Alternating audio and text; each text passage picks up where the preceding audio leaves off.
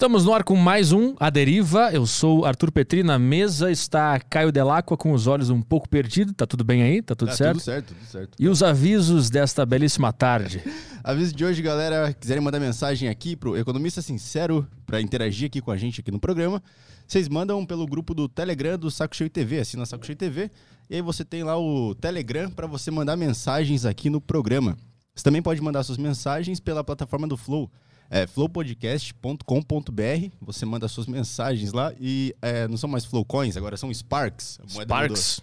Sparks. Você compra as Sparks lá e manda suas mensagens. Elas podem ser de áudio, de texto e de vídeo. Você pode mandar mensagem de vídeo aqui também. A Quanto- galera não teve uma mensagem de vídeo até hoje, né? É, o pessoal é muito tímido. Quanto vale uma Spark?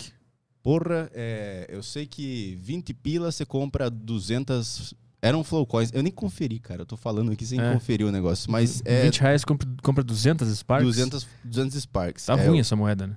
Porra. Tá muito ruim. vamos, vamos, vamos investir nisso aí pra aumentar esse valor aí. Você pode também mandar a sua mensagem no YouTube. A gente ignora os super bagos. A gente lê a mensagem do chat normal mesmo. Se a sua pergunta for boa, a gente lê a sua pergunta independentemente do dinheiro que você nos der. Mas se você quiser mandar um superchat, a gente não vai ignorar. A gente vai ler, mas você pode mandar uma pergunta boa sem nos mandar nada que a gente lê, porque o que importa aqui é o conteúdo. Tá Viu? bom? Tá bom, tá bom, tá bom, tá bom. É, tudo bem. E é isso aí, que mais? É isso aí, né? Twitch, estamos na Twitch, Estamos ao vivo na. Como que era a piada que a gente fez no, no, no passado lá? na Switch. Switch. Switch Estamos ao vivo na Switch TV. Estamos ao vivo na Switch. Site Roxo. Acesse aí também arturpetri.com barra xtreme21. Conheça aí o Xtreme21, que são treinos para você fazer na sua casa usando apenas o peso do seu corpo. Acesse aí arturpetri.com barra xtreme21. Se fala Xtreme21, se escreve xtreme21. É uma plataforma com mais de 300 treinos para você fazer na sua casa usando apenas o peso do seu corpo. Você não precisa de equipamento nenhum, não precisa ir na academia, você pode entrar em forma e emagrecer e ficar saradão com o Xtreme21. Acesse aí arturpetri.com barra xtreme21. Foi? Foi. Então vamos trabalhar que o convidado da deriva de hoje é muito especial. Uma honra tê-lo aqui, Charles Vix. Ó, foi certinho. Porra, mas o combinado é pra eu ver aqui não é que você ia falar o sobrenome inteiro, cara. Como é que é o sobrenome? Eu vou, eu vou falar. Era, era Vix. Como é que é? Mendlovic. Mendlovic. Vix. Men, men, Porra, a gente ensaiou tanto. não dá. Escolhemos fundo imobiliário e tudo pra, né? É, Porra. é polonês isso aí? Polonês, polonês, polonês. E o outro, a outra família, é tudo da Polônia? Tudo, é, Mendlovic. É Polônia, Polônia. Ah, tá. Eu Estou devidamente equipado também aqui com a canequinha. Canequinha. Calma, porra, e vai dar merda. Temos aqui o, o moletom também. Boleto. E a marcadores de livro. Marcador de- Ganha mas- muita coisa aqui. Se você não lê, pelo menos você bebe, É, né? aí tem a- também a. Como é que é o nome? É Bolacha de chopp. bolacha de chopp pra você. Temos tudo. Qual é a origem do calma, porra, e vai dar merda? Cara, o que que acontece? Quando eu comecei o canal, foi meio de forma despretensiosa, né? Gravando um vídeo aqui, ali, de economia e tal. Só que o, pessoal é muito afobado. E às vezes eu falava um assunto, mas falava, calma, porra. Vai sair eh, comprando, vendendo. fa-". E eu comecei a falar muito, falar, falar, falar. E, e a galera botar hashtag, botar pergunta, botar... na- E, fi- e o pessoal começou a botar no- no- nos comentários isso. E botar, botar, botar, botar. Fiz uma camisa. E aí a camisa pegou, e da camisa, cara, tem Virou tudo. barraca de sol, tem, porra, tem, tem tudo E o agora. vai dar merda? Cara, vai dar merda, o cara depois que começa a investir sabe que uma hora vai dar merda, né? Então é, é meio que um, um contraponto, né? Calma, porra, mas vai dar merda. O cara que investe, ele entende perfeitamente essas duas frases. Eu, eu, eu peço pra te explicar pra quem não É. investe, pra entender. Qualquer um que, que já investe há seis meses, o cara olha isso e fala, putz, cara, essa semana é o vai dar merda. O cara né? se identifica. o cara se identifica. com o que tá rolando. O cara se identifica. cara. Mas eu, quando, quando eu conheci teu canal, tu foi um dos caras que mais me ajudou a ter calma. Porque quando eu entrei no mercado de ações, investimento, eu ficava no vai dar merda. Aham. Era o meu lema, vai dar merda. E aí, ouvindo tu falar, eu entendi que, cara, meio que ignora, investe aí, ignora, e daqui uns 20 anos tu vê o que aconteceu na tua carteira. Então, o, quem entrou recentemente, o, o cara conseguiu vivenciar 10 anos em dois. né? Em um ano e meio. Uhum. Né? Que não é muito padrão. Porque norm- quem ficou ali de 2008 a 2015 foi um pouco diferente, tá? Depois da crise, porque a crise de 2008 também foi foda, tá? Eu lembro mu- muito bem. Na verdade, eu lembro de crise de 95, 98, 2001. Tu tá desde quando no mercado? investindo o meu dinheiro desde 2002, mais ou menos, com um pouco mais de, de voracidade, tá? Mas eu não sou um, um cara da Faria Lima padrão investidor, como 99%, sem nenhum demérito que fala sobre investimento. Eu sou um cara que sempre trabalhou também, entendeu? Então eu consigo até entender um pouco melhor a mentalidade do investidor. Uhum. Porque eu sou aquele cara que também trabalha e investe.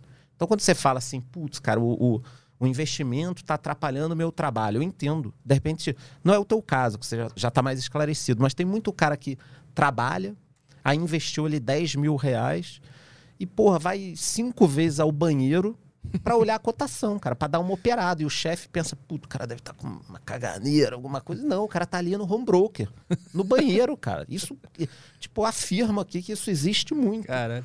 Entendeu? E aí o calma porra é meio que isso que você falou. O cara, pô, tu comprou lá cinco fundos imobiliários, botou 10 mil reais. Qual a ideia do fundo imobiliário? Se, se você investiu bem, fez certinho, não é receber o dividendo, investir no futuro. Então você não precisa ao banheiro três vezes por dia para olhar. Uhum. Entendeu? É muito melhor você se dedicar ao seu trabalho. Ah, qual é o teu trabalho? Porra, gravar o podcast, fazer aqui, arrumar convidado, crescer, o canal tá crescendo, a parada tá bombando.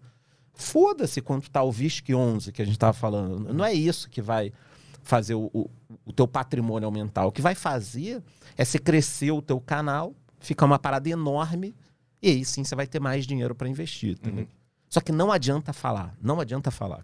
Eu falo só para na hora que dá o problema o cara lembrar que eu falei casar a questão e mudar. Entendeu? Uhum. É muito difícil você falar para alguém, ó, você começou a investir agora? Comecei. Então toma esse, esse, esse cuidado. O cara fala, valeu. Falou, pa- passa amanhã. Entendeu? Mas depois que dá o problema, ele junta com o que você falou e aí fica perfeito. Uhum. Eu te perguntei uh, desde quando tá no mercado pra entender o que, que tu já Uhum. pegou de crise, de, de, de momentos que tu Então, teve mas- que usar o calma porra. Mas eu já olho o mercado de investimentos antes de estar no mercado. É. Primeiro cursinho ou movimento que eu fiz na Bolsa foi em 96 na Bolsa do Rio de Janeiro, que acabou, cara. Deu merda lá, acabou a Bolsa do Rio de Janeiro. Por quê? Era, era uma bolsa só do Rio de Janeiro? Como assim? Tinha Bolsa no Rio de Janeiro. Tinha outras bolsas, tinha outros mercados. Acabou, cara. Deu merda. Não vou falar aqui o nome de, de investidores, mas a galera pode pesquisar aí. A Bolsa quebrou, cara. Como assim? Era uma, era uma bolsa só da Isso, cidade isso. do É, Rio? Eu não sei tinha como é que bolsa lá, tinha bolsa lá. Tipo o Ibovespa, que é É, nacional, isso, só que só no Rio É que a Janeiro. B3 é uma junção de uma porrada de coisa. Ah, eu, Entendeu? fa- eu não faço ideia do, do É, que, é. do que Mas antes, assim, antes dos anos 2000, o Brasil passou por várias crises que vieram de fora, entendeu? Crise dos tigres asiáticos, crise da Rússia, crise do- da- dos títulos da dívida pública. Teve uma porrada de coisa. Só que quem entrou no mercado agora, recentemente, teu, não sei, não é, não é exatamente teu caso que você entrou um pouco antes disso, ou você entrou agora, 2019, 2020. Eu entrei no Circuit Breaker lá. Quando começou a cair, cair, cair, que eu entrei em ações. Eu não tinha Ah, ação. então. Porque o cara que entrou um pouco antes de você, esse cara aprendeu muito. O cara que entrou em 2019. Hum. Porque ele pegou uma alta violenta, aí ele achou que aquilo era o mercado, e aí você começa a, a se achar um gênio. Isso aconteceu comigo também lá atrás. Você pega o mercado indo pra cima, cara, você se acha foda, entendeu? Tipo, porra, comprei ações da Gol, a Gol sobe 12%. Aí você tira da Gol, vai Bradesco, aí sobe 12%. Aí você começa a pensar, cara, vou largar meu trabalho, vou viver disso aqui, porra, entendeu? Aí tu compra três livros, buffer, não sei o quê. Caralho, porra, né? Começa a Pô, comprar livro, Dá, se achar porra, o fazer um curso, análise gráfica. aí se analisou, caralho, esse gráfico fez uma imagem de um martelo, martelo é isso. O fundo Aí no dia, aí no dia o seguinte sobe, aí você fala, puta que porra, cara, eu nasci pra isso, entendeu? Tudo fez sentido, a minha vida até aqui fez sentido, era isso que eu tinha que fazer. E não é, era o mercado que tava, que tava subindo. E aí Entendeu? quando Não, estourou quando o veio, negócio, o Covid, pô, tá, aí deu uma, uma meme- tipo, cara, foi aí um negócio, é. Dividiu que- quem tava com a cabeça no lugar e quem não tava. Só né? que quanto custa esse aprendizado, cara? É fenomenal isso. Entendeu? O cara que perdeu e aprendeu, ele vai usar isso a vida inteira. Eu tomei uma pancada, você falou de investimento. Eu comecei ali mais forte. Eu não sei te precisar se foi 2001, 2003, mas eu tomei uma pancada muito firme em 2004, 2005. O aprendizado que o pessoal tá tendo agora, agora, eu tive lá atrás. O que, que aconteceu naquela época? Quando eu comecei a investir, eu também fui por esse caminho de day trade, opções, análise gráfica. E aí eu trabalhava. Então, o que a galera tá vivenciando agora, eu vencei exatamente lá atrás com menos informações. Não tinha isso de canal do YouTube, é, fórum, telegram. Na realidade, tinha fórum, tá? Mas não tinha tanta informação. Eu não tinha como entrar em 2003 no YouTube, porque não tinha para olhar o que, que você ia comprar, o que, que você não ia, como é que analisava. Você não tinha isso. Como é que você tinha Entendeu? informação nessa época sobre. Como é que- Jornal. jornal? Jornal. Rádio. Tinha um, um fórum grande, que eu também não vou falar o nome aqui, que, cara, putz, a galera se enrolava muito ali. Porque tinha muito é, ação, aí a- o, o pessoal conversando sobre a ação, aí a dica, aí rolo, aí pump and dump. Você sabe o que é pump and dump, né? Quando o pessoal começa a falar de uma ação, de uma criptomoeda, aquilo sobe, mas é combinado e depois ele cai. Aham, eu caí nessa aí já. É, isso é crime até. Isso é crime. Quem faz é, é- é crime. Em criptomoedas tem muito, tá? Muito, muito, muito, muito. E, tipo, a galera se organiza pra aumentar o preço e quando aumenta, todo mundo vende, que é o dump, né? Isso aí. Isso, Isso aí. tinha nas- na, Isso rolava? Não, isso ainda rola hoje. Mas na, na Ibovespa, na B3? Pô, ainda rola. É mesmo? Ainda rola. Tem grupos, Telegram, não sei o que, você vê. Aham. Pô, volta e meia, você abre lá na a, a cotação, uma ação desconhecida subindo 75%. Aí começa o meu, meu direct.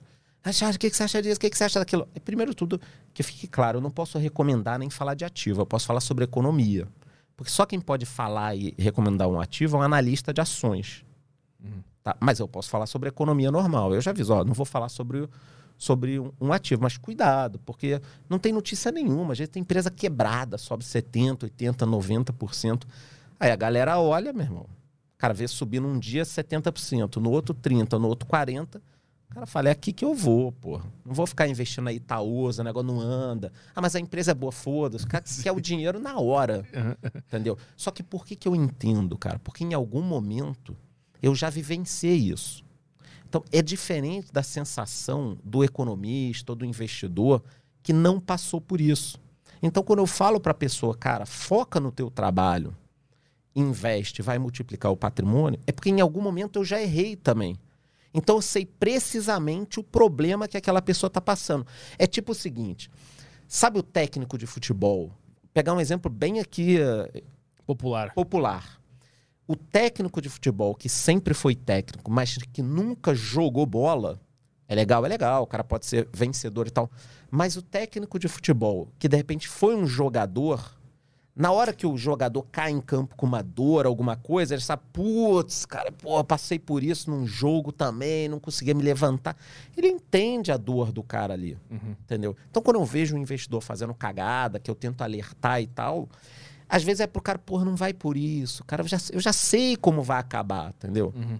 Então, mas dificilmente eu consigo parar o investidor de fazer uma cagada. Às vezes eu diminuo a cagada do investidor, entendeu? Que, que tipo de cagada tu, tu fez que tu enxerga pessoas fazendo? Me movimentar muito, por exemplo. Isso que você falou, ah, é- eu já percebi vendo o teu canal que é melhor você deixar o investimento. Uhum. É isso. Entendeu? Porque às vezes a gente olha assim, cara, comprei um fundo imobiliário.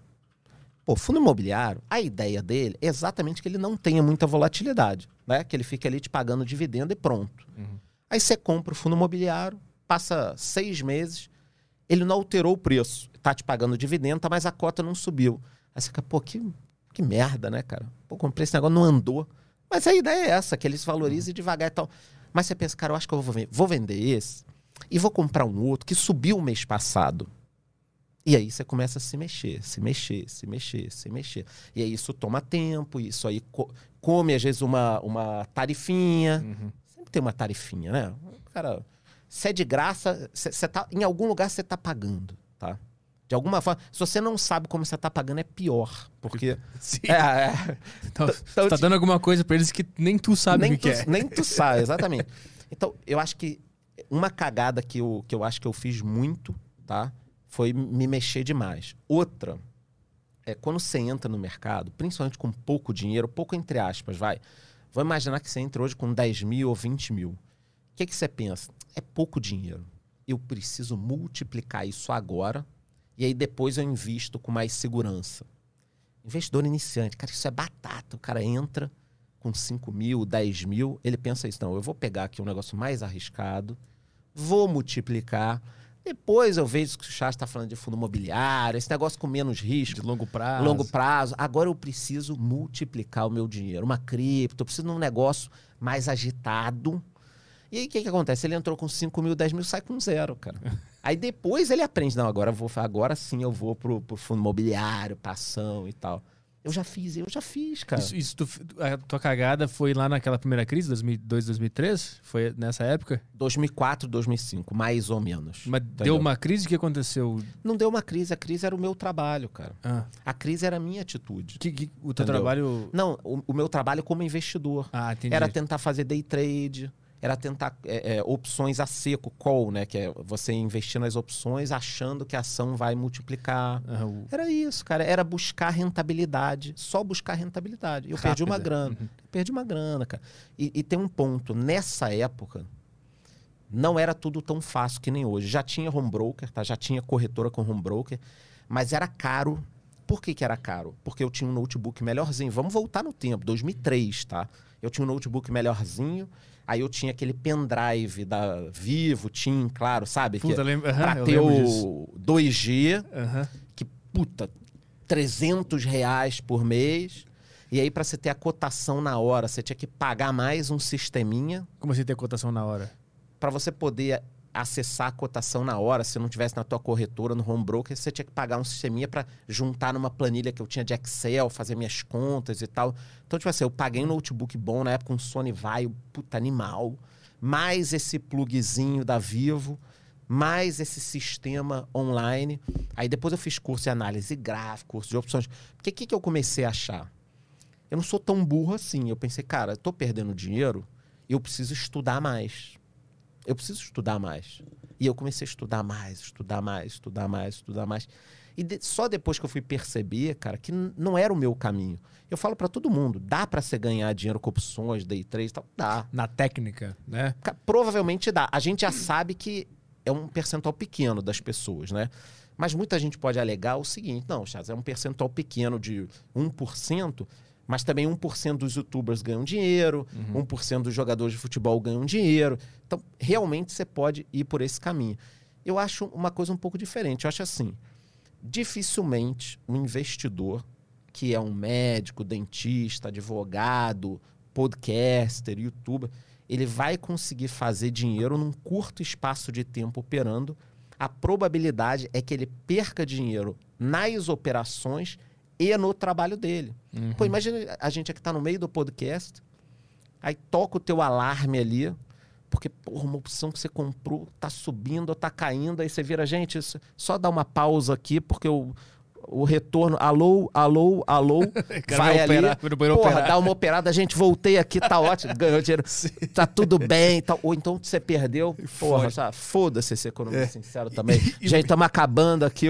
É isso, E mesmo cara. que ele não vá operar, ele vai ficar tenso durante o trabalho dele, pensando o que está acontecendo no mercado, né? Exatamente isso. Eu já eu falo pra todo mundo, é, no Rio de Janeiro, tem um tempo já isso, eu fui, eu já contei esse caso mil vezes pra ilustrar a coisa. Eu fui no dentista, o cara me deu anestesia, saiu, aí deu uma sumidinha, depois voltou, continuou me atendendo, trocando ideia comigo, e tal, numa boa.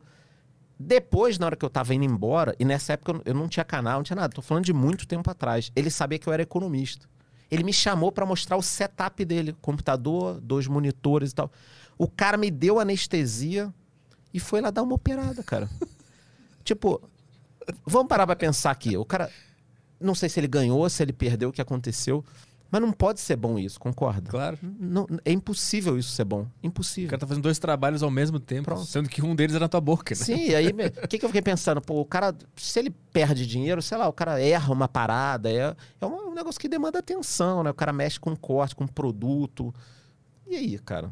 É impossível dar certo. Então, o que eu falo, o investimento, na minha cabeça hoje, depois de ganhar, perder, ganhar, perder e, e vir ganhando de, de um tempo pra cá, faz sentido você ganhar com o seu trabalho e utilizar o mercado financeiro como uma ferramenta de multiplicar isso. Como? Tempo e rentabilidade. É isso. É isso. Tem muita gente que tem. Eu acho que eu tinha, antes de entrar no mercado, quando eu só via de fora, eu tinha a noção de que era um negócio para ficar rico mês que vem. Né? Que eu vou botar uma grana ali, mas que vem até eu compreender que. Dá dinheiro vender isso, hein? Se eu vendesse isso, eu ia estar bem pra caralho. É. Não que eu não É. esteja, mas Sim. é outro patamar. Sim. É, e, porra, cara, isso é, é o que mais dá dinheiro hoje. Compreender o, Ah, o longo prazo é complicado. Quando, é- quando é que tu entendeu que existia muito fator psicológico por- em volta da, do investimento? E não era só uma coisa técnica? Cara, eu, eu aprendo muito rápido, tá? Quando eu comecei a perder, já começou a me incomodar. Bem novo mesmo, eu já- eu, já comecei a entender que, que eu tava jogando o jogo errado, Mas, cara. mas tu questionou o, a, a- dor que tu sentiu ou tu questionou o erro? O que que tu questionou? Começou a me incomodar o sentimento de eu ter que toda hora estar olhando alguma coisa. Ah. Isso tá errado, é é isso que eu tô falando. Tá errado. A não ser que seja o trabalho do cara. Uhum. Porque você não pode ter alguma coisa que toda hora te demande algo assim. Entendeu? Porque a gente deu o exemplo do dentista, mas imagina que o cara é um projetista de prédio, né? Um engenheiro e tal. Pô, o cara andando numa obra. Vamos imaginar, o cara tem que vistoriar uma obra. Se não tem uma rachadura, alguma coisa. Pô, aí ele tá operando ali, olhando o celular dele, ao invés de estar olhando. Pô, será que o cara não vai deixar passar uma rachadura? O cara não vai me anestesiar, anestesiar errado? O médico, de repente, no meio do plantão, não vai ter uma coisa. Então, assim, não pode ser uma coisa boa. E no meu caso, eu- já trabalhava com outras coisas que não, não tinham a ver. Eu senti que estava atrapalhando o meu desempenho, porque eu sempre fui muito focado. Eu sou muito focado. Entendeu? E o que, que, que tu procurou pra botar a cabeça no lugar e desenvolver esse lado Nada, psicológico? au- autoconhecimento. Autoconhecimento. E, e- e a minha grande ajuda para quem está assistindo a gente aqui ou quem me assiste é exatamente criar o mínimo de consciência. Porque a pessoa pode ficar perdida. Então, quem me assiste provavelmente não vai ficar perdido. O cara vai saber o que está acontecendo. Porque eu não sabia o que estava acontecendo no início. Eu não tinha ninguém para me orientar. Então, quem me assiste, o cara pode entender: caramba, onde é que eu estou errando? O cara que me assiste, ele sabe onde ele está errando. Tá se mexendo muito, tá querendo comprar e vender, tá se metendo com coisa que ele não conhece. Eu dei um exemplo essa semana lá no, no meu YouTube, que tem gente que começa a investir, aí me manda inbox, o que, que você acha dessa ação? Aí o cara manda o nome de um fundo imobiliário. Sim. É comum pra cacete isso. O cara tá começando agora, não tá Não, entendendo nada ainda. comprou né? uma parada que não era aquilo. Uhum. Mas, em certo sentido, não é bom o cara cometer esses pequenos erros, porque só depois pequeno que tu... é, não, não, pequeno é. Mas é o que a gente tá falando. É quase impossível aparecer alguém que não vai cometer um erro. Então cometa o erro pequeno. Por isso que eu sempre Exato. falo assim, cara, não espera para investir. Acha, mas eu só tenho 100 reais. Pronto, ótimo. Bota os 100 reais, que aí você vai perder um pouco. Eu sempre brinco, né? Vai perder, Tu vai ver mas que você é, você vai perder pouco. Pior coisa, cara, é o investidor que começa com 100 mil, 500 mil, 1 milhão. ele junta e, e- Puta, e cara. entra. Porque ele, ele vai com muita sede ao pote É, e, e- e quer fazer aquele dinheiro virar logo 5 milhões, porque é muita grana, né? Muita grana. E, e as pessoas ignoram o poder do tempo, cara, de fazer pouco toda hora. Vamos pegar um exemplo aqui. Um exemplo que pode ser meio real. O que, que é melhor? Vamos imaginar que você fosse um médico, tá? E aí você cobra 350 consulta. Tem aqui em São Paulo, né? Uhum. Tranquilamente. O que, que é melhor para você, como investidor, pensando a longo prazo para os filhos, vai? É você pegar agora, começar entre uma consulta e outra, tentar operar mercado, sendo que a tua especialidade é ser um médico, dermatologista, devia estar preocupado em saber, porra, qual é o botox novo e tal. Não, você está preocupado em saber qual a próxima opção da Petrobras que Qual a próxima Magalu? qual a próxima Magalu, Aham. entendeu? Só que enquanto você está preocupado assistindo o curso, fazendo uma porrada de coisa com a próxima Magalu, o outro médico dermatologista tá na convenção, porra, lá em, em Aruba, sabendo do, do novo Botox, que é 50% mais barato. Mas você não, você tá querendo operar. O que, que é melhor? O médico tentar operar esse tipo de coisa, o day trade e tal, ou será que é melhor o médico focar no que é o, o, o, o, o que ele faz, Que de fato vai dar mais grana, né? vai dar mais grana no longo prazo, Uhum. entender qual é o botox que porra é melhor, que tal, a mulher pisca aqui, porra, o negócio já funciona, vai durar mais tantos meses, tal, e a harmonização facial, né? Parece que o cara engoliu um iPhone e tal. Uma bigorna. É, puta, esse negócio, as paradas meio bizarras, mas tudo bem. O que, que é melhor? O cara ficar operando ou ele aprender como é o mercado dele, Aham. trabalhar um pouco mais, poder- atender uma pessoa mais por dia, aí a consulta já não é 350, é 400. Aí ele vai atender- uma pessoa mais por dia, em nome da poupança dele. Por já que ele quer dar um upgrade no investimento, uma consulta por dia o cara vai investir. Então, por todo dia, vai chegar lá para a secretária. "Ô, Fulano, quantas consultas? Oito consultas. hoje." Então, separa aí o 400 para parada. Todo dia o cara vai fazer uma porra de 400. Cara. O que, que você acha que é mais vencedor no longo prazo? É óbvio que é o cara todo dia passar a portar. E depois que ele faz isso, não interessa se a rentabilidade dele foi 6 ou 8 no final do ano. O cara todo dia fez um aporte animal. Uhum. Entendeu? Óbvio que interessa no longo prazo a rentabilidade, mas você entendeu, né? Claro. É, aporte toda hora e melhorar você como ser humano, como é, estudo. E aí é um outro assunto que a gente pode ter, que puta, eu fico puto com essa galera que manda ninguém estudar, entendeu? Tem quem, que- quem que manda ninguém estudar? Porra, ah, a faculdade não serve pra nada. e não sei o quê. Então eu sou culpado. É, eu sou um cara, culpado. não dá, É que eu fiz jornalismo, então eu não sei se conta. a galera já faz o corte aí, jornalismo não serve pra nada, né? Tá, conta. Eu fiz economia, tá? ah, pelo menos tu aprende algo real, né? não aprende a... Cara, então, o que que eu acho, assim? O, que- o que que eu acho? Tem carreiras que realmente não precisa. Hoje em dia. O, o mercado tá mudando. A gente pode até falar, falar nisso, né? Mas tem gente que chega aqui e fala, ah, galera, ó, não precisa fazer uni- universidade, não precisa comprar carro, não precisa ter casa, não precisa fazer nada, mas arrasta pra cima aqui que eu tenho um curso do caralho pra você mudar a sua vida. Pô, isso, irmão, Você não precisa de... pô, isso é, é, é- é o, o golpe tá aí, cai quem quer, né, cara? Pois é, mas eu não sei, porque me parece que faculdade é uma coisa meio ultrapassada, assim. Tem que mudar. A maioria. Eu acho que tem que mudar. Mas assim, o cara que é advogado, que é médico, que é economista, que eu não sei, o, o cara tem que fazer. Sim, né? coisas importantes. Sim, e eu acho que tem muita gente jovem que é desestimulada a estudar. O, cara, o sonho do cara é ser economista. Aí ele começa a assistir um youtuber, o youtuber fala que estudar nada, cara, porra. Olha o meu exemplo aqui, multimilionário, sem não sei o quê. Pô, mas é exceção, cara. Aham. É exceção. É exceção. Aí o cara abandona o sonho dele de, de fazer administração, de fazer economia, de fazer uma porrada de coisa, de estudar, de.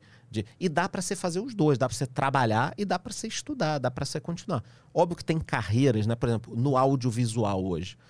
Eu não sei se as faculdades estão acompanhando isso Não, aqui, né? Podcast e tal. Cara, os caras não estão. Eu lembro que na faculdade de jornalismo eu quis fazer um podcast e eles meio que não entenderam o que que era e meio que barraram o projeto. Ah, mas assim. tem 30 anos você estudando. Isso foi 2010, 2011. Você começou quando o podcast lá mesmo? Você falou? O primeiro, o O primeiro. meu, o meu primeiro foi 2012. 12, é, É. Bem, bem cedo, né, É. pra podcast. Porque eu queria fazer na, eu queria fazer várias coisas, eu queria fazer stand-up, queria fazer rádio e tal, e Uhum. a faculdade meio que não, não era um, um lugar para novas ideias, entendeu?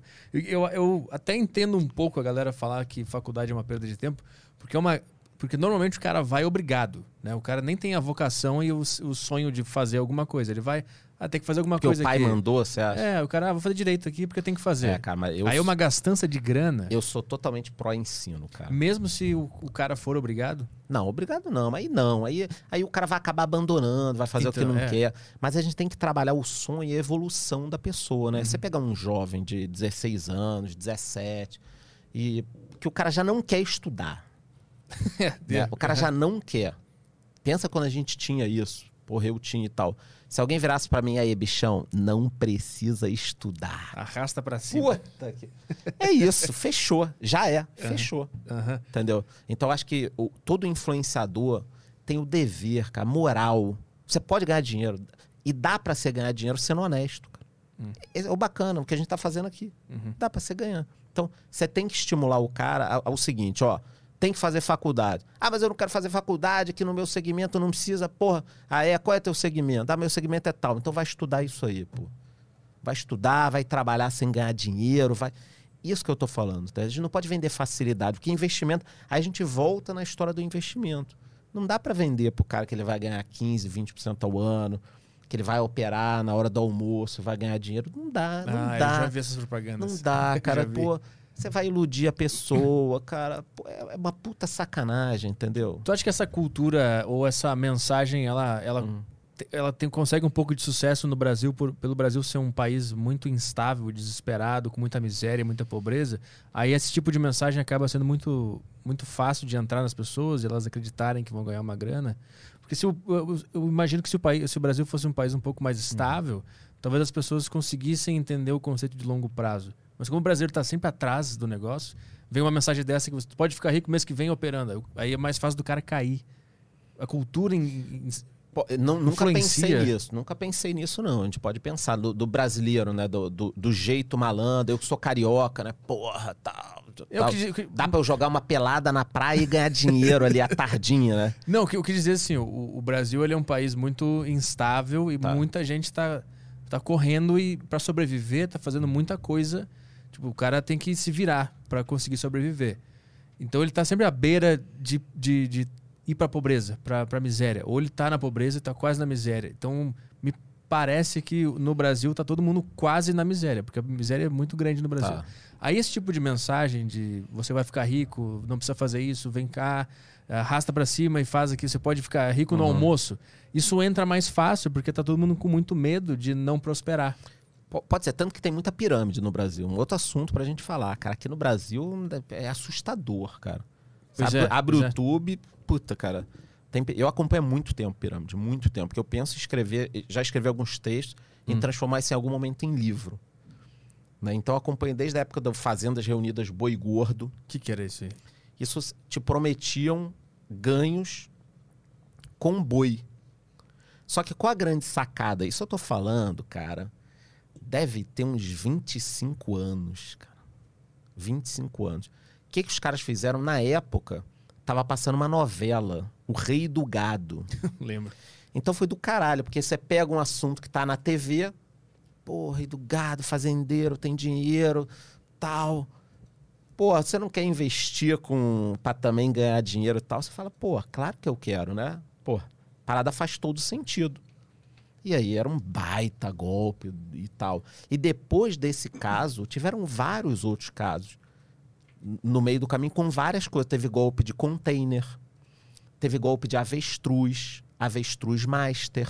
Depois a galera digita aí. O golpe da avestruz era do caramba. O que, que eles faziam? Qual O golpe o... da avestruz, porra, a- a- a- o gado ocupa muito espaço, porra, os gases do gado estão destruindo a, a camada de a ozônio? terra. É, puta, aí você conta aquela história toda que cria um viés, né? A pessoa ah, tende a acreditar, porque realmente você começa a buscar a notícia. E aí a gente pode depois evoluir disso para criptomoeda direto, né? Eu tava pensando nisso agora. É, É, muito parecido. Então, aí do avestruz, qual era o esquema?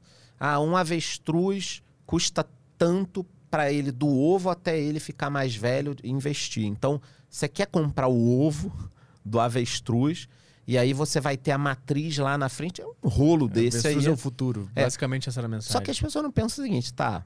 Quem vai comer o avestruz?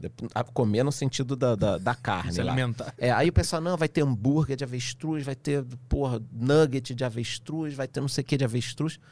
Um baita engodo, cara. Mas como é que a pirâmide se aplicava? Como é que era? Você comprava o- o- os ovos lá, mat- um sisteminha, tipo, ah, 10 mil reais. E aí, três meses depois, tinha um tempo do, do- da compra do ovo até o abate. Agora eu não lembro exatamente o tempo. Aham. Aí você recebeu o teu, o teu valor. Então, tipo assim, você investia 10 mil agora, e aí você teria 17 mil daqui a três meses. Seria mais ou menos isso, entendeu? Entendi. Aí os caras faziam um certificado. É, pra ganhar dinheiro, isso é mole fazer, né? Vai fazer um tudo isso. E, e qual é o grande segredo dos golpes, cara? É você pagar no início. É você pagar por duas questões. Primeiro, quando você paga o golpe, porque eu estudo muito isso, quando você paga o golpe, a pessoa não saca o dinheiro dela. Então, você me dá 10 mil, eu vou te dar 17 daqui a três meses. Eu vou te dar os 17, na hora você vai me devolver.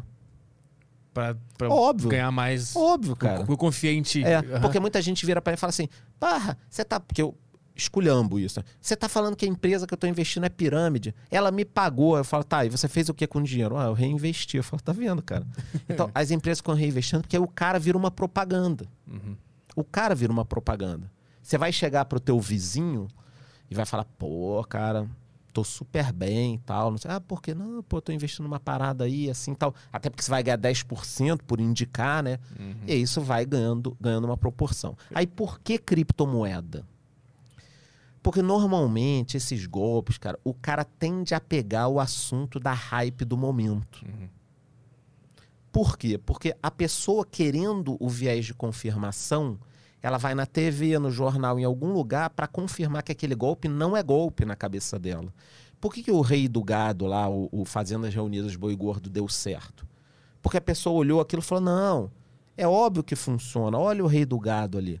Então, o lance de criptomoedas, as pirâmides de criptomoeda, que são muitas agora, é assustador, né? Eu acho que deve ter muito mais investidor de pirâmide do que efetivamente do mercado lícito. As pessoas caem muito. Teve um golpe, também não vou falar o nome aqui, mas vocês digitarem na internet, vocês vão ver. Digita aí, golpe, Bitcoin, 12 bilhões. 12 bilhões, cara. Uma empresa com 12 bilhões, cara. Eu conversei com uma pessoa que tomou esse golpe. Falei pra ela, isso é um golpe. A pessoa falou, não é um golpe, cara. Você acha que sabe tudo. Como é que ele, como é que esse golpe se apresentava? O que o cara comprou?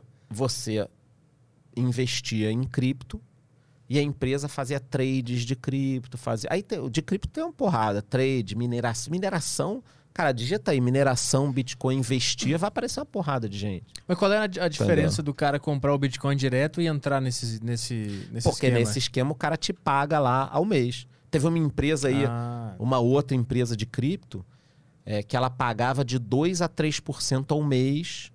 Dizia que fazia trade enorme no Brasil, enorme, enorme. Muita gente do mercado de cripto caiu, patrocinava canal tal. cara, é- é- então eles, eles pegavam a tua grana, tipo, faziam um fundo de, de bitcoins e operavam esses bitcoins e te prometiam que. Mas não fazem nada disso, eles É, só falam. O que eles falavam falam, que eles é. iam fazer. Eles iam pegar os teus bitcoins, iam operar, fazer Uhum. trade e iam te pagar uma taxa de, de, de lucro, alguma coisa assim. Isso, só falam. E, só falam. E sumiram? Fecharam o site? Como é que foi? Não, o- não fecharam, cara. O, o que que acontece? Enquanto tem gente entrando, o negócio fica. E dura, cara. O Madoff, que foi o maior golpe do mundo, acho que chegou a 60 bi, uma coisa assim, que quebrou em 2008, na crise. O que, que era esse? Bernard Madoff. Foi o maior golpe do mundo de pirâmide, em Nova York. Depois a galera pesquisa aí. Ele, o que, que ele fez? Ele foi. Ou ele foi vice-presidente ou presidente da Nasdaq durante um, um tempo. Tá? Quando ele saiu, ele abriu uma firma de investimentos. Pô, o cara da Nasdaq, cargo alto, abriu um investimento, ele cria confiança, concorda? Pô, você fala, pô, esse cara aí investir. E ele fez um negócio genial pro mal. Pro mal. Né? O cara era um gênio do mal, existem gênios do mal, né? O que, que ele fazia? Ele começou a captar muito dinheiro, ficar famoso, só que ele não investia em nada, tá? Ele ele deixava o dinheiro parado. E ele criou o seguinte método: você queria investir com ele, ele não aceitava o teu dinheiro. Tipo assim, você tinha 10 milhões. Porra, queria investir com o Madoff. Ele pagava tipo 8% ao ano, nos Estados Unidos 8, 10, que é bem razoável para lá, né? Dizendo que era sem risco. Investir em ações, fundos. Mas a grande sacada dele foi criar uma dificuldade para se investir com ele. Então, por exemplo, você tinha lá seus 10 milhões. Você procurava a firma dele, ah, eu tenho aqui 10 milhões. Não, não. Obrigado. Não queremos seu dinheiro. A gente tá bem aqui, o fundo tá fechado, o cara, pô, não dá. Já estamos super bem, o fundo tá indo bem. Aí, o que que cria em você? Uma vontade seguinte, cara, eu preciso, porra, preciso dar um jeito Entrar de nesse clube aqui. entrar né? nesse clube aqui, pô. Vou falar lá com o Charles que tem investimento lá. Aí você falava comigo, aí eu ia lá no, no, no método. Cara, desculpa, cara, tá fechado. Esse ano foi. Cara, que ano que a gente teve. Porra, arrebentamos. Esse... Ah, a economia foi ruim. Pois é, cara. Mas a gente arrebentou aqui e tal. Cara, aí depois ele vinha e falava assim: olha, gente, abriu aqui um espaço um investidor que saiu, ou que não sei o quê, que a gente arrumou um novo fundo, para 50 milhões. Se alguém quiser, a gente. O que, que você fazia, cara? Hum. Porra, 50 É milhões. tipo vagas ilimitadas. é O, negócio do marketing. É. Vem logo, E vem ele ficou agora. assim 20 anos, cara. O carrinho fechou. Ele ficou assim 20 anos. E vários investidores famosos, cara, o Spielberg, as estrelas todas de Hollywood caíram. E ele ficava com a grana e, e usava a grana ou deixava ela parada? Parada. Parada, mas assim, apartamento milionário. A história do cara é trágica, tá? Ele morreu ano passado, ano passado, na cadeia. Estados Unidos o cara é preso mesmo, né? Um filho, infelizmente, tirou a vida, o outro morreu de uma doença. E Mas ele usava a grana? Ou que... usava a grana pra ter uma, uma vida absurda, né? Aham. Que também atrai, né? Que também atrai. não é à toa você abre a internet aí, os caras Ferrari, não Claro. sei o que tal, atrai, cara. Uhum. Se o cara com Instagram, né?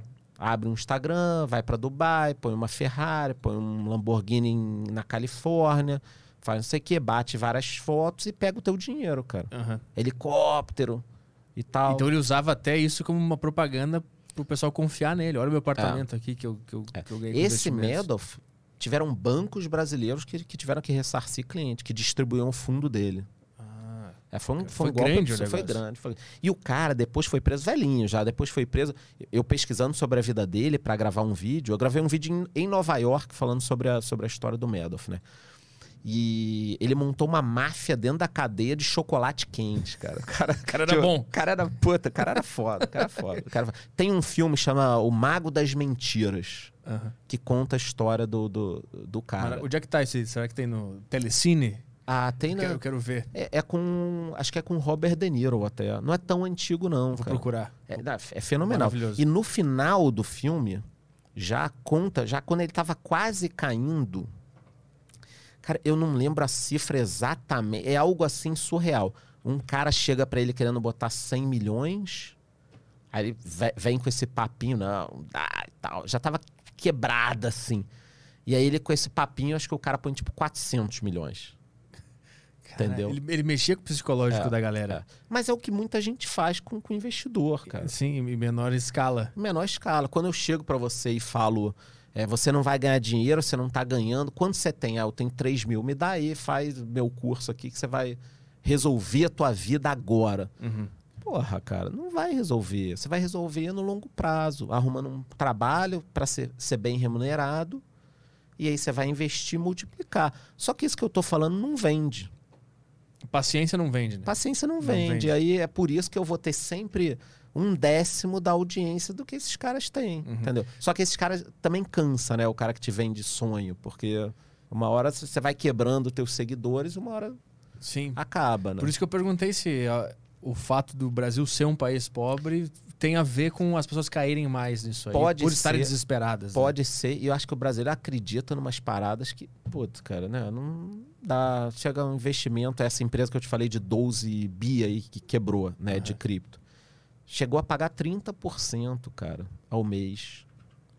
Como é que alguém acha que uma parada dessa paga 30% ao mês, cara? Eu acho que o pessoal nem tem noção, assim. Eu tenho pouco conhecimento, então quando tu me fala 30%, eu consigo... Aciona aqui um mecanismo que eu sei que isso tá- deve estar errado. Mas imagina um cara que não faz ideia do que, do que são esses Então, números. Mas vamos lá. A gente chega ali pra ele e fala, ó, cara, tem uma parada aqui, 30% ao mês. Eu levo ele numa reunião. Aí ele fala contigo, você, não, pô, eu tô, realmente, tô há seis meses já e tá dando 30%. O que, que ele faz? A tendência. As pessoas colocam um pezinho na água. Mil reais, cinco mil reais. E aí no mês seguinte, a mágica acontece. O cara botou mil reais, aparece o saldo dele mil mais 30%. Só que a gente já entendeu aqui que ele não vai sacar. O que, que ele vai fazer, cara? Ele vende o carro, ele vende a casa, ele larga o emprego. Porque a conta que ele vai fazer é a seguinte: bom, já validei, a parada paga 30. Se eu colocar 100 mil reais aqui, eu que ganho 3,982 por mês, vou botar 100 mil aqui, caralho, vou ganhar 30, cara. Ele olha pro carro dele e pensa, quanto vale isso aqui? Ele 50 vende, pau, ele queima, ele queima, Aham. cara. Eu, eu já entrei em vários grupos de pirâmide pra ver o, o bate-papo, pra ver a coisa. Cara, você tenta alertar, você é altamente atacado. Você não sabe nada. Pô, você que. Você tá falando isso porque não quer que eu tenha futuro. E aí os caras criam toda uma lógica, Na né? que- negação, eles estão em É. de negação. Porra, e, e quem tá falando contra isso é porque não quer te ver bem. Aham. E que já ajudou várias pessoas. Cara, puta, que isso é, é- é- E assim, ó, no mínimo 50 empresas dessa eu já acompanhei nos últimos 4, 5 anos. Só abrir o YouTube. Só abrir o YouTube, cara. Que eles, eles- como é que tu identifica que tá errado? Se te prometer um negócio a curto prazo. Basicamente, essa é a dica pra galera. 1%, 2%, 3%. Não existe, Não cara. como. Quer ver um negócio? Vamos imaginar o seguinte: eu, que eu te ofereço aqui 3% ao mês. Tá? Cheguei aqui, a gente desligou o podcast, 3% ao mês. Hum. Uma parada não tem erro, cara. Consegui um negócio aqui, porra, tal. 3% ao mês. que, que você tem que pensar? Tem que pensar assim, cara, mas, porra, Selic no Brasil aí, mais um jurinho. Charles conseguiria pegar no banco aí 8%, 9% ao ano. Se eu consigo pegar no banco dinheiro a 8% ao ano, por que, que eu vou te pagar 3 todo mês? Pagar 30, 40, 50 ao ano para você se eu consigo pegar um negócio tal? Por que, que eu não vou usar o meu dinheiro, vou pegar o teu, entendeu? Uhum. As pessoas que eu tentei alertar na época dessa empresa de 30% ao mês, o que, que eu falava para a pessoa? Eu falava, cara, 30% ao mês. O negócio é infalível? É infalível, bom, tem garantia. Eu falei, por que, que o cara vai te pagar 30, cara? Por que, ele não fala comigo e eu empresto o dinheiro que ele quiser a 5% ao ano na época? Ou 8% ao ano? Entendeu? Por que, ele não pega em qualquer lugar esse dinheiro? Aham. Tá te pagando 30, cara, porque isso é bonito. Sim. Entendeu? A aham, parada- aham. É óbvio, cara, é óbvio que qualquer coisa que pague 1, 2, 3% ao mês é um golpe. Aham. É que s- eu, eu tô entendendo o que você tá falando, mas eu imagino, porque eu tô tendo dificuldade de, de organizar esse cenário, mas eu tô sacando. Agora imagina um cara que não, que não tem educação financeira, que, é o que a maioria das pessoas não tem educação financeira. Eu adquiri a minha por conta própria, assistindo YouTube, por exemplo. Aí Imagina esses números todos numa cabeça de um cara. Tipo, o Caio, por exemplo. Caio, vamos lá, o Caio não entende nada. Aham, nada. Tu tá ouvindo. Percebi, percebi. Tu tá ouvindo esse- esses números e tal. Tu consegue formar um cenário na tua cabeça do que, que tá acontecendo nesse cenário que ele relatou agora? Não. É foda pra, pra galera que não. O, o Caio só quer saber o seguinte: quando eu for embora, ele fala, Charles, qual o- o- é essa empresa que paga 3% Ele vai ao, te perguntar. ao mês lá? Ele que vai eu te chamar no com- corredor Eu tô ali. com 5 mil, Isso. cara, e eu fiz umas contas aqui, 3% ao mês é bem legal pra mim, né? É, é foda Mas pra. essa eu entendi. Essa, Essa eu entendi. É que é foda, né, pra galera que não tem nenhum. Quer ver uma outra aqui, É. pra- a- antes da gente mudar o assunto? Então, cripto, você já entendeu que vai bem, né? É, 2017, estava se falando muito de startup tal, mercado de startup bombando. Aí um maluco abriu uma empresa dessa de golpe, pagava 40% ao mês. 40, cara. 40.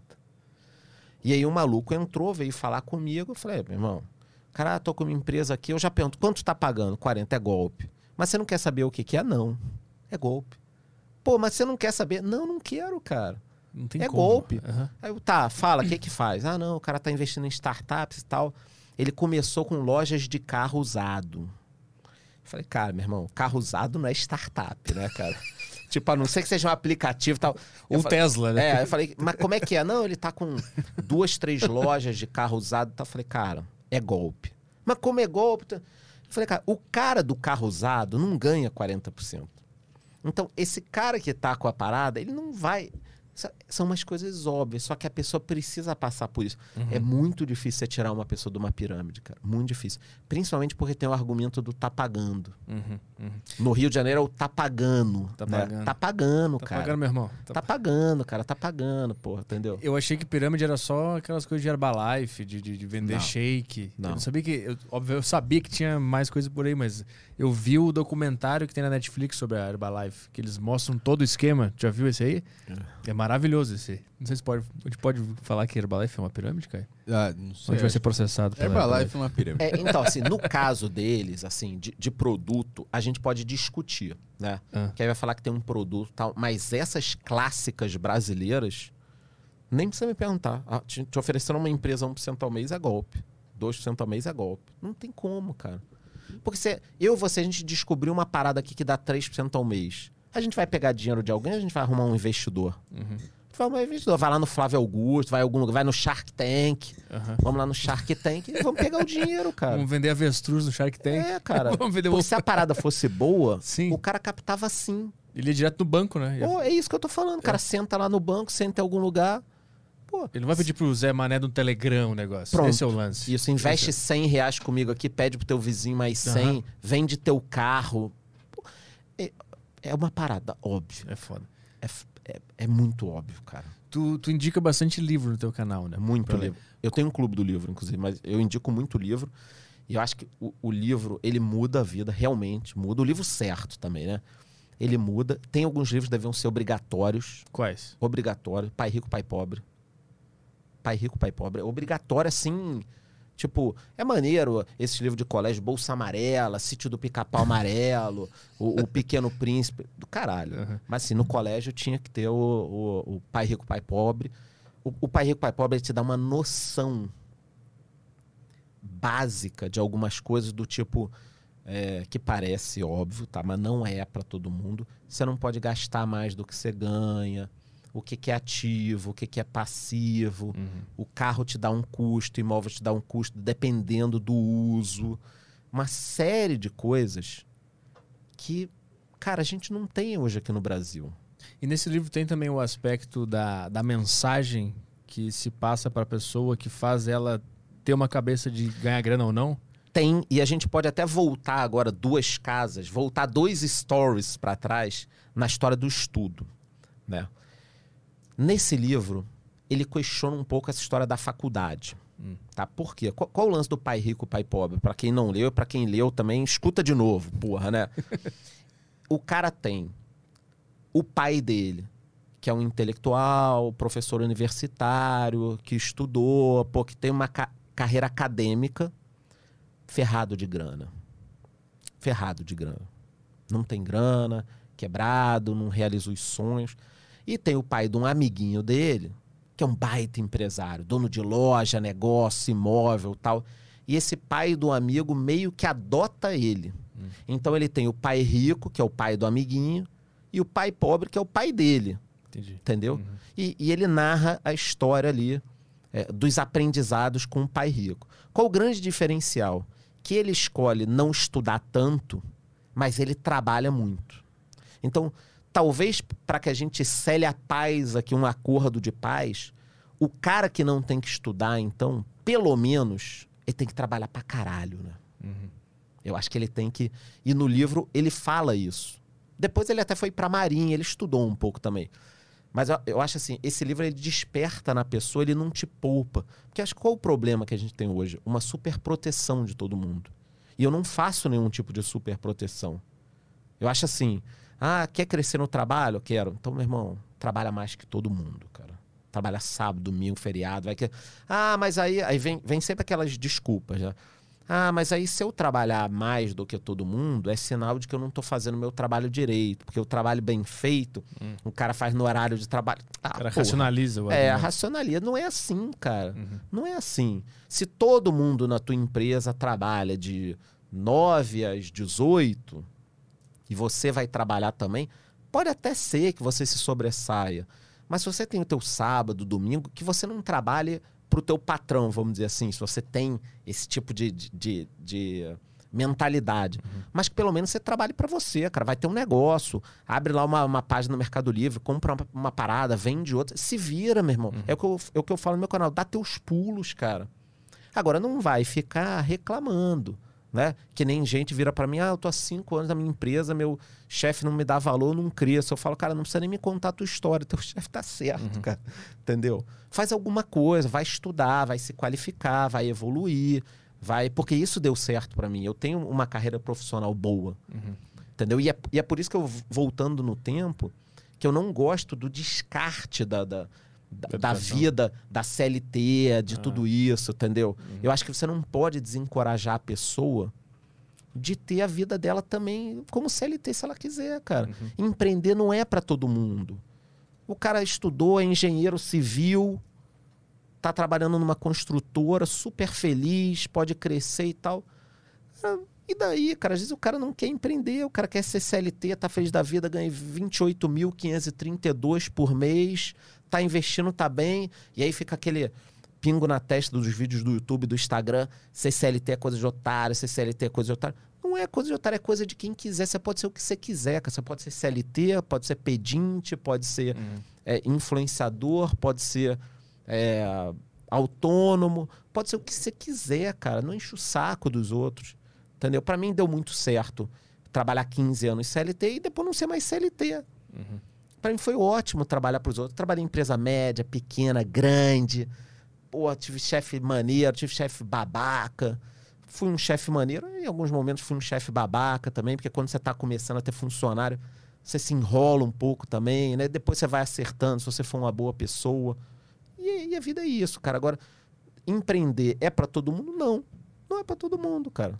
Não é pra todo mundo. Nesse livro, ele. Voltando ao livro, então, do Pai Rico, Pai Pobre, né, que eu Isso, falo pra caralho. eu vou- É que eu eu, eu ainda não li esse, eu li outros. Pô, eu tinha, podia ter te trazido, cara. Que falha grave não me avisar. Puta, falha grave. puta, eu devia ter falado, mas esse aí tá na minha lista há muito tempo, eu, nem, eu não comprei ainda, mas eu, Esse é o primeiro. eu já Esse li é o outros. primeiro. Esse é o É? primeiro a, a ser lido. Na verdade, é assim, ó. É pau a pau com o Homem Mais Rico da Babilônia. esse eu vou tá lá na minha estante já, vou ler. Eu- semana que vem eu vou ler, porque eu vou viajar, eu vou ler. Eu, tá- eu comprei esse. É ele, cara.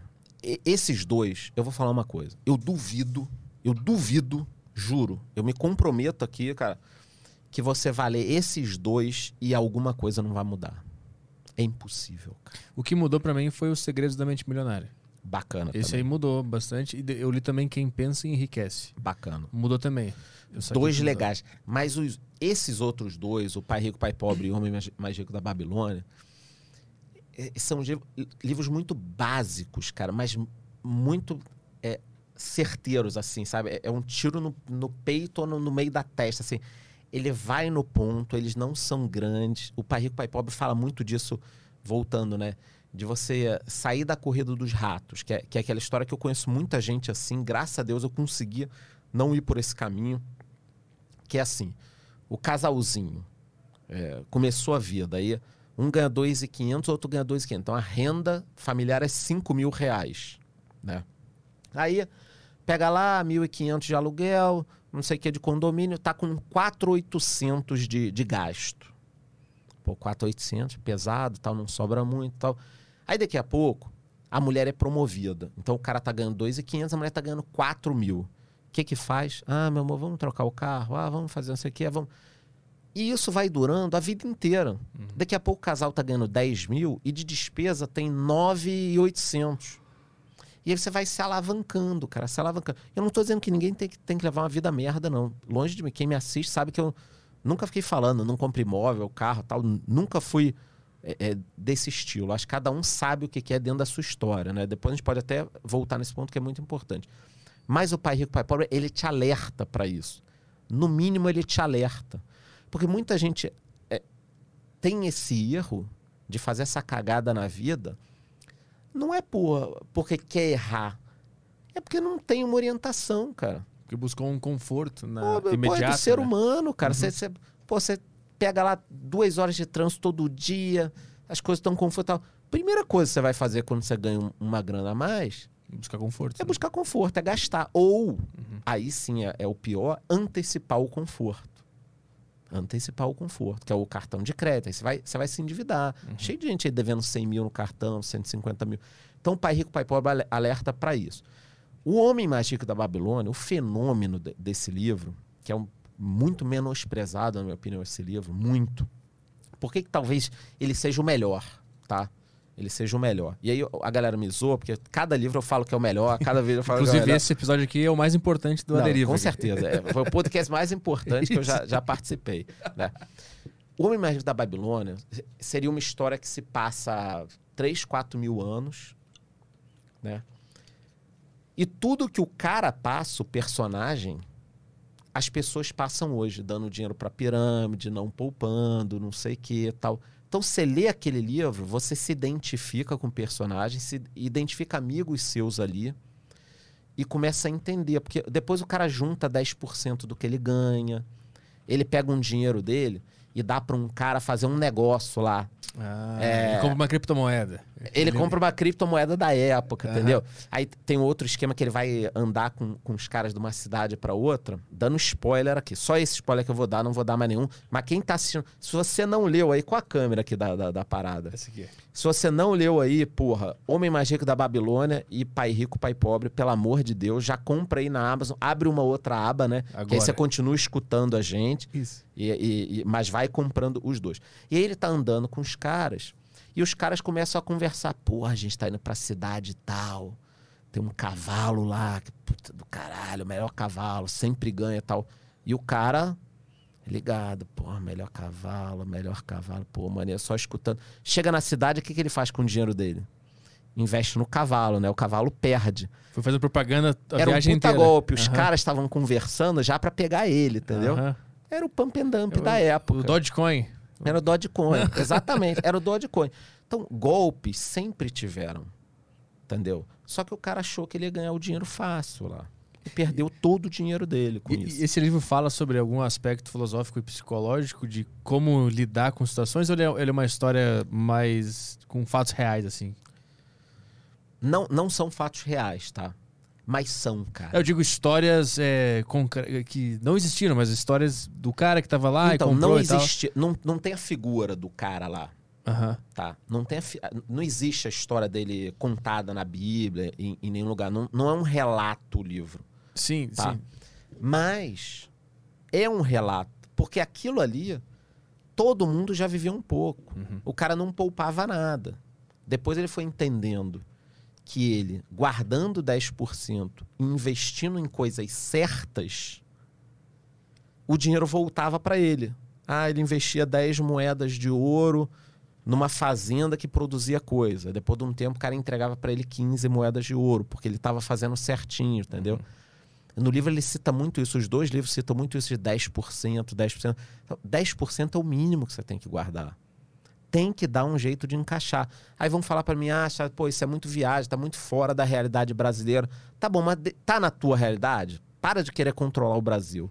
Tá na tua realidade? Ah, na minha até tá. Pô, ah, dá para você guardar? Dá, então guarda, cara. Deixa que o, o Brasil, o governo federal, gua- cuida lá. E co- como é que o cara faz pra saber se o negócio é certo ou não é? Como é que tu entende que isso aqui é certo e aquilo, aquilo ali é um golpe? Boa. Es- Estando num nível Boa. ainda Prim- abaixo de tá, conhecimento. Primeiro de tudo, você pode sempre cair num golpe. Eu posso também. Um golpe bem dado e tal, né? Mas tem golpes que são muito às claras. Que nem esses que pagam 1, 2, 3, 4%. Quer ver um golpe que não dá pra você saber que é golpe? Hum. Uma ação. Dois exemplos. A, eu vou falar em, em- as palavras em inglês, mas meio aportuguesado pra galera poder procurar, tá? Depois vocês pesquisem aí Enron, Enron ou WorldCom, tá? São duas empresas que quebraram nos Estados Unidos. Uma de energia, outra de telefonia. Tá. O que que acontece? Elas quebraram, cara. E elas estavam bem antes.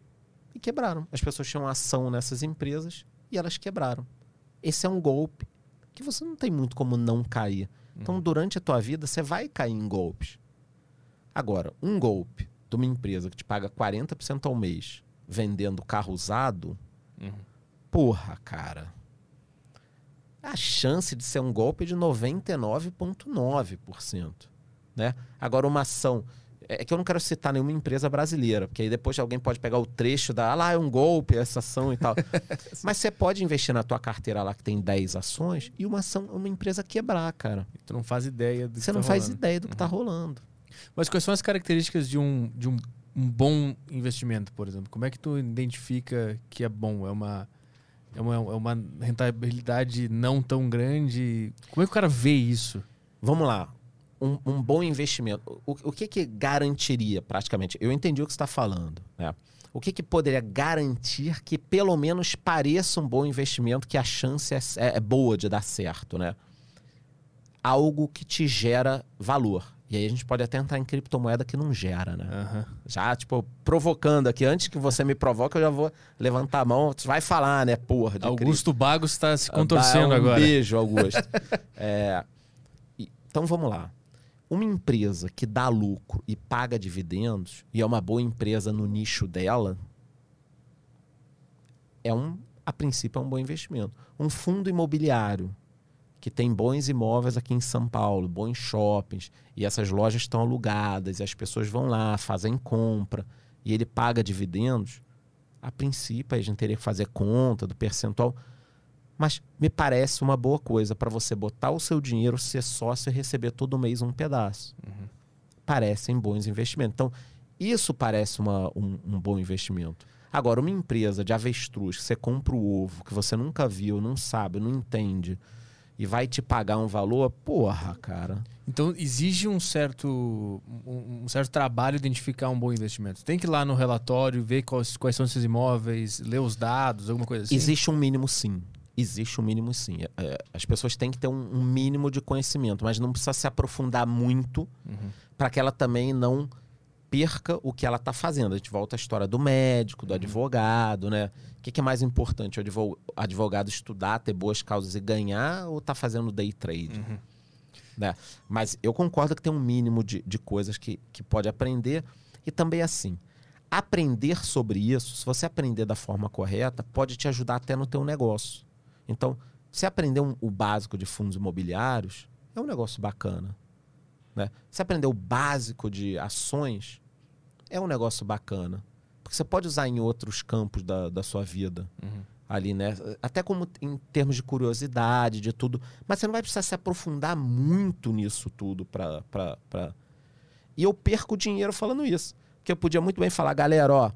Você só vai conseguir investir se você aprender 18 indicadores, arrasta pra cima Domine todos 2.300, eles. domine todos os indicadores. Sim. Podia, cara. Aham. Pô, tá muito melhor. Mas aí a pessoa vai comprar, vai aprender 18 indicadores, vai continuar não sabendo Porque como não vai ter investir. tempo pra ler um relatório inteiro. É, né? O é. cara tem uma vida fora Tem disso. excelentes casas de análise, eu gosto. Uhum. Também não vou citar nomes, mas tem excelentes casas de análise, as pessoas conhecem as melhores, que tem bons relatórios, você vai aprendendo. você vai- Aí você faz. Eu falo muito no meu canal sobre uma carteira diversificada, né? O cara que quer ter ações, ações de bancos, construtoras, uma, uma ou duas empresas de saúde, Energia. energia, utilities, que a gente chama energia, saneamento. Uhum. Isso, cara. Tecnologia, a telefonia 5G tá vindo. Pô, tem duas, três empresas no Brasil que dominam o setor. Pô, então eu vou ter um pouquinho disso aqui. Pô, tem cinco bancos grandes no Brasil. Eu vou ter dois, de repente. Tem... Não, é, não é tanto mistério assim. Então, se o Aham. cara trabalhar e investir nisso aqui e deixar, o tempo vai fazer o, o, o trabalho dele, entendeu? Investir nesses setores é meio que um, um pensamento de um pensamento lógico assim. Se a gente usa energia, a gente precisa de energia, então obviamente vou investir em energia. É, é esse o pensamento que existe. Se os bancos estão aí há tanto tempo e eles são grandes, então eu vou investir em alguns bancos. É esse o pensamento. Não é Sim. tão complexo assim que tem que ler relatório. Não é, cara. Tem um outro livro aí, ó. O Jeito Peter Lynch de Investir. Ah, aí já começa a virar um pouco mais. É um pouco técnico, mais. né? Um pouco mais. Aí o cara já tem que gostar também de, de in- investimento, tá? E aí tem um outro também, pegando gancho, pra ser.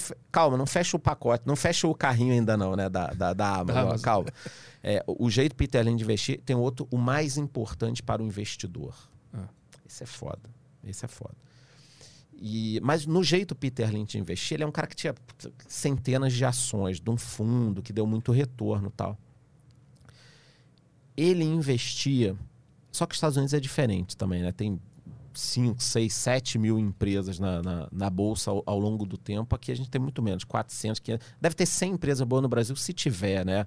E eu tô pegando, juntando empresas, fundo imobiliário, tudo. Você vai ter, sei lá, 50, 100 coisas bacanas. Estados Unidos é diferente, tá? Mas esse cara, ele investia em coisas no visual dele, que faziam sentido. Então, tipo, ah, a mulher dele, um, um exemplo do livro, sem dar muito spoiler, vou citar um exemplo só, então já está mais um, vou citar um pra galera ver, tem muito exemplo lá maneiro. A esposa dele viu uma meia no supermercado. Uma meia, em formato de ovo. Eu, eu lembro de- dessa, dessa meia de ir nos Estados Unidos e ver nos supermercados, né? E ela viu uma meia no supermercado. E ela falou pra ele, pô, meu amor, legal, fui no supermercado, comprei essa meia que tal. Ele começou a pesquisar, entendeu o que, que a empresa pensou, a empresa da meia. Que uma mulher ia numa loja de meia, sei lá, uma vez a cada dois meses, ou uma vez por mês, mas ia duas vezes por semana no supermercado. Então faria sentido ter meia no, no supermercado e aumentar a venda, não sei o quê. Ele investiu na empresa, ganhou dinheiro pra caralho. Ele via um, um café numa estrada, uma rede de cafeteria. Ele parava muito, falou, pô, esse negócio está crescendo, eu vou investir.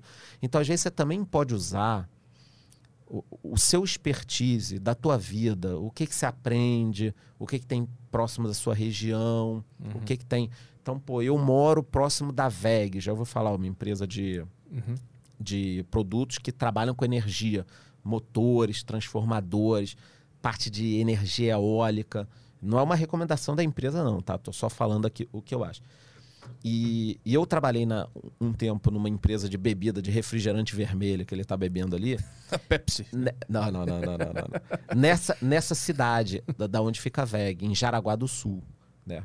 E todo mundo adora a empresa. A empresa, ela compra outras empresas. ela é reconhecida como uma baita gestão, a- a VEG, né?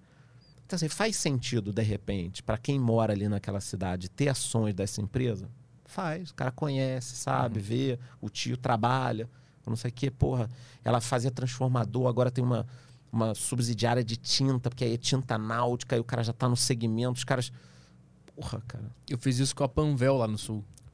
Porque tem Panvel em tudo que é lugar. Acabou e, de citar um exemplo, pronto. e tá é sempre isso. abrindo. Eu comprei Panvel. Mas Você- só por intuição, assim, não analisei nada. Pô, É, calma, calma, galera, Mas- calma. Calma, porra.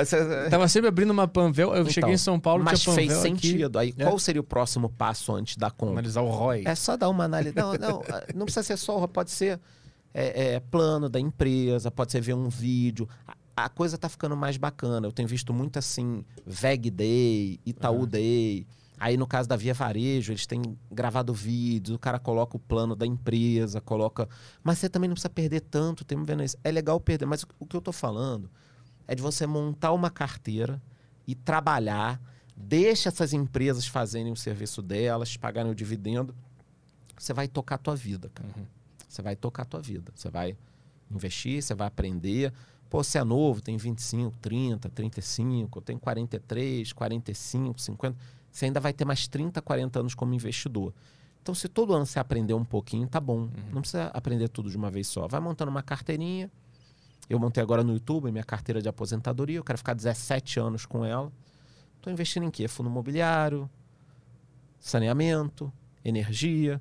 Tá, da- daqui a 17 anos, quando eu pretendo me aposentar, ter um canal de culinária. Ninguém vai me encher o saco de investimento. Quem me falar de investimento, eu já Investimento futebol não falo. Daqui a, daqui a pouco. Futebol já não falo.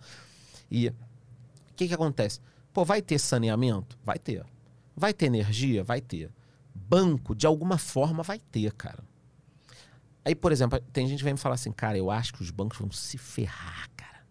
Vai ser só banco digital novo. Cara, tem ação de banco digital novo. Se, se a tua tese é essa, você tá falando isso porque esse teu primo trabalha no banco digital e falou que o plano é ótimo e tal, você pode investir. Ah, eu acho, cara, que os imóveis vão bombar daqui a 10 anos, porque não tem mais espaço nas cidades e tal. Você já sabe, tem fundo imobiliário, cara.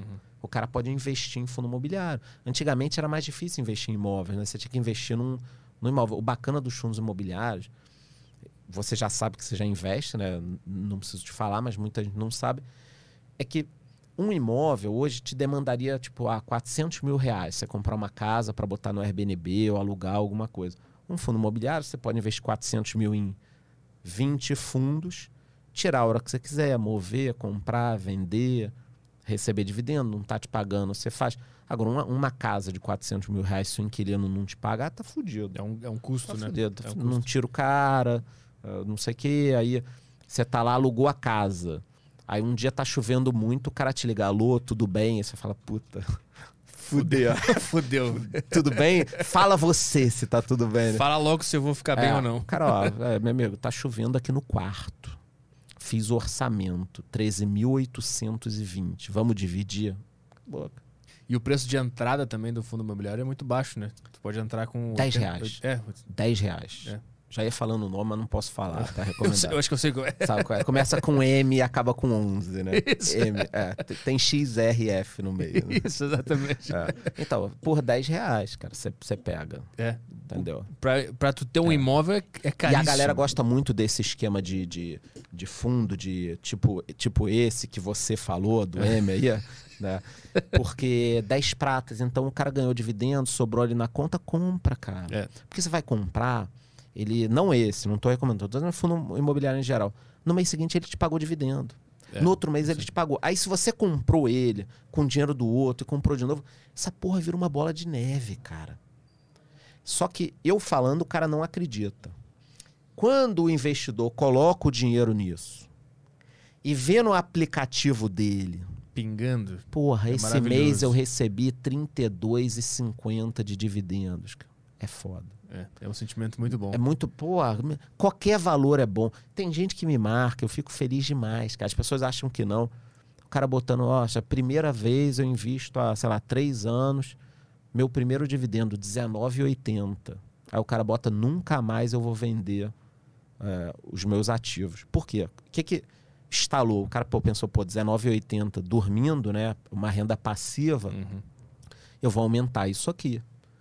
E aí, ao longo do tempo, isso pode virar uma, uma pancada absurda. É, pode ter gente que, Entendeu? que ouve esse valor e acha que é bobagem. 19 e pouco. Não é bobagem. Imagina tu cara. acordar dia 15 e simplesmente entrou na tua conta 20 reais. É. E aí, e tu sabe que se Hum. tu pegar esses 20 reais, juntar com o teu aporte e comprar de novo, mês que vem não vai ser 20 É reais. 20, 21 e 30. É, e aí no outro mês e vai indo.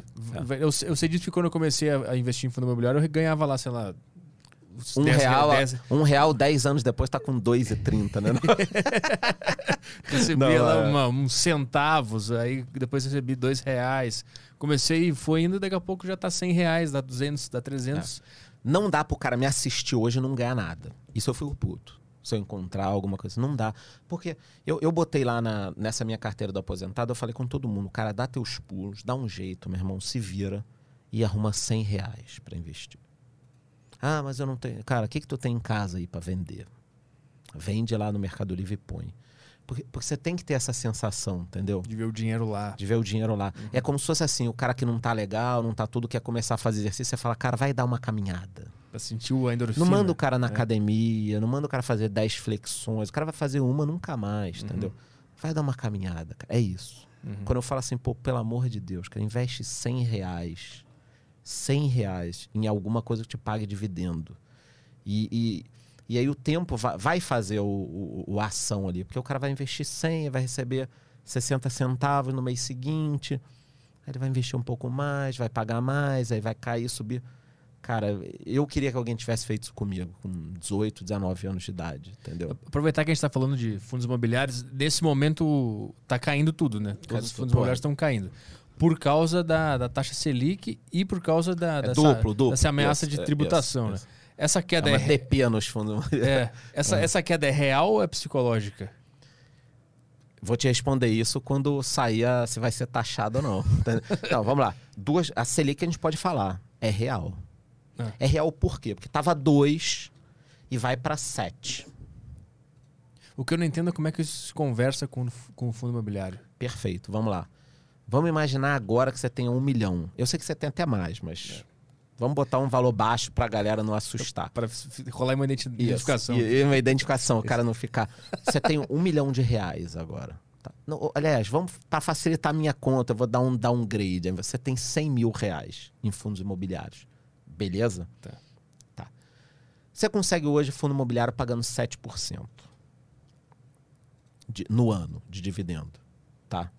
Então, o que, que significa isso? Que você vai ganhar ali os seus 7% dos 100 mil. Vai me acompanhando que depois a gente vai chegar na matemática da, da parada, tá? Então, você ganha 7% hoje de fundos imobiliários. Ok. A Selic está subindo, tá? Você já tem aí tesouro pagando 8, 8 e pouco. Depois tem que ver a, o desconto líquido e tal, mas você já, já tá com ele subindo. Você concorda comigo que o risco, teoricamente, do tesouro é muito mais baixo do que dos fundos imobiliários? Fundo imobiliário, Deus me livre, o imóvel pode cair, o inquilino saiu também, tem alguns, Uhum. alguns riscos e tal. No tesouro, se der merda no tesouro, que já tem uma merda muito grande. Tem risco, tá, galera? Sempre, tudo tem risco, tá? Não existe risco zero. Não existe, só casamento. Casamento você vai ser feliz tal, momento, né? Mas no, É que, é que o Lucas, ele- o Lucas Pitt, ele vem aqui, ele falou que investir num, tes- Uhum. Abraço, num Pitt. tesouro, é, é- tu tá dando teu dinheiro pro governo. E ele não Aham. confia no governo. Ele acha que é mais arriscado Por confiar que no tem- governo. Por isso que tem risco. Por Uhum. isso tem risco, tá? Mas para dar uma merda no tesouro, porque já deu uma merda em tudo. Uhum. O país já vai estar numa situação muito ruim e tal. Mas por isso que a gente sempre tem que. Tudo tem risco, tá? Até o que tem o fundo garantidor de crédito tem risco. Porque o fundo garante até 200, 250, du- 250 mil. Eu falei 200 pelo seguinte, porque muita gente acha que é 250 e investe 250. Só que aí, como ela está ganhando juros, daqui a pouco ela tem 280 mil e é garantido Ah. só 250. Então sempre toma esse cuidado, tá, galera? Em, em investimentos que, que tem fundo garantidor de crédito, não coloque os 250, entendeu? Uhum. As pe- as pessoas- ninguém nunca Sim. faz essa conta. Porque tu não tá levando fé nem no próprio investimento. Isso, né? o cara chega lá, pô, eu, tô- eu tenho um fundo tal, tô tranquilo que tem. Quanto você investiu? Ah, 250. Quanto tempo? Não sei quantos anos. A parada já tem. O cara só vai ter 250. Aham. Tá. Mas voltando lá o, o exemplo do fundo imobiliário. Qual a relação do fundo imobiliário com a Selic? Existe uma relação do fundo imobiliário com um, um dos tesouros, tá? Eu vou falar para não confundir, tá? Para que fique bem claro. Existe um spread de 2 a 3% da NTNB, que é um, um tipo de tesouro, que está hoje pagando aí PCA mais 4, 4 e pouco. Então, até 7% a Selic indo, tá tudo bem. Tá, tá quase tudo bem. Se passar disso, os fundos vão cair mais ainda. Porque a galera vai sair e vai optar pelo tesouro. Exatamente isso. Entendi. Já entendeu? Mas não é uma, uma queda real num fundamento de um fundo imobiliário. Não, zero, cara. O fu- Mas o que, que acontece? Se você tem lá os teus 100 mil pagando 7 mil de juros, tá? O que, que vai acontecer? Se o tesouro pagar 8 ou 9, você vai pro tesouro, cara. Mas o fundo imobiliário, no mesmo período, por exemplo, o cara pega um tesouro que de 10 anos Tá. e o fundo imobiliário ele vai manter 10 anos também. A tendência não é um imóvel melhorar. É essa a grande questão, porque as pessoas ignoram. Porque aí você tem que falar assim, tá, Charles, mas você continua nos fundos imobiliários. Eu continuo por causa disso que você está falando, porque se a inflação está subindo, presta atenção, se a inflação ela está subindo um pouco, né? Mas a gente não sabe aonde ela vai. É impossível você falar se ela vai continuar ou se ela vai parar. Porque a gente está no meio de uma confusão da pior pandemia do século, porra. Entendeu? Tem porto na China que tá todo cagado ainda de remessa, faltando chip para carro. Você viu que o ca- tem carro usado mais caro do que quando, como o cara pagou lá atrás. Cara, isso tudo vai. O, o mercado ele vai se ajustar em algum momento. Só que a gente não sabe se vai se ajustar lá em cima ou se vai descer um pouco. O dólar estava caindo, hoje já está subindo. Impossível fazer previsão, mas o que você pode entender é, são os fundamentos. Então, isso que você falou. Eu não invisto no fundo imobiliário só querendo 7% ao ano. Porque senão eu compararia também só com a Selic, com a NTNB e tal. O que, que eu tô olhando agora? Eu. Mas aí eu tenho 43 anos, já vi isso antes e tal. Os imóveis devem se valorizar. Só que eu não posso recomendar isso para ninguém. Isso é uma opinião muito pessoal. Então, para mim, faz sentido ainda, mesmo que a Selic vá 6, 7, ter um pouco de fundos imobiliários, porque eu estou ganhando 7 ao ano, enquanto o governo não, não dá uma mordida, mais essa valorização que você está falando. Quando vai ocorrer a valorização? Eu vou te dizer, em algum momento.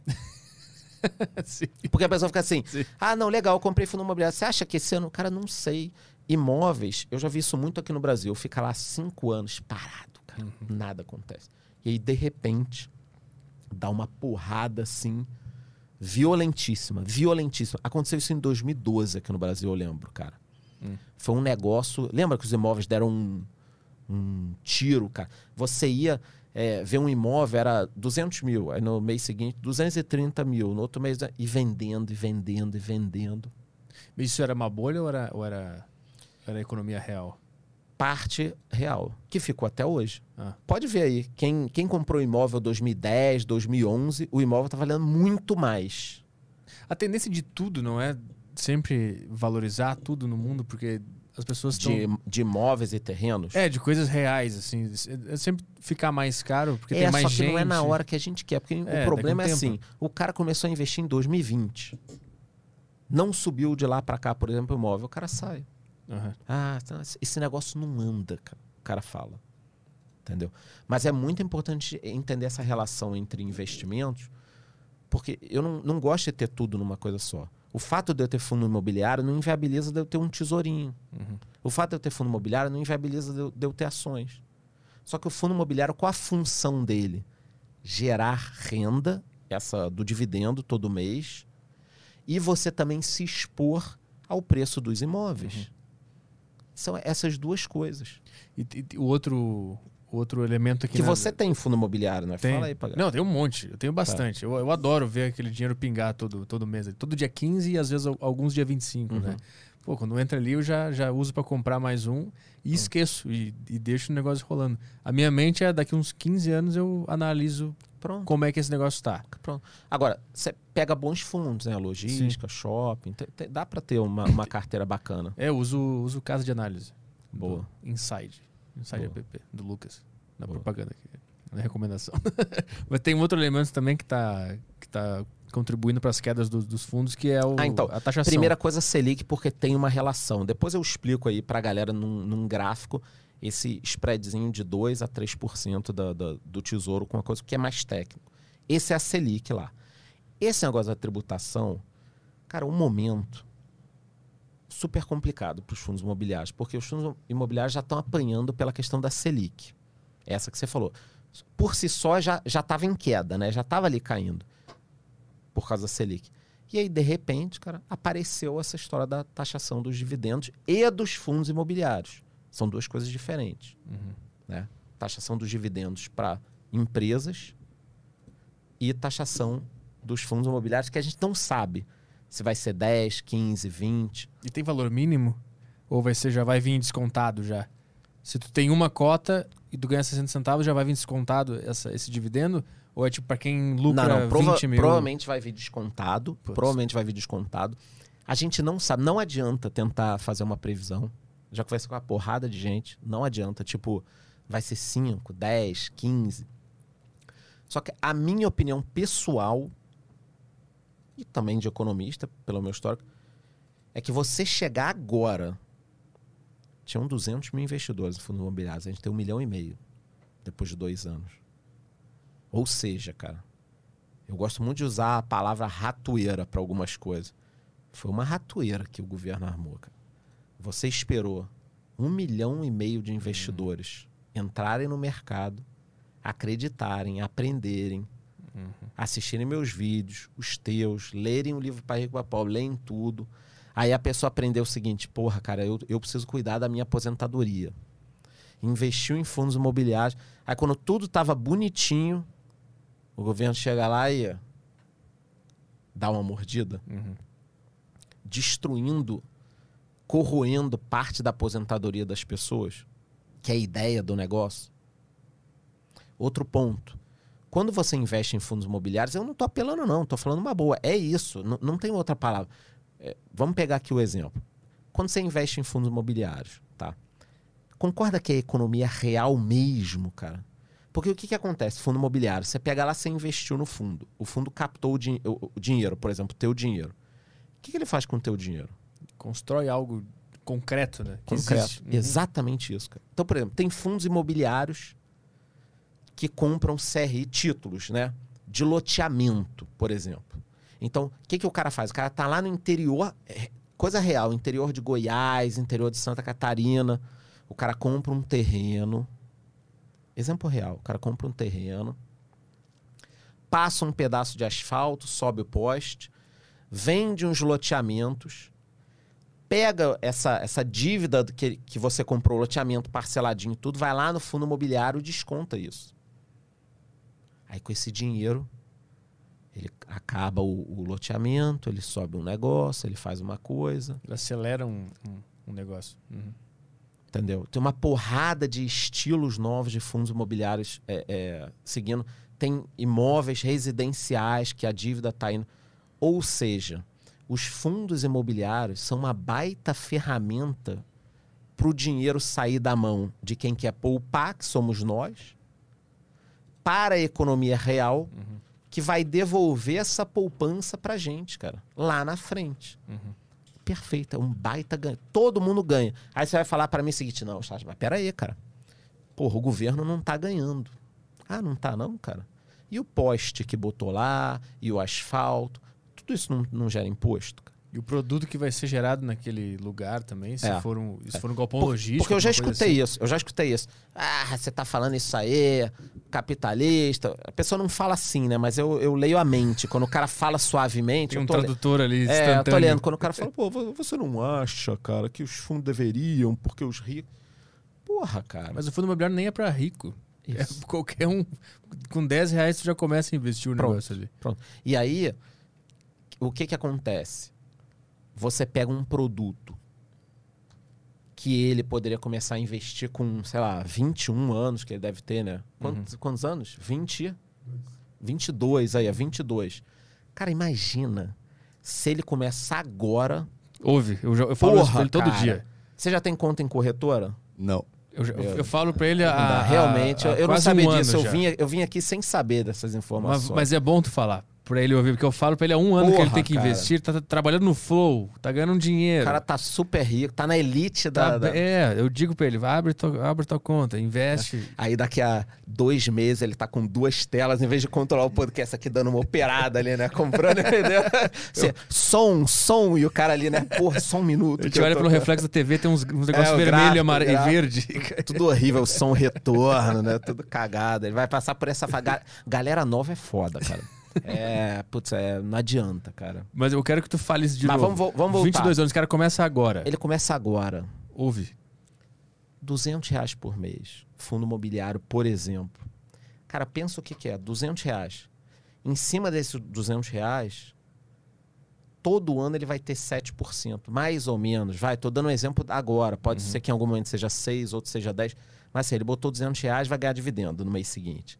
Aí no mês seguinte, ele vai ter o 0, 005, 05, 005, 0506 no mês, vai. Hoje um fundo imobiliário está pagando. Pegar alguns fundos lá de recebíveis, estão pagando 1, 0,8. Tem uns fundos tão excelentes, mas vamos calcular 7%, né? Cara, se todo mês ele botar 200, 250, 300 e no mês seguinte ele receber dividendo, cara, isso vira uma bola de neve Sim. assustadora, né? Com 30 anos. Eu não vou falar que com 30 anos ele tá milionário. Mas tá, muito seguro, tá, Tá, tá muito bem. respirando, né? Tá muito... Não, e sabe qual é o melhor de tudo? Quando ele tiver 10 mil, 30 mil, 40 mil, o dividendo começa a ficar tão bacana que ele já não precisa fazer o aporte de 200. Se ele esquecer lá e não fizer merda, investir em coisas boas, ações boas, fundos imobiliários bons, cara, todo mês aquilo vai virar uma, uma, uma parada É. assim assusta... assustadoramente positiva. Vamos né? investir, Caio? Bora, bora, vamos lá. Ele sempre Eu tô- fala eu- isso. não, mas eu Sempre. tô nessa desde o pitch também. Você É. começou com esse papo aí, agora tem pressão minha aqui. Então, Já- tô já- Pre- pressão assim. pelo teu futuro, pelo teu bem. É, Pelo porra. teu bem. Não é pressão de, de gente chata. Pra fazer bobagem. É pra investir do dinheirinho, pô. E principalmente isso do dividendo, cara. Porque você comprar também só ação. Fundo imobiliário sempre vai te pagar se o fundo for bom. Mas você comprar ação, por exemplo, que você está esperando a valorização, é legal, tem que ter. Mas eu gosto disso de coisa que te paga, né? Sim. Você já percebeu isso, né? Que você vai sempre recebendo. É... Eu tenho uma carteira só de ações com dividendos e tem outras que é pra valorizar, né? Que eu penso que aí no futuro eu, eu vendo as que valorizaram e compro dividendos. As que pagam Uhum. dividendos e me mantenho. Esse é o meu plano pro futuro. Não sei se está certo. Se está Pode ser, correto. pode ser. É que o, o dividendo também, ele equilibra muito a carteira. Normalmente são empresas e fundos mais sólidos. Às vezes eles não vão oscilar tanto. É. Mas eles estão sempre te pagando. né? É. Então, quando eu ficar velho, eu- eu penso em vender as que valorizaram e, e comprar em que pagam dividendos. Uhum. E ficar Boa. com, com dividendos e tentar viver disso, né? Ou, ou isso ter um, ser um complemento. Se o governo gigante. e tá achando mais, voltando a história lá. Então, Existe alguma, algum, alguém que está batalhando para isso não acontecer? Ou é com eles lá e gente que espera? não, cara, eu, eu já ouvi falar que parece que tem alguns deputados, uma galera já entendendo que isso pode travar um pouco a economia, cara. Ah, boa. Travar boa. um pouco a economia. Porque o que eles estão dizendo é que o que o Paulo Guedes falou que eu acho que ele foi muito infeliz na fala dele. Ah, ninguém vai passar fome se pagar 20% de dividendo. Porque quem ganha dividendo tem o dinheiro, né? mas mas isso é um argumento meio, meio foda, porque assim, tá bom, a gente não vai passar fome se pegar o, o 20%, né? Mas tá indo pra onde esse dinheiro? Tá indo pra onde, cara? Eu te digo pra onde tá indo. Mais benesses pra um Pra estado eles. gigante, pra É, eles. Vai para eles. Pra- Porque se você dissesse o seguinte, não, Charles, é o seguinte, cara, a gente vai pegar 15%, vamos, vamos supor que taxa em 15% os dividendos do fundo imobiliário. Cara, esse dinheiro está indo para um fundo único aqui e a gente vai retirar, dá um exemplo aqui bem justo, todas as crianças de rua, você vai poder acompanhar pela câmera do, do, do, do teu celular, as crianças vão ser retiradas, vão, vão receber uma comida, vão ter escola, todas vão ler um livro. Porra, caralho. Meu irmão, retira 20% do meu, não retira 15%. Retira 50% do meu. Mas não é isso, cara. Não é isso. É para pagar a Tá máquina cheio, estatal. né? tá cheio de gente com 60 dias no ano de férias, Uhum. salário de 150 mil por mês. Abre aí, é isso, cara. É pra isso. É e aí isso chegou num ponto que, com a crise, tá precisando de dinheiro, cara, pra pagar. Então, é pra isso. Aí, se é pra isso, é tomar no cu, meu irmão. É, Porra. Aí vamos, vamos Entendeu? resistir a isso. É, cara. Puta, e, e de ações também vai, vai pegar, né? Vai pegar tudo, Vai cara. pegar tudo. Vai pegar empresas também. Porque aqui no Brasil, o cara que tem empresa, o que, que ele faz? Ele tem empresa dele lá. E aí, putz, de novo, lembrando das pessoas que conversam comigo que eu, eu traduzo o que o cara tá pensando. Era, poxa, Charles, mas você não acha justo? Deve ser 20% que o, o governo tá, tá querendo. Você não acha justo o cara que vai retirar o dividendo dele, que hoje não paga nada? É nada, porra. O cara não paga nada. Não sei como o cara não paga nada. Mas o cara não paga nada. Pagar 20% de dividendo agora. Meu irmão, o que o cara tira da empresa dele hoje, que ele não paga nada, é o que sobra, cara, da devastação que é você ser empresário no Brasil. É devastador, cara, Uhum. burocrático. Então, o cara que tem uma empresa hoje, que contrata, paga funcionário, tem aluguel, tem burocracia. O cara que tem tudo isso sobre o que sobrava, quando sobrava, ele vai ter que pagar um valor. Mas a cultura de muita gente, olha que loucura, a pessoa pensar o seguinte: ah, cara, pô, não acha justo o cara pagar 20%? Porque em vários países, só na Estônia que não cobra, não é assim só na Estônia. As pessoas começam a falar várias paradas, meio. É que tem um político que sai falando o número que ninguém checa, e o cara. Eu sei quem é. É, sabe o que era. Então, e aí o cara vai falando e tal. Cara, o cara que é empresário no Brasil e sobra alguma coisa no final do mês, o governo tinha que dar 20% pra esse cara, entendeu? Quanto sobrou? Meu? Sobrou tanto, vou te dar 20%. O que ele vai fazer é taxar de novo agora sobre o lucro do cara. Pô, taxa sobre lucro. Aí você acha que você tem um comércio, ou uma empresa, ou alguma coisa, você retira dividendo. Você vai querer ampliar muito o teu negócio, fazer tudo.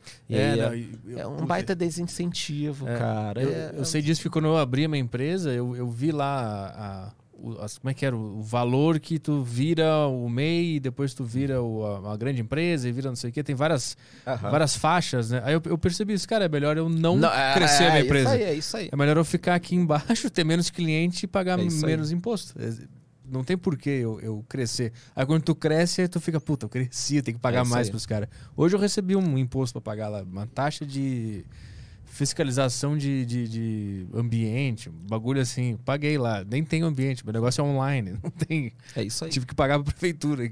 E aí não paga pra tu ver. Porra, meu irmão. Eu paguei voando aquele negócio. É isso eu aí, recebi é e paguei na hora, porque eu sei que se eu não pagar, fudeu. Vamos falar de cripto agora? Vamos. desse delírio coletivo, que só Delírio, Augusto delírio. Bagos consegue ganhar dinheiro com isso.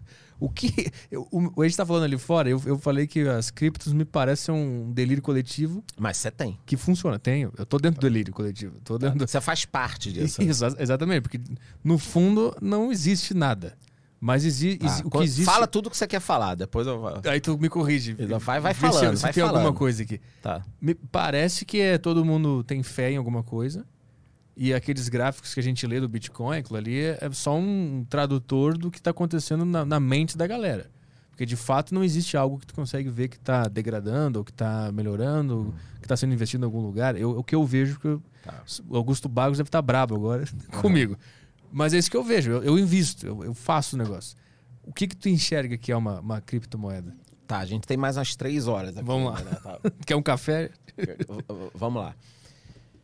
É, sobre isso de, de não enxergar, eu vou pegando os problemas dos piores para mais tranquilo, pra gente matar logo tudo, né? Eu, eu escuto muito assim, cara, não tem lastro, né? Não é nada, né? É meio que você falou, né? Tipo, me dá um Bitcoin aí, não tem, né? É, É o número do meu celular. é o número no seu celular. Se tiver ainda no seu celular, né? É. Pode ter sumido É. também. Porque não tá na Trust. Não tá na, na carteira, tá na corretora. Isso. E aí, todo dia some uma corretora, sabe disso, né? Que já Sim. fecharam várias, né? Tem uns turcos que somem do nada, uns caras. um- um- o cara no Canadá, da Quadriga X, acho que ele. O cara morreu. O dono da corretora morreu e ninguém tinha as senha. chaves. É. Era digital e, dele. E o que- corpo também não apareceu do cara, né? Tipo, ah, porra, cara, isso é. entendi. Isso aqui. é foda, né? Então, é, isso pode acontecer. Então, não é recomendado que se deixe to- todas as criptos na carteira, numa carteira quente, numa corretora, nada disso. Então, no momento que você tem um valor um pouco maior, é, deixa com você, né? Existem tipo pendrive para explicar para as pessoas que você pode deixar suas criptos em segurança, guardar tua senha Uhum. e tudo mais. Mas voltando à história do, do lastro, né? Eu entendo que não tenha lastro da forma que as pessoas querem o lastro. Ou seja, um lastro que você olhe. Mas hoje, se você parar para pensar, a gente também não tem moedas com lastro. Não tem moedas com lastro. Porque antigamente, é, é, simplificando muito a história para as pessoas, a gente tinha o lastro do ouro. Né? Então, há muitos anos atrás, todos os países, quando eles começaram a emitir as suas moedas, então você ia lá na França, na Suíça, o papel moeda, olha só, o papel moeda do país, a quantidade de papel que o país tinha, o governo tinha em ouro. Hum. Tá? Era assim. Então, se você quisesse pegar o teu dinheiro e ir no banco central do país ou em alguns bancos, você pegava até o ouro. Veio a Primeira Guerra, veio a Segunda Guerra, todo mundo se endividou, deu cagada. O único país que conseguiu manter isso foram os Estados Unidos. Por isso que o dólar é hegemônico. Porque teve Bretton Woods, eu tô só complicando um pouco para a gente poder entender cripto, tá? E aí os Estados Unidos foi o único país, naquele momento se reuniram lá 44 países. Os Estados Unidos foi o único país que conseguiu, por depois acabando a Segunda Guerra Mundial, o mundo destruído. Concorda? A Europa destruída, porra, a Alemanha devastada, porque foi bombardeada, mas a Inglaterra também, França. E aí os Estados Unidos garantiu para o mundo: olha, vocês estão aí fudidos? Eu tenho ouro aqui para lastrear o dólar. E aí todos os países falavam: não, então a gente vai usar o dólar porque a gente sabe que está lastreado no ouro. Beleza até aí? É, Isso é, isso é para Pode perguntar. é para confiar que o, que o dólar vale o que diz que ele vale. Então tu usa porque o muita gente fica, fi- me fala o seguinte: eu não entendo porque que todo mundo usa dólar no mundo tal. Cara, tem que estudar a história. Então, de 44, eu já vou te dizer quando isso acabou, pra frente, os Estados Unidos, o mundo começou a usar o dólar porque o dólar tinha lastro no ouro. Eu tô tentando entender esse conceito Tá. de lastro no ouro. É, Aham. é, tipo, Vou te dar um exemplo. Vamos supor que os Estados Unidos tivesse um milhão de dólares em papel moeda. Uhum. No cofre tinha um milhão de dólares em ouro. e isso foi isso foi feito para não precisar usar o ouro? Como, como é, é assim? impossível você ficar carregando o ouro, né? Tá, ente- então, tá, Entendeu? entendi o lance. Era, era uma réplica do que tinha lá Exatamente. no, no cofre. Exatamente. Então você concorda que se você era francês e aí você queria vender alguma coisa, você usava o dólar lá do outro lado do mundo, porque você sabia que aquilo ali era como se você estivesse usando, é como se fosse um certificado do ouro. Aham. Pronto, bem simples, assim. Mas não corre o risco de do dólar começar a gerar mais valor? Calma, Ah, tá. calma. Isso deixou os Estados Unidos muito confortável, Aham. né? E começou a ser utilizado como uma moeda do petróleo, como uma moeda de tudo. Em 71 deu merda. É Vai dar merda aí? Deu merda. Os Estados Unidos começou a gastar demais, não sei que tal. Precisou imprimir muita moeda. E aí ele começou a imprimir moeda e não tinha mais ouro. O que, que aconteceu? Os Estados Unidos, que se comprometeu a sempre manter ouro e dólar na mesma proporção, roeu a corda. E avisou o mundo: olha, galera, continua usando o dólar aí, mas tem só um detalhe, tá? A gente não tem mais tanto ouro. E o mundo continuou usando o dólar. Realmente, aí eu- eu tenho várias discussões com comunidade de, todo, de tudo, de ação, fundo imobiliário, inclusive de cripto, tá? Porque muita gente critica muito os Estados Unidos. E, e tem que fazer algumas críticas. Mas, em alguns momentos, eles tiveram acertos na economia e muitos erros. Normal, né? Como qualquer país. Então, de 71 para frente, acabou essa história do lastro. Tá?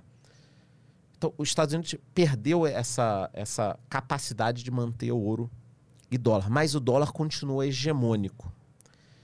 Por que, que eu te contei toda essa história aqui de três horas que já não tem mais ninguém assistindo o, o, o podcast? Para você entender que realmente, em algum momento, o dólar, para cada dólar existia o ouro. Tá? Hoje, então, o dólar não tem lastro em nada. Mas tem economia americana, que é gigante. Ele foi mais se desprendendo. baita, assim. É, mais baita endividamento também. Tá. O que, que todo mundo que não gosta de cripto reclama? Bitcoin não tem lastro. É dinheiro de banco imobiliário. Não tem um equivalente físico. Não tem um equivalente físico. Exatamente isso. Porque as pessoas querem essa comparação que eu te contei. Eu te contei toda essa história triste Uhum. para te falar que as pessoas querem comparar banana com laranja. Elas querem que o Bitcoin tenha, por exemplo, ouro num cofre, cara. Uhum. Não vai ter ouro num cofre.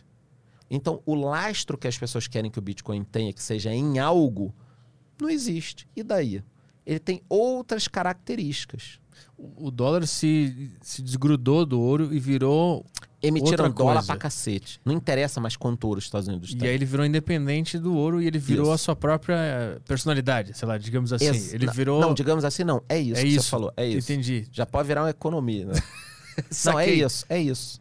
E aí ele dominou o mundo. Basicamente. Isso, isso. O que é belíssimo em alguns aspectos para os Estados Unidos, porque assim, se você chegar em qualquer país do mundo e balançar uma nota de, de real, ninguém vai entender nada. Quem é esse maluco?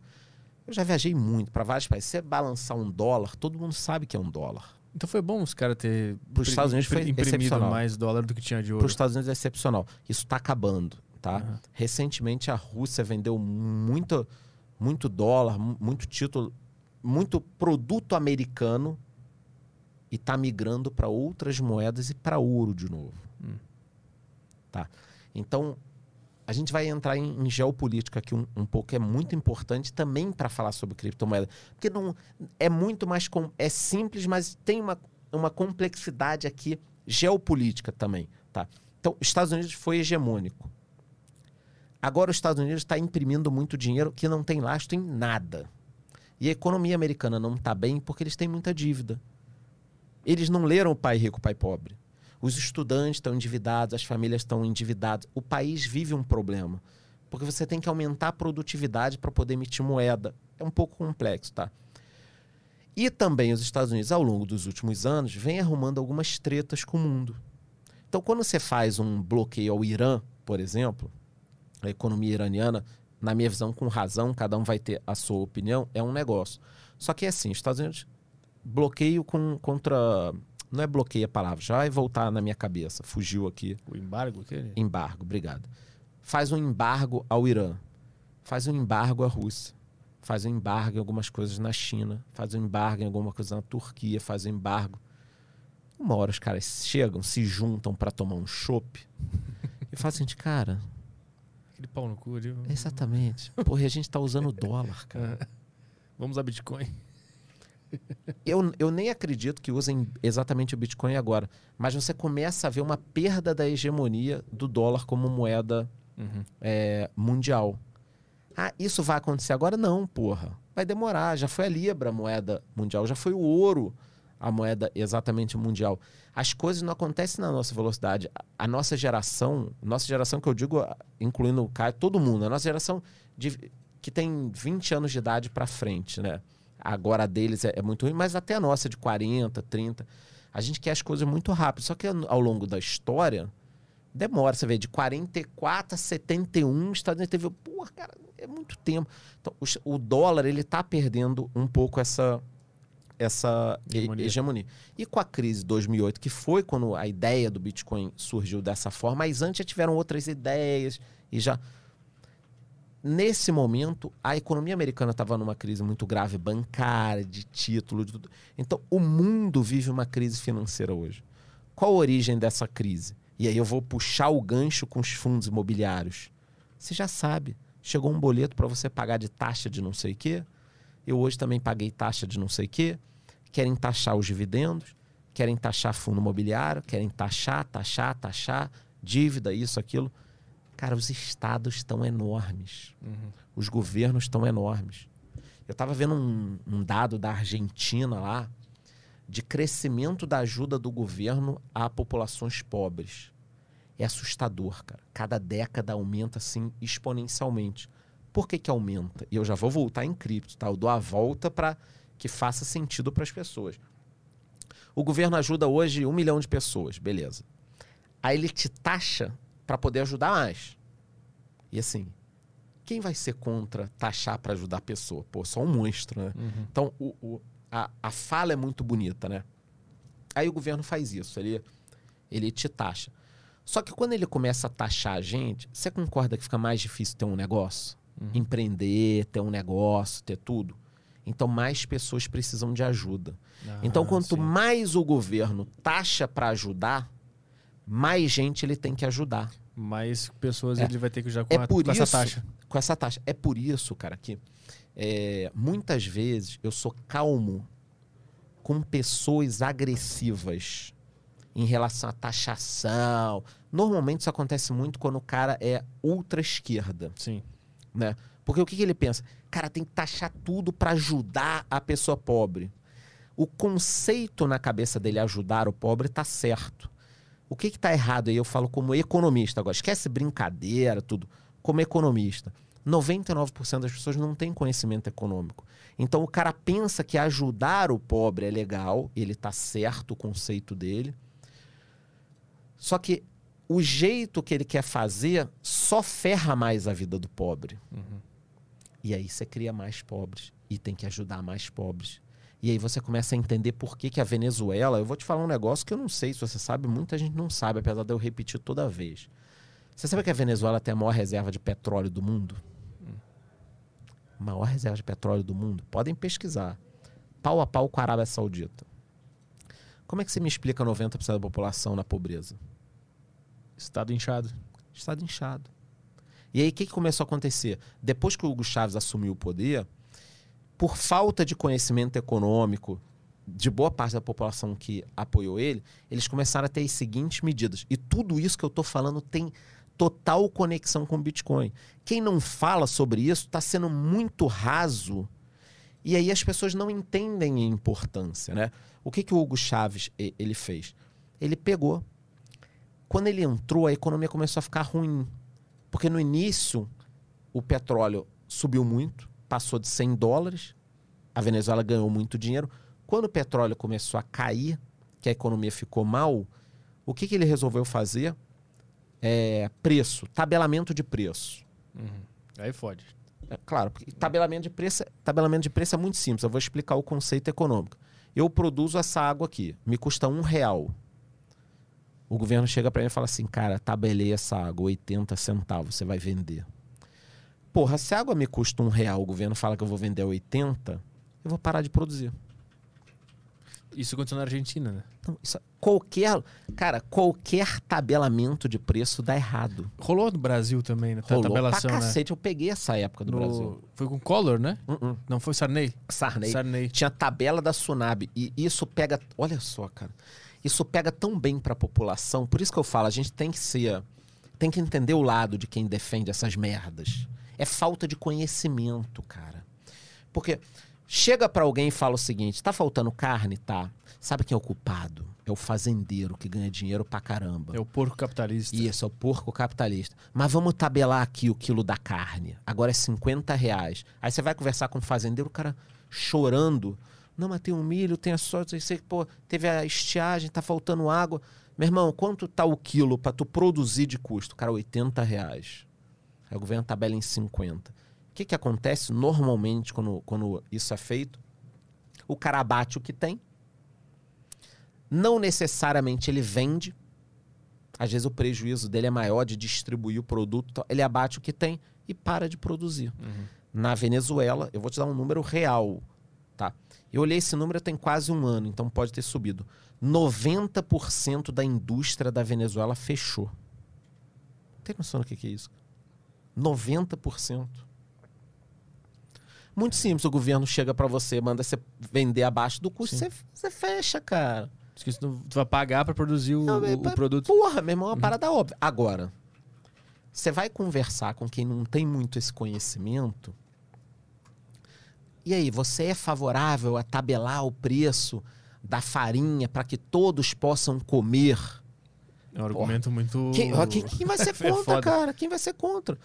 Porra, entendeu? De- e, e o outro lado, tipo, deixar tudo livre pro Uhum. mercado ajustar o preço não, não corre o risco do empresário abusar e, Vão- e começar a se juntar, inclusive, para criar uns valores. Perfeito. Vamos ao exemplo do álcool em gel. Vamos lá. Começou a pandemia. Você lembra? Álcool em gel, 30 reais o potinho. Mercado Livre. Pá. Mercado Livre não o site. Sim, Tô- Senão o cara vai entrar no Mercado Livre. Não, calma. né? Adam Smith. É, mas não fecha o carrinho da, da Amazon ainda não, que tem mais livro ainda. mais. Então, Mercado Livre. O governo pensou em tabelar, não tabelou. Na época o governo pensou, eu falei, puta, vai fazer uma cagada. Ninguém tabelou. Quando o empresário malvadão foi na farmácia e viu, caralho, 30 reais o álcool em gel, o que, que todo empresário que tinha condição de fabricar álcool fez? Começou a fabricar álcool, cara. O cara que fabricava água, o cara que fabricava bebida falsificada pra balada, todo mundo começou a fabricar álcool em gel. Você lembra o que aconteceu em um mês, cara? Porra, eu lembro que eu fui na farmácia, cara, tinha uma pilha de álcool em gel, sei lá, R$1,99. Comprava um, levava três, sei lá, era uma Ah. parada. Baixou. Claro, cara, Hum. quando um- uma coisa. É, é, o preço sobe, você estimula o quê? Eu e você, a gente vai olhar e falar, porra, cara. Vamos tentar reduzir esse custo. É claro. Não. Vamos Pra- pra- tentar ganhar. E aí É, você tem uma enxurrada isso. de produtos e aquilo ali cai de preço, cara. Óbvio que nem todo mercado é assim, tá? Aham. Mas eu tô te dando um exemplo de que o livre mercado, a livre iniciativa, falta de burocracia, ela estimula a queda dos preços. As coisas estarem muito caras do Brasil hoje é, é- é porque o Estado é inchado. É. Tá. Eu tô organizando o cenário inteiro na, na minha mente. aqui. Não só inchado como burocrático. Uhum. Porque não necessariamente só o imposto é ruim. Tem uma série de outras coisas que são, são ruins. Principalmente que quem toma a decisão não é quem produz. Isso é uma merda, cara. Então, vou te dar um exemplo aqui é, real. Imagina que você tenha um pet shop, tá? Pô, teu pet shop tá indo super bem, tá ali no equilíbrio tal. Aí vem um fiscal. Aí, bichão, tem cinco vagas em frente da tua, da tua pet shop, cara. Só que, porra, duas vagas dessa aí, eu medi ali, cara, tá com 3 centímetros a menos e tal. Rola isso? Não é possível. Não pode ser. Tá com... Aí você vai lá, tem que fazer uma obra. Quebra a vaga, não sei o que tal. Aí daqui a pouco vem um, um vereador da cidade e passa uma lei que todo mundo vai adorar. Todo pet shop tem que ter três câmeras em tempo real na internet para que o dono veja o cachorro. Pô, eu tenho cachorro, vou adorar essa lei. Aí você, pô, você já estava no limite, já teve que gastar com, com as vagas. Aí agora vem uma lei de câmera, e você faz a cotação 15 mil reais para a câmera. Aí daqui a pouco um outro vereador passa uma lei, lei doguinho. Todo pet shop, porra, tem que ter lá o, a, a parede com azulejo branco e não sei o que tal. Não, tu fecha, cara. Uhum. Essa é a realidade do, do, do brasileiro que tem comércio hoje. Porque os políticos estão muito desconectados com a realidade Isso. e eles, eles ficam. Quem toma decisão não é quem produz, cara. o cara Imagina, conhece o mercado que Isso- ele está tomando uma decisão. Isso, imagina que tem aqui o, o podcast tá rolando, maneiro, funciona, você tem teu convidado. Aí daqui a pouco vem o vereador eh, e fala: cria lei do audiovisual, podcast, não sei o quê. Uhum. Para o bem do setor. Uhum, Porra, uhum. Quem vai ser contra a lei do áudio? E, e normalmente uma lei, um decreto tem um nome do caralho. Bonitinho. Puta. Uhum. Lei pela liberdade do audiovisual e não sei o que tal. Aceleramento de produção. de- Isso, isso, isso, isso. Aí, para produzir, o cara tem que ter um curso técnico. Aí, o cara já não pode. Uhum. Ah, o espaço do podcast tem que ter não sei o quê. Para cada um microfone tem que ter 18 metros quadrados. É assim, cara. É isso que os caras fazem. Por isso que o Brasil tem lei, lei, todo dia passa uma regra, uma regra, uma regra. E aí o que eu falo? A gente já vai voltar para cripto, pelo amor de Deus. Mas não dá para. No mundo inteiro isso está acontecendo. Está acontecendo no Brasil, na Argentina, na Grécia, em Portugal, na Espanha. Essa coisa do Estado, de lei, de, da, da pessoa ser sufocada e a gente vai voltar para o dinheiro. Eu não estou fugindo. Eu só quero que as pessoas entendam que esse sufocamento não é algo do Brasil. Uhum. Só que aqui sempre foi ruim. Nos Estados Unidos também já está acontecendo. Mas eu quero dar um último exemplo que eu gosto muito de dar. Eu sou repetitivo mesmo. Dona Maria mora numa comunidade carioca. Ela mora lá na comunidade carioca, o marido é um pedreiro. Ela resolve fazer brigadeiro para fora. Faz brigadeiro, tá dando certo. Informal, óbvio, né? Começou na cozinha dela tal. Tá dando certo. Para ela dar o próximo passo e se profissionalizar, ter dois funcionários, tirar a nota fiscal. É, é tão burocrático, cara. Aí a cozinha tem que ter azulejo, tem... que você inviabiliza a mobilidade social. Uhum. Entendeu? Governos de esquerda, normalmente, Cuba, Coreia do Norte, Venezuela, você não tem mobilidade social. A pessoa vai, vai ser, ela nasceu, ela vai ser aquilo. Vou, vou tirar um pouco Venezuela e Argentina, tá? Mas, por exemplo, Cuba e Coreia do Norte. Você vai ser o que o governo decretar, ponto. Era assim na, na extinta União Soviética. Você vai ser aquilo e pronto. Né? No Brasil, hoje, a mobilidade social ela acaba sendo. Quando você não estimula o empreendedorismo, você trava a pessoa onde ela nasceu. É quase uma casta mesmo. Uhum. Vai ficando mais difícil. Quando você libera a economia, quer ver o seguinte: quem são os bilionários americanos? O Zuckerberg é bilionário? É. Trilionário agora. Na verdade, a empresa dele é trilionária, né? Ele era, era de classe média fodida nos Estados Unidos. O cara da Amazon, o Jeff Bezos. O que, que ele era? Classe média, estudante. O, o, o, o Bezos trabalha no McDonald's. Tem uma mobilidade, mas, mas liberdade econômica. Você não trava, a pessoa pode empreender no que ela quiser. Mas mesmo lá tendo liberdade, eles também estão passando por algum problema de inchaço, de, de, de máquina estatal. Qual é o problema deles lá? Então, então, inchaço, máquina estatal, muito débito, muito estímulo da economia sem produtividade. Porque para você hum, imprimir dinheiro, ter dívida, ter tudo, você tem que ter produtividade. Uhum. Produtividade, produtividade. Então produtividade. eles foram para o outro extremo. É. O Brasil foi para um extremo e eles para o outro. Pra... Mas eles também têm máquinas. Todos os países têm máquina estatal. Todos os países têm problema de, de previdência. Todos os países têm tudo. Porque você começa a bater na, na seguinte questão. Eu e você, a gente vai ter que trabalhar até 80 anos de idade, 70, 80. O cara no mundo inteiro que passou num concurso e quando ele passou, estava garantido que ele ia se aposentar com 55, foda-se, ele quer se aposentar com aquilo. É um direito adquirido. Ele realmente adquiriu o ponto. Uhum. E aí, como é que funciona? Então, essa, essa briga ela está acontecendo no mundo. No mundo. Não é no Brasil, é no mundo. Uhum. E a cripto, então, é uma forma de sair desse sistema? Não, então vamos lá. Então, vamos agora voltar para a cripto. Dito isso, que os países estão endividados, que os estados estão quebrados, que não sei o que, tal, tal, tal. O que, que todos os governos estão fazendo? Taxando, certo? Então, não sei se você já viu agora, estão combinando até um imposto global. Não vi. Sim, tem o G7, os países lá mais importantes já acordaram isso. E agora parece que já tem 25 países querendo um imposto global. Por que, que eles querem um imposto global? Porque tem países mais fodidos que outros. E os que estão menos, que têm liberdade econômica, tipo uma Estônia da vida, podem não querer aplicar um imposto grande. Aí o que, que a gente vai fazer? Vai para lá. Uhum. Entendeu? Então, os principais governos estão querendo criar um imposto único. E não é, aqui não é nenhuma teoria da conspiração, não é. Pode pesquisar, é coisa. É, reunião, G7 e tal. O que, que acontece com a criptomoeda, é, na minha opinião, assim, o principal é, motivador das pessoas estarem buscando, não só com viés de, de investidor, né?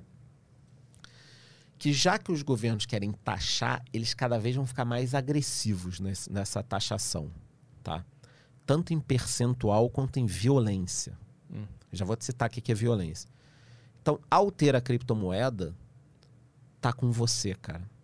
É como se você protegesse parte do seu dinheiro dos governos, tá? Uhum. E eu acho que isso vai piorar muito, cara. Eu acho, sinceramente, infelizmente, não é para ninguém ficar preocupado, mas, cara, eu acho que vai piorar demais, assim, porque os estados. Cara, o que, que pode fazer um estado ficar menor? As decisões que o próprio estado toma. Não adianta. Você pega, por exemplo, ah, mas Charles, você é contra. Os argumentos, volta a falar, as pessoas não têm conhecimento econômico aí falam cagada sem querer. Ah, então você é contra o Estado cuidar da saúde, não sei o quê.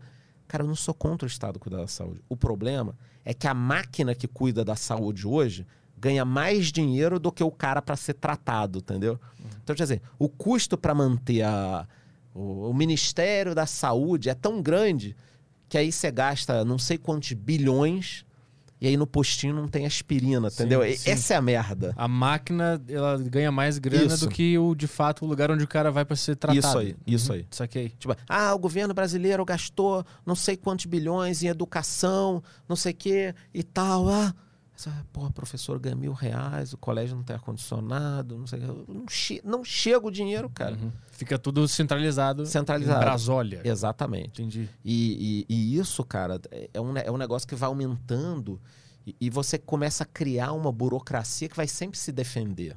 Mas tu acha que quando um cara investe em Bitcoin, ele tá com isso em mente? Ou... Deveria. E o Bitcoin, ele existe com essa filosofia sendo a primordial? Totalmente, totalmente.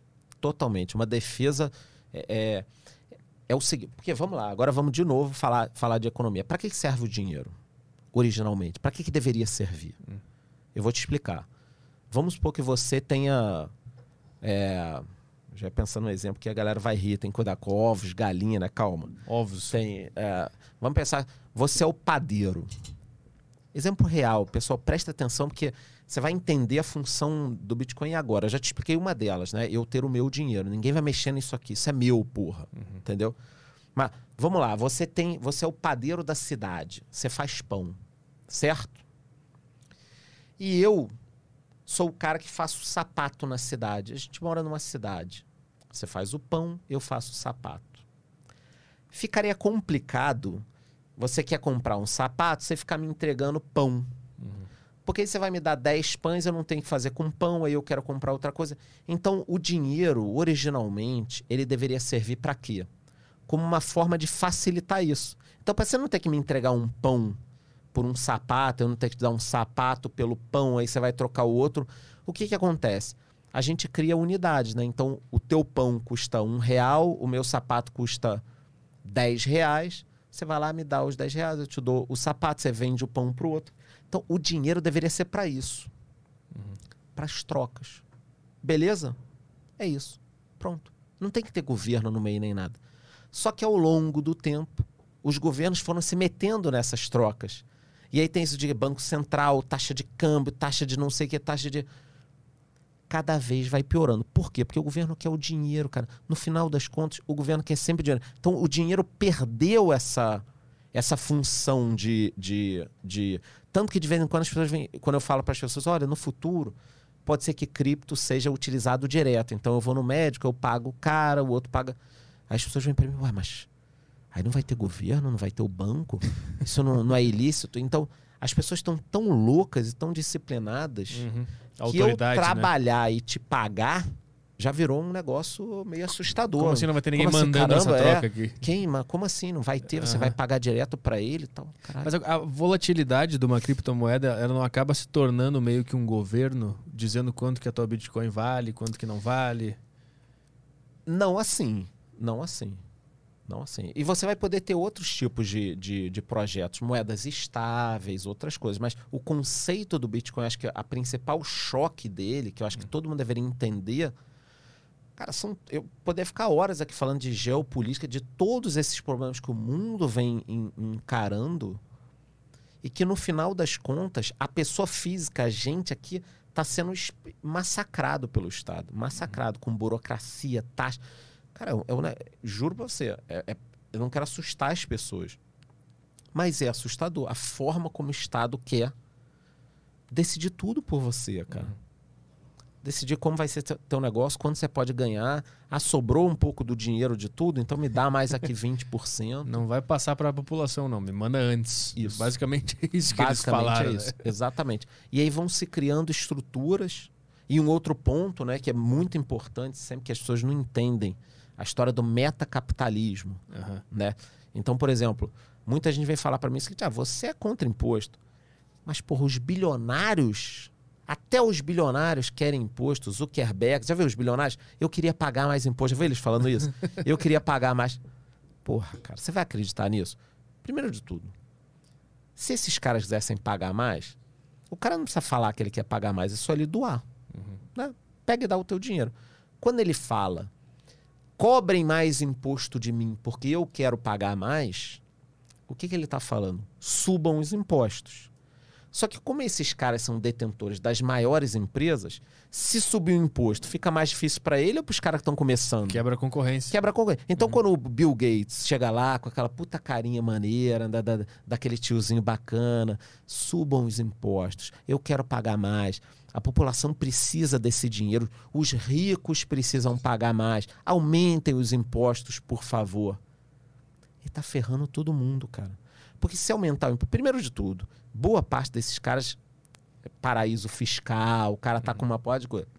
Segundo, se subir um imposto igual para todo mundo, os caras que são gigantes já estão estabelecidos, cara. Eles são praticamente já um braço do, do governo. Né? Exatamente. Aí, aí tá tudo interligado, porque esses caras estão ligados com, com o Estado, com tudo.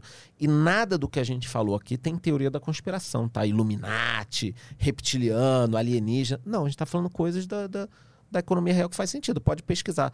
Bill Gates, Zuckerberg, Jeff Bezos, todos, George Soros, todos esses caras defendem pagar mais impostos. Todos eles. Porque você elimina a concorrência de, de antemão, cara. E, e a taxação só de bilionários, ela não funciona também ou funciona? Só, só do- dos ricos, que, que normalmente é geral para todo mundo. Quando os países ten- tentam fazer isso, a Argentina tentou agora, em um mês e meio, 13 mil pessoas fugiram da, da, da Argentina para o Uruguai. Fugiram não, se mudaram, domicílio, tudo. Atravessar na rua, né? O- os milionários, não foram bilionários, foram milionários. A, a Argentina falou, ah, a gente vai passar um imposto assim, assim, essa... Foram embora, cara. O, o teu capital produtivo vai embora. Tu, tu afugenta o cara que, que, Quer ver que um tem outro, um emprego é, ali. um outro tá lugar, gerando. já que a gente tá aqui em podcast, um case muito animal. É, tem um cara chamado Joe Rogan.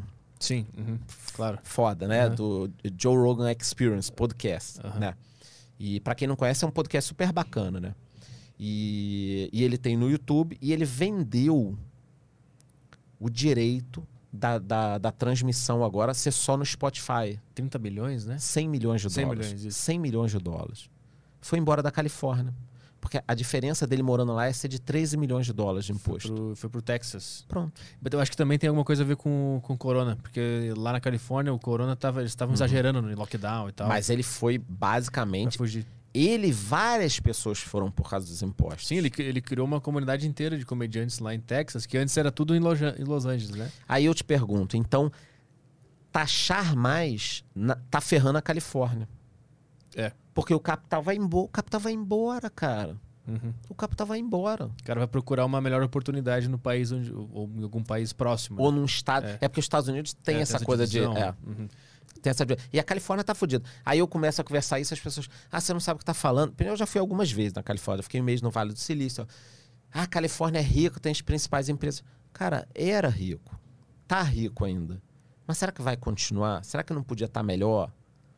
É, é o lugar que mais tem morador de rua no- nos Estados Unidos. Uhum. né? Aí eu tava fazendo um estudo, até o Joe Rogan já falou sobre esse case. O número de ONGs e de pessoas que estão ganhando centenas de milhares de dólares para cuidar da galera pobre na rua é assustador, cara. Aí eu entrei no portal da, da, da- da transparência lá de São Francisco. Cara, depois que a galera procura aí, eu posto lá no, no meu. Galera ganhando 100 mil dólares por ano, 200 mil dólares, os funcionários que cuidam da, da galera de rua. Inchou de novo E- o, o estado. Aí, você acha que, pô, se você ganha 200 mil dólares como funcionário para cuidar de morador de rua por ano, diretor de não sei o quê, você vai querer que acabe os moradores de rua?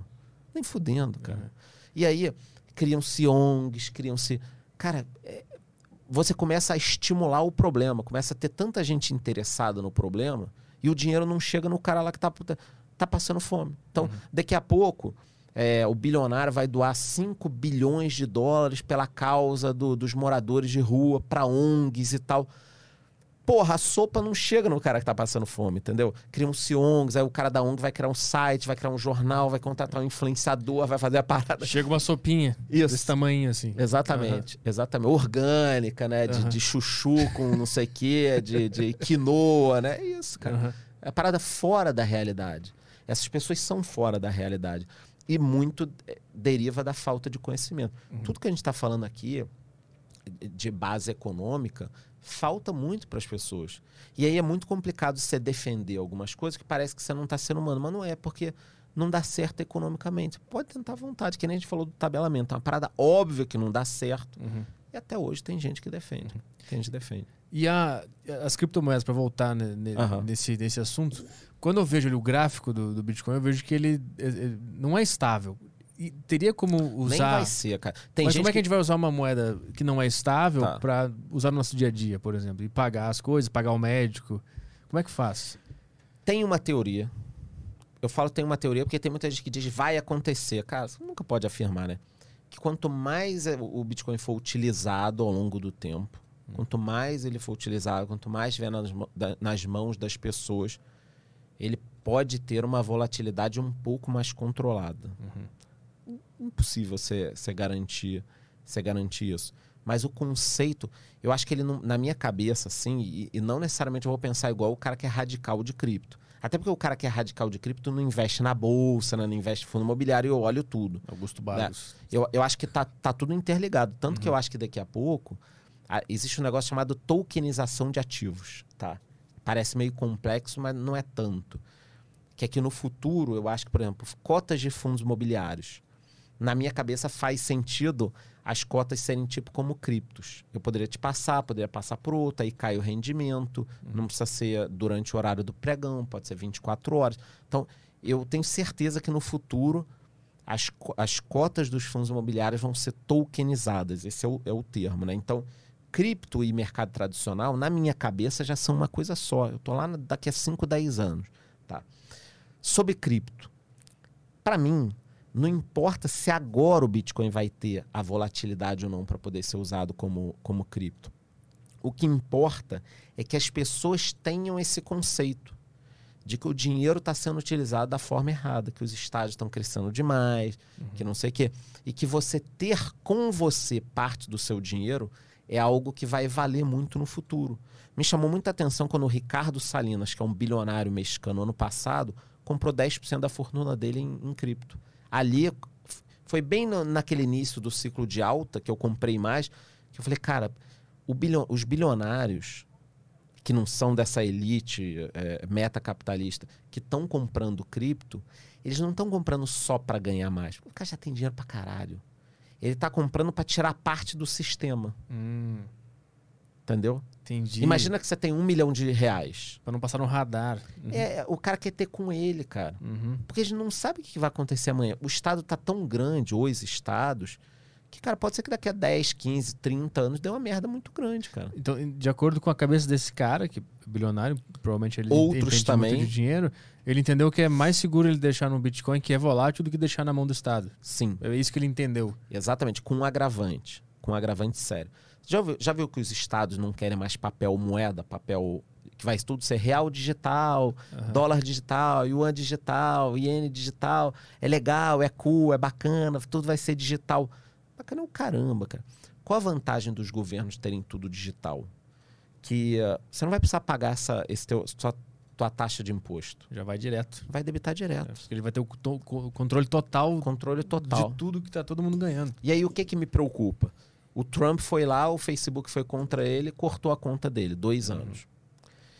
E se daqui a pouco os governos também começarem a entrar numa dessa? Ah, você falou uma besteira aí, pô, o Chas foi lá no podcast, falou outra coisa, a gente não gostou, cara, desliga o cara do sistema bancário. Hum.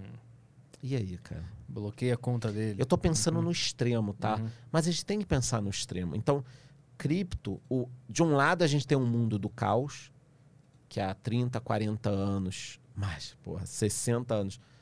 Você tinha a garantia do ouro, do dólar, agora tudo se perdeu. A geopolítica está complexa, está complicada. Os governos estão crescendo muito. Esse lance da Califórnia, dos impostos, as pessoas estão indo embora, né? Eu já, já li alguns, algumas matérias que a, os caras estão tão. quem toma o, o, a decisão tá tão maluco que estão querendo taxar 10 anos para trás de quem vai embora. Entendeu? Caralho. É. Tipo, ah, é, meu irmão? Tu quer ir embora? Foi pro Texas. É. Vamos pegar 10 anos do teu podcast aqui. Isso. Basicamente isso. Tu vai pagar tanto. E eu falo para essas pessoas que vêm me defender: ah, mas você é contra, você não acha que tem que pagar, não sei o que e tal, e tal. Eu falo: não acho que tem que pagar. E se eu não pagar ou alguém não pagar? Eu não estou dizendo que eu não acho que não tem que pagar imposto. Eu pago todos os meus impostos. Eu não acho que você tem que ir aumentando sem parar, entendeu? E aí eu falo com as pessoas, cara, e se não pagar? E se o Joe Rogan não quiser pagar mais? Uhum. A mais, né? Faz o que com ele? Uh, faz o que? Prende. Prende. E se ele fugir? E se ele esconder o dinheiro dele? Tortura para pegar o dinheiro dele? Cara, isso aí beira coisas que a gente viveu na década de. É, de vai é, rolar um John McAfee. Não, é assustador, cara. É assustador. Então, qual seria a discussão que a gente deveria estar tendo hoje no mundo? Vamos diminuir o Estado, vamos deixar o dinheiro para a saúde de verdade, para educação de verdade. Porque nós que estamos defendendo a liberdade e um Estado menor é que realmente queremos que o cara receba sopa. Que tem a possibilidade de. A galera, que fa- né? a galera que fala tem que taxar tudo, tem que não sei o que, tem que. Eles só estão destruindo os países, cara. E o cara da sopa continua lá no frio sem a sopa dele, Uhum. cara. Esse é que é o lance. Uhum. Esse é que é o lance. Essa galera tá só criando ONG, movimento, movimento, isso, ONG, dinheiro, bilhão e não sei o quê. E não resolve o problema. Não resolve o problema. Entendeu? Falta de conhecimento econômico. A gente tá falando ali fora sobre cripto e a gente tá falando sobre a queda recente agora do, Uhum. do, bi- do Bitcoin e a gente tá falando inclusive sobre a primeira queda na, na época do coronavírus, Tá. que foi que, quando tu entrou, né? Não, eu Não, entrei em entrou- 2017. 2017. Aí ela caiu agora no- quando co- entrou o corona. E aí eu, eu falei assim: ah, ali na- naquela queda tinha um motivo, né? O corona destabilizou todo Uhum. mundo psicologicamente. Essa queda agora eu não entendi o que aconteceu com, com, com o Bitcoin. O que, que rolou? E muita gente, nessa queda de, de cripto que você falou do, do, do ano passado, foi foda que muita gente falou assim: tá vendo, pô? Todo mundo esperando uma crise, e na crise era pro Bitcoin subir, o Bitcoin caiu também. É, é, que eu não sei Uhum. quanto você estava enraizado já nesse mercado, mas em março, foi em março de 2020, não sei se foi dia 22, 23, que teve um- uma queda. Foi tão assustadora essa queda, bateu 3 mil e poucos dólares. As corretoras saíram do ar, tava na madrugada, eu tava tentando logar, sei lá, duas, três da manhã, tudo fora do ar, Binance, cara. Foi um, foi um negócio desesperador, tentando comprar, não logava, não... Bom, nesse momento, o Bitcoin foi muito criticado. Porque eu tenho amigos que acompanham que todo mundo sempre falou o seguinte, olha, no dia que der uma merda no sistema financeiro mundial, no mercado, o Bitcoin vai subir. Todo mundo da comunidade que falava isso. No dia que o mercado caiu, tudo caiu. Uhum. Só que aí eu vou falar, o que, que aconteceu com o cripto em março do ano passado, quando veio o Covid? Tava todo mundo alavancado. Em tudo, em bolsa, em ouro. Então, esses circuit breakers que você viu, 5, 6 e 2 num dia, o que, que aconteceu? Tava todo mundo muito alavancado. O mundo tava crescendo pra cacete. Os Estados Unidos tava com pleno emprego praticamente. O Trump estava bombando lá. A economia americana estava voando. Ele reduziu impostos, a bolsa nas máximas. Aqui no Brasil, fundo imobiliário, tudo bombando. Peguem aí 2019, os fundos imobiliários, tudo explodindo.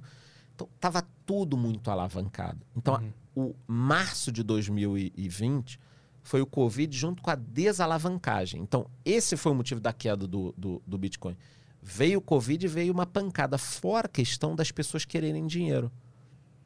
Quando começou a crise, todo mundo falando assim, cara, eu tenho que ter dinheiro. Vou liquidar as coisas aqui. Eu tenho que ter dinheiro na mão, porra. Entendeu? Então, esse foi o motivo da queda. Agora, ninguém nunca vai garantir foi isso, foi aquilo e tal. Primeiro ponto que as pessoas têm que ter em mente. O Bitcoin saiu de 5 mil dólares para 65 praticamente, quase em linha reta. Chega um ponto que até pessoas como eu, como você, se entraram lá atrás, você começa a ver subindo, subindo, subindo e fala, cara, uma hora eu vou realizar parte do meu lucro. Historicamente é o que acontece com o Bitcoin. Lá atrás, em 2017, foi isso que aconteceu. Aqui no Brasil ele saiu de 4 mil para quase 70 mil reais. Aconteceu a mesma coisa. Caiu, ficou um ano, dois gelado, depois subiu de novo agora. Então, primeiro movimento que eu acho que pode ser, cara, uma realização de lucro. Não faz sentido. Você imagina que você investiu 100 milhões de reais em, em cripto. Aí você tem um bi. Você vai realizar um pouco. Uhum. Então, parte é uma realização. Parte, eu acho que é, tem aquelas discussões de baleia, de investidores, né? Existem teorias de que tem uns caras que têm muita cripto que ficam controlando um pouco isso, né? Porra, subiu demais, vamos vender, segurar um pouco e subir. No mundo, é, é, o que, que a gente pode falar as claras aí? Tem essa questão agora da realização de lucros, tem a questão de que estava tudo indo muito bem, só que subiu demais. Então, quando tudo está muito bem e subiu demais, qualquer notícia negativa pode ser o. o- o- é tipo assim: o ambiente está cheio de gás, acenderam um, um isqueiro, né, cara? Uhum. Então, tem aquela fala do Elon Musk que ajudou um pouco a derrubar quando ele. Ele era um entusiasta, né? Ah, vou aceitar cripto, aí todo mundo aceitando, todo mundo comprando tal. Aí ele vai e fala: não vou aceitar mais porque energia não é renovável. Toma banho. O cara pô, só descobriu isso agora. O cara que trabalha com energia. Entendeu? É estranho. Ele pode ter algum interesse na, naquele momento. Né? Ele tirou a. Disse que iria aceitar é, Tesla, ia vender Tesla com, com Bitcoin, aí cancelou por causa dessa É. balela aí. É. E quando ele falou que ia aceitar, subiu muito. Aham. Tá? Eu acho que cada vez mais ele tá perdendo é, força no mercado. Tá fazendo pump and dump, fica. Ele, tá, ele tá tentando fazer tweet do Dogecoin e não tá mais funcionando, Já- né? Então, tá vendo? Eu falei isso lá atrás. Quando ele fez uma, fez do FT, eu falei, cara, ele vai perder a credibilidade Ele dele. viciou Ele vai jogar fora o que ele tem de. Bom. Uhum. É, continua bilionário, vai pra lua, mas tudo bem, mas perdeu um pouco desse, dessa força, né? Ele tweetava era 20% na hora. Na hora. Não é mais assim. Então, realização de lucros, possível movimento de, de baleias, Elon Musk, China, desde 2017, quando eu comecei a acompanhar o, o- o mercado, eu já vi umas cinco ou seis vezes a China é, atuar contra o Bitcoin e cair. Essa vez foi a mais pesada, tá? De realmente retirar mineradores, as imagens que a gente vê e não sei o que e tal. O, que, que são esses mineradores? Eu não entendo o conceito deles. Eles têm mais, eles têm computadores? Vou te explicar que que é perfeitamente. lance? Todo mundo vai entender o que que é mineração hoje, tá? Até o Caio vai entender que é mineração. Só não queira montar uma, cara. Que sempre que a gente explica que é mineração, o cara vai, vai querer montar minerador. Aqui no estúdio a gente podia fazer uma puta mineradora de Bitcoin. Tem computador Tem pra computador, caralho. aqui, tem placa de vídeo boa. puta placa de vídeo. Tá. Placa de vídeo boa. Depois a gente conversa off. Por enquanto, não, vídeo é eu, tenho, né, eu, eu tenho, eu tenho mineradoras aí com seis placas que eu fiz. É, mas vamos lá. É, mas eu fiz a título de, de entusiasta, não para retirar o meu dinheiro dela, que normalmente o cara se ferra. Mas vamos voltar para a história. Então, a gente já fez várias coisas. Em relação a isso da China, a China tem muitas fazendas de mineração lá. De muito tempo atrás. Os caras vêm, vêm fazendo. Porque a mineração só te dá lucro com um ganho de escala e energia barata. E isso tem na China. Hum. Então vem de muito tempo isso já. E parece que realmente agora o governo apertou. Ah, por que, que apertou? Não sei, cara. Porra. Cada um fala uma coisa. Falam que é energia. Falam também que a China quer inibir um pouco o cripto, porque ela tá lançando a moeda digital dela. Hum. Ele não vai saber, cara. Você pode trabalhar com conjecturas, né? Estão falando isso. Então, foram vários fatores ao mesmo tempo. E acontece. Muita notícia negativa de uma hora para outra. Eu tenho alguns amigos que eu falo do mercado, né? Que a gente ri muito, porque com- como você acompanha muito o mercado de cripto, cara, você passa assim, três meses, seis meses, só notícia positiva. Caralho, pá, pá, pá. E aí, de repente, vem um momento que, cara, é só notícia negativa. Foi, China proibiu, isso aqui, Inglaterra fechou Binance. Cara, você fala, caramba, puto, vai, vai, vai, vai, vai. Aí daqui a pouco, notícia positiva, vai, vai. Então, qual a melhor coisa que você pode fazer para quem é investidor de cripto? Ter um portfólio que você consiga passar o tempo que nem eu. Tá subindo, tá tudo bem. Tá caindo, tá tudo bem. Calma, porra. É, é só isso. só isso. Agora, qual o erro das pessoas? Está subindo. Quando tá no topo, o cara compra, agora o cara se desespera. Uhum. Aí, meu irmão, não vai dar certo nunca. Então, é isso. O que, que é a mineração? E por que, que é importante ne- nessa jogada toda a mineração? Eu Quero Vou explicar agora, nunca mais a pessoa vai. isso. Quer mais uma? Uma garrafinha? Quero, quero sim. Pega ali pra nós. É, vamos lá. Imagina o seguinte: você usa cartão de crédito, certo? Aí você usa o teu cartão de crédito. Quando você vai na loja e passa, brigadão. Ó, obrigado, mas isso não te isenta de abrir a, co- a conta na corretora, hein, porra. Isso, né? Investir, caralho. É. Aí, beleza, você fa- faz a tua compra no Visa, certo? Quando a compra é processada, a Visa tem um computador, concorda? Então, em algum lugar, a Visa tem um computador. O Banco do Brasil tem um computador, tem uma central para processar as informações, ok? Tem um computador. Tudo bem, você ah, já tem na nuvem, ah, foda-se a nuvem. Tô dando assim. É um computador que processa isso, é um sistema. Então, cartão de crédito, banco, todo mundo tem um sistema. Qual o diferencial do Bitcoin aqui? Que é, é chave na, na história, tá? Depois, se você quiser coisas mais técnicas, aí a gente arruma um cara que seja um engenheiro. Mas o básico aqui eu consigo explicar bem, tá? Por isso que eu montei a minha, até para entender mesmo a, a coisa. Apesar de que a minha não minera é, é, Bitcoin nem tá agora ligado.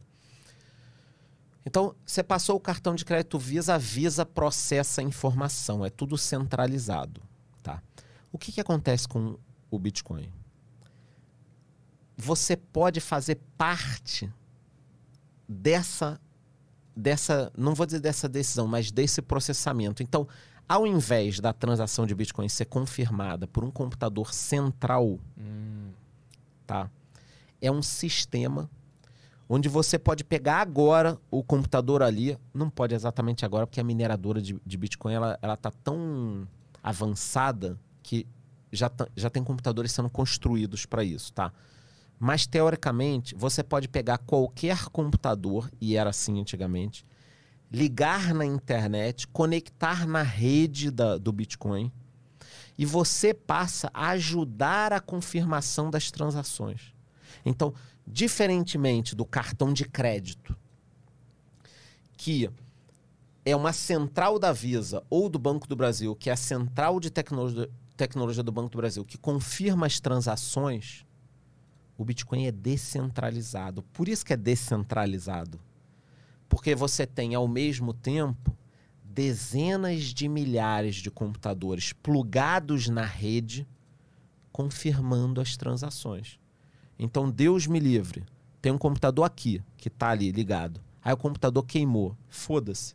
Um outro computador vai aumentar o processamento. Hum. Então, uma rede descentralizada. Por isso, quando falaram assim, China vai derrubar os mineradores, atrapalha um pouco, atrapalha, porque cai a quantidade de computadores ligados na rede. Que Mas deve ser bastante na China. né? que deve ser bastante. Mas o que, que os mineradores estão fazendo? Botaram tudo em caminhão, estão levando para o Vietnã, Cazaquistão, Islândia, não sei o quê. Eles vão conectar essa máquina na rede de novo. Automaticamente, no mesmo momento, essas máquinas voltam a, a processar. Qual o diferencial? Ser descentralizado impede o seguinte: China vai proibir a Bitcoin e tal. Cara, o cara chinês, se tiver no celular dele uma carteira de cripto, problema nenhum. Uhum. Ele continua tranquilamente operando criptomoedas. Então, as pessoas que estão assistindo a gente têm que entender bem esse conceito. O que é a mineração de Bitcoin? É você ter os computadores processando as informações. Eu simplifiquei demais, mas é isso. Mas ela também gera bitcoins pro cara que tá minerando. né? Então, vamos lá. Porra, eu ia chegar nisso agora. Boa. O Caio ligou o computador dele na rede. Tá processando a- as criptomoedas, as confirmações, né?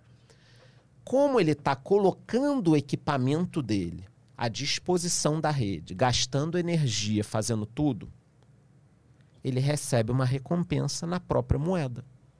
Então os bitcoins surgem daí. Uhum.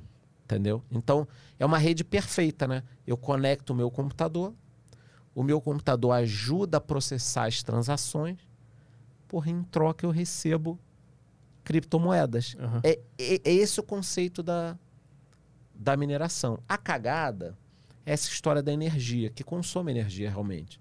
Mas aí tem discussões, tem outras coisas que consomem mais. É, ah, sai um número agora de que 56% já está sendo energia renovável. Mas o, o, o computador, ele, ele gasta mais energia quando ele tá minerando? Ou tipo um cara jogando LOL de noite não gasta o mesmo? Uma boa pergunta. No, cara, assim, ó. A, a mineração é que a mineração de Bitcoin é feita nas Antminer. É uma máquina da, da Bitmain específica, a, a boa parte, tá? Uma máquina pesada, assim, tá? De processamento. Mas essas outras moedas que a gente consegue processar com placa de vídeo, ela leva a placa de vídeo no limite o tempo inteiro. Tanto que a galera, quando quer comprar a placa de vídeo usada, pergunta: ah, foi usada para mineração ou não? Aí você já vê os comentários no Mercado não, usei para mineração apenas dois dias, né? E tem aquela Queimou. foto, a placa toda preta. escura, é, preta. E tá, porra. O cara tá com 7 Mineração- Bitcoin na conta É, e a é. placa de vídeo queimada. É, exatamente isso. Na realidade, você falou 7 bitcoins. Cara, a, a mineração. Putz, é, já, já foi um negócio assim assustador de bom para Bitcoin. Infelizmente, eu não peguei essa época, porque hoje em dia só essas máquinas mais profissionais mineram Bitcoin, né? Mas no passado, 2011, 12, 13, você minerava com qualquer computador. Eu não peguei essa época, infelizmente. E, e a galera deixava o notebook ligado lá, minerando Bitcoin e fazia centenas de, de, de Bitcoin. Tanto que tem história de vários malucos, depois pesquisei na internet, que o cara era pra estar multimilionário e perdeu, porque, tipo, ah, jogou o computador fora. Tem um cara assim na Inglaterra. Ele fez uma expedição ao lixão para tentar achar. Porque ele tinha um computador com não sei quantos mil bitcoins e jogou fora porque a namorada achava HD barulhento. Não valia nada, cara. Não valia nada. Acho que é 300 milhões, uma parada assim. Caralho. É. Porque a Lembra namorada... daquele HD achou- barulhento? Ah, aham, Ela achou barulhento É. e ele jogou fora. Não valia nada. Valia... Ele não desligou só. Ele Não. ter desligado. Não, mas valia, sei lá, 5 centavos, vai, um Bitcoin. O cara devia ter 8 dólares, sei lá, Sim, nada, sim. nada. Ele não nada. via o Daniel Fraga. Ele não É assistia nada. Daniel Fraga. Deve ter sido antes disso. Aham. Ah, tá. entendeu? Saquei. Antes disso. Muita gente. Eu tenho um amigo, cara, não vou falar o nome dele, gente boa pra caralho. Eu entrevistei ele uma vez. E, e ele dá palestra, toca show, cara animal. Em 2000, agora eu não lembro o ano, se foi 2015 ou 16, acho que foi 16. Ele foi fazer um show, um evento. E aí o cara perguntou, ah, aceita cripto e tal. Aí, pô, ele falou que tava começando ainda. Tá falando, ah, aceito, né? Na hora que você tá começando, você aceita, puta, qualquer coisa, né? Uma bebida e um, um É, hambúrguer. E, e aí o cara deu pra ele 12 bitcoins. Caralho. 12 bitcoins. Numa carteira, não física, assim, uma carteira, transferiu e tal. Aí acho que foi em ou 2016 ou 2017, uma coisa assim. Depois eu até pergunto pra ele, fala com a galera. E pintou. Ele queria comprar um carro, um Corolla, e o cara falou: aceito bitcoins. Hum. E ele falou com o cara, porra, mas pô, tu aceita Bitcoin, fiz um show, não sei o que. lá, lá, lá." Deu os 12 Bitcoins pro cara. E na cabeça dele, ele falou, puta, ainda bem que alguém pegou essa bucha aqui, né? Tipo, cara, faz a conta, 12 Bitcoins hoje e. Caralho. Então, assim, não foi só esse meu amigo. Muita gente é, tinha uma quantidade grande de, de Bitcoin, mas não valia nada. E foi perdido isso. É, não valia Procura- nada, cara. Procura Ashton Kutcher Bitcoin, porque ele tinha uma namorada que brigou com ele porque ele queria investir em Bitcoin na época Puta. e ele não investiu. Mas também o, pra ele não faz diferença. Mas vê se tem, acho que é Ashton Vê Kutcher. aí, depois eu vou pesquisar também. Ashton Kutcher, ali ó. Ah, essa aí é. Acho que é. Ah, não, ele, ele investiu então. Ele investiu no final das contas. A, a mulher dele disse pra ele não investir e ele investiu. Esse é, esse é, esse é o lance. Eu errei na. Viu como a Isso, informação veio isso, errada. aí, isso aí tem como aparecer na, na- Sim. no, no podcast? O, pessoal, o pessoal tá vendo. Pô, pesquisa aí, é, é, britânico lixão Bitcoin. Ah, pô. boa. Eita. Tá piscando, né? Mas eles estão vendo? Não, pra eles tá normal. Não, mas eles estão vendo a tela? É britânico lixão Bitcoin. As três palavras. Vamos ver se aparece aí. Ali, ó. O britânico James Howells Aí, ó. jogou no lixo acidentalmente Cara, um disco eu vou rígido. a saída de a- o HDMI aqui. É, tá, tá dando uma piscada aqui. Ele ele jogou só o disco rígido, pelo que eu li ali. Não foi nenhum. Então, não, mas, mas aqui tem inteiro. algumas histórias. Eu não sei se esse britânico do lixão é o maluco da namorada. Uhum. Mas tem várias histórias assim de, de, de coisa. De troca, disso, aquilo. Mas a gente tem que entender o contexto. Porque hoje é. Caralho, que animal. Mas pensa, tipo, é você jogar a caneca fora. Você, putz, o negócio não tem valor, cara, entendeu? É, é tipo assim, ah, joguei meu iPod fora. Aham. Aí daqui a pouco teu iPod virou uma parada. Entendeu? Olha lá, ele jogou o disco rígido com uma fortuna em bitcoins. Em 2009. eu Um bi. Um bi meio. Olha só, um bi meio. Ah, ele tinha 7.500 bitcoins em 2009, vendo? que ele É. minerou logo após o nascimento da criptomoeda. É, vê- abre essa notícia aí do UOL, essa primeira aí. Vamos ver a razão pela qual ele jogou fora isso aí. Desce aí. É... Vai mais. Howells concluiu que o disco tenha sido descartado. Você conhece a Tilt? Não quero conhecer que me atrapalhou aqui. Descartado por engano há quase sete anos, em algum momento entre junho e agosto de 2013. E agora vendo a moeda digital supervalorizada, blá blá. É, não diz ali, né, o motivo desse aí especificamente. Então, né? mas ó, já chama um cara. Digita aí depois, é. é, é HD Bitcoin Namorada, namorada. É. Bitcoin namorada. Procure, é uma boa pesquisa. Aí vai aparecer arrume agora, né? Namorada agora, né? Um Compre com Bitcoin uma namorada. E uma boneca inflável, aquelas japonesas. Aí, ó. Não, esse é outro. Não, Isso mas é da aí, agora, esse eu 20 gostei. horas atrás, ó. Olha só. De ontem essa notícia. Caraca. Investidor perde Bitcoin após namorada deletar pasta. Abre isso aí. Putz, cara. Já chamo mais uma história. aí. Caralho. Pelo menos ele perdeu no momento bom de perder. Não, brincando. É Pô, bom, não é bom. É, muito, é muita grana. Quanto, quanto? Ah, eu tô com um negócio aqui, deixa eu ver. É, criptomoeda viraram blá blá. Mais pra baixo. Por favor, me ajude. Minha namorada excluiu uma pasta Bitcoin de 300 GB no meu MacBook. Estou com o coração partido, preciso de ajuda. Sou estudante, o universitário diz não saber o que tem na pasta. É, ele não. ah, não diz o valor. Acabou, acabou. Acabou, perdeu. Isso é foda do Bitcoin, né? É, não, é. ca- Acabou, acabou. Nunca mais. Não é que de Nunca dinheiro mais. tu acha embaixo do. num Não, bolso. não, nunca- Tava no bolso da calça. Liga pro Itaú, fala com o gerente que foi errado. Não, acabou. Puta, essa- pesquisa mais ali, vê o que mais tem. Bitcoin Da namorada. Essa, essa namorada É maravilhoso. que eu lembro, o pesquisa. computador fazia barulho, era alguma. Bitcoin namorada barulho, Isso. pronto. A gente Faça barulho namorando. né?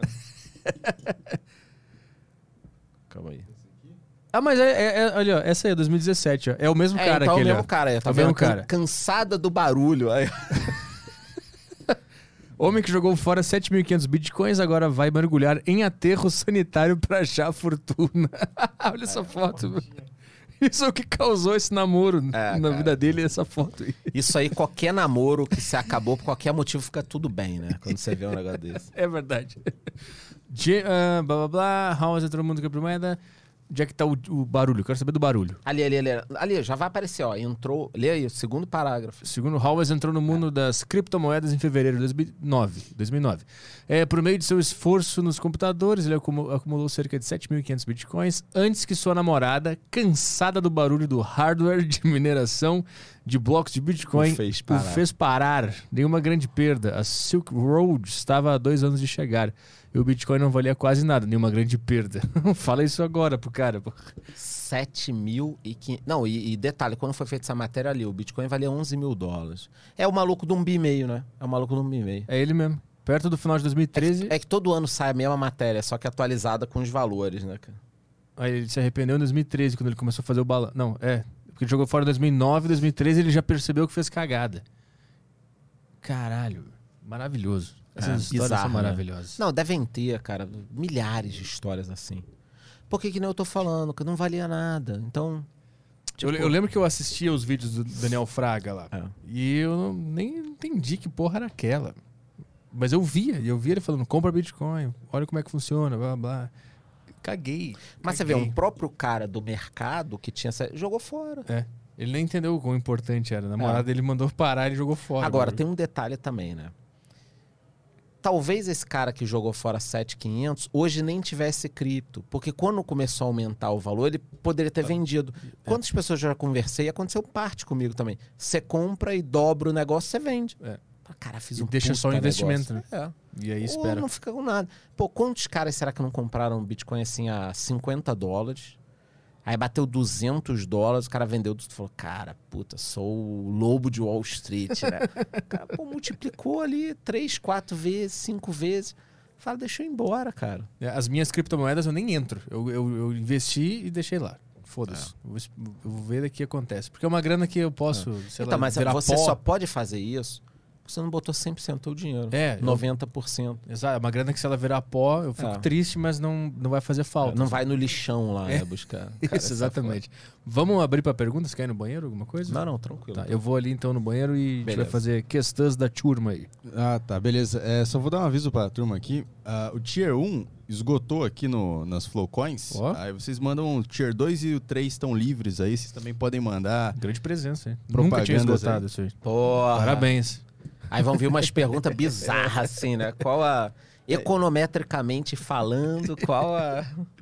E eu falei que os caras não estão mandando vídeo. Mandaram dois vídeos hoje. Boa, então vai lá. Duas mensagens de vídeo. Eu vou tocar o Telegram primeiro, depois a gente Boa. vai pras Flowcoins, beleza? Fazer um intervalo aí comercial. Fechou.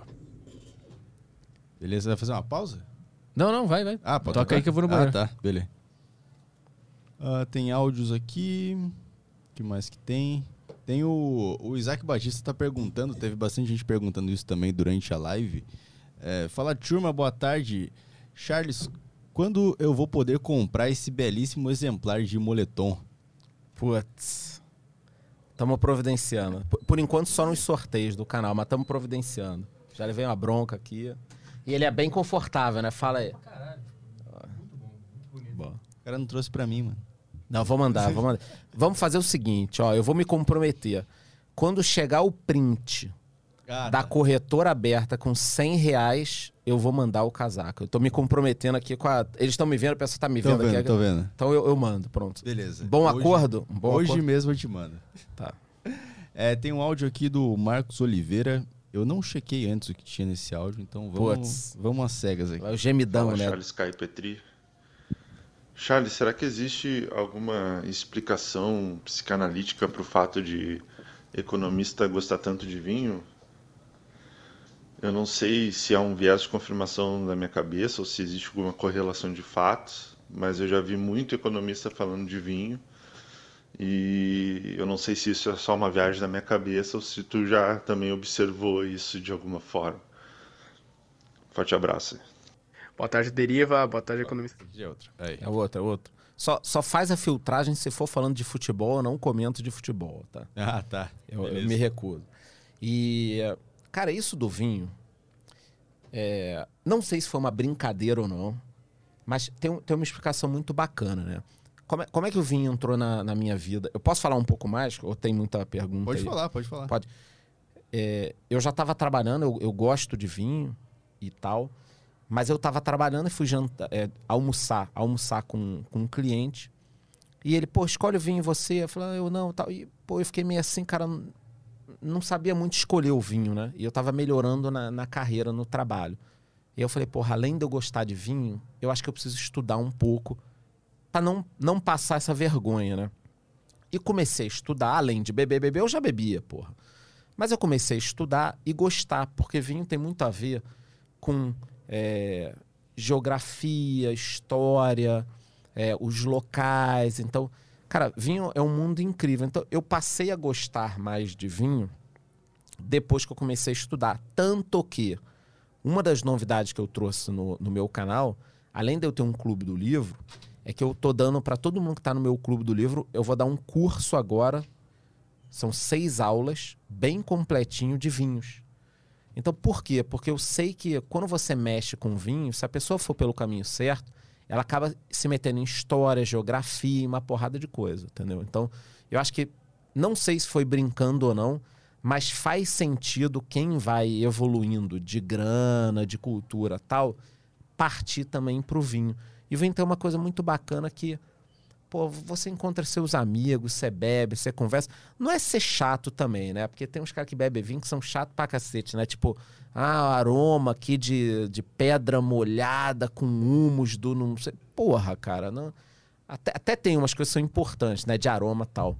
Mas é. Eu curto demais vinho, eu sou suspeito. Sou sommelier formado, estudo, viajo, tudo bonitinho. Tem que fazer uma deriva Thomas Zimmer e economista sincero. Cara, eu sou louco pra conhecer ele pessoalmente. Você conhece ele? Claro, já vem duas vezes aqui. Putz, ele virou personagem cara, fixo pô. já do, do ele é o nosso- cara do charuto. É, ele é maravilhoso. Eu amo esse Porra. cara.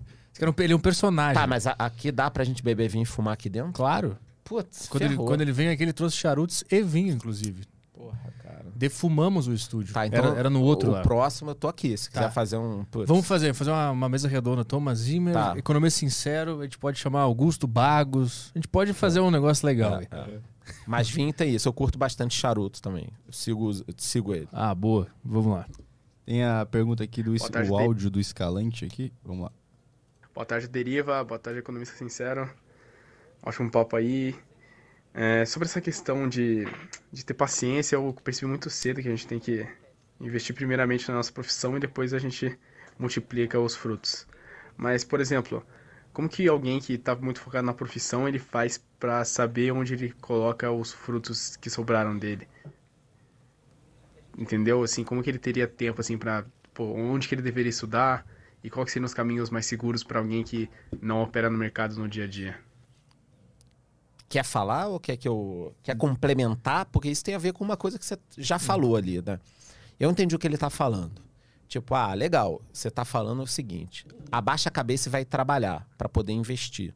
Só que se eu abaixar a cabeça e trabalhar, não vou saber aonde investir. É isso que ele tá falando. Uhum. E eu concordo que pode parecer às vezes que é isso que, que, que eu falo, mas não é. Eu acho assim, você tem que trabalhar muito, muito, muito. Estudar muito. Quando estudar não é só faculdade, estudar o seu trabalho. O Caio pode estar tá aqui, não necessariamente ir para a universidade, mas quando a gente for embora, ele pode entrar ali e ver as principais novidades dos podcasts americanos para 2022, por exemplo. Concorda que isso é um estudo? Uhum. É um Claro. estudo, né? É, então, acho assim, a pessoa tem que trabalhar, trabalhar, trabalhar. E ele pode usar essa paciência que ele comentou para aprender a investir aos poucos. Por exemplo, você já investe em fundos imobiliários. O básico de fundos imobiliários não demora muito para aprender, né? O que é uma cota, Não, é, é como bem- ganhar. É, é bem, é bem É simples. é simples, isso. Uhum. E aí você vai aprendendo aos poucos como é que funciona, fazer uma carteira diversificada, fazendo. Aí você trabalha, investe. É isso. Uhum. É isso. É, a primeira coisa que eu aprendi de fato é que a carteira tinha que ser diversificada Porra, isso é mais importante. para não correr nenhum risco, né? Tipo assim, se o setor de banco enfrentar uma crise, a de saneamento não vai estar provavelmente ao mesmo tempo e a Uhum. de energia vai, ah, vai equilibrando para a galera en- entender o que, que, o que, que é isso. É, tu vai equilibrar a tua carteira para que quando algum setor der um problema, os outros vão segurar a tua carteira, né? Porque muito dificilmente todos vão entrar numa crise ao mesmo tempo, né? Esse- essa é a, a ideia por trás, né? No mínimo isso. Não, no mínimo isso. Tá certíssimo. cara. E aí eu fui entender, eu fui, eu fui entender, porque eu sou iniciante ainda. Eu comecei a investir em ações no meio do coronavírus ali em março. Então, como é que eu fiz pra saber onde que eu tinha que investir? Eu vi muito vídeo. Pronto. Muito vídeo. Pronto. Muito vídeo de gente falando sobre ações, sobre setores.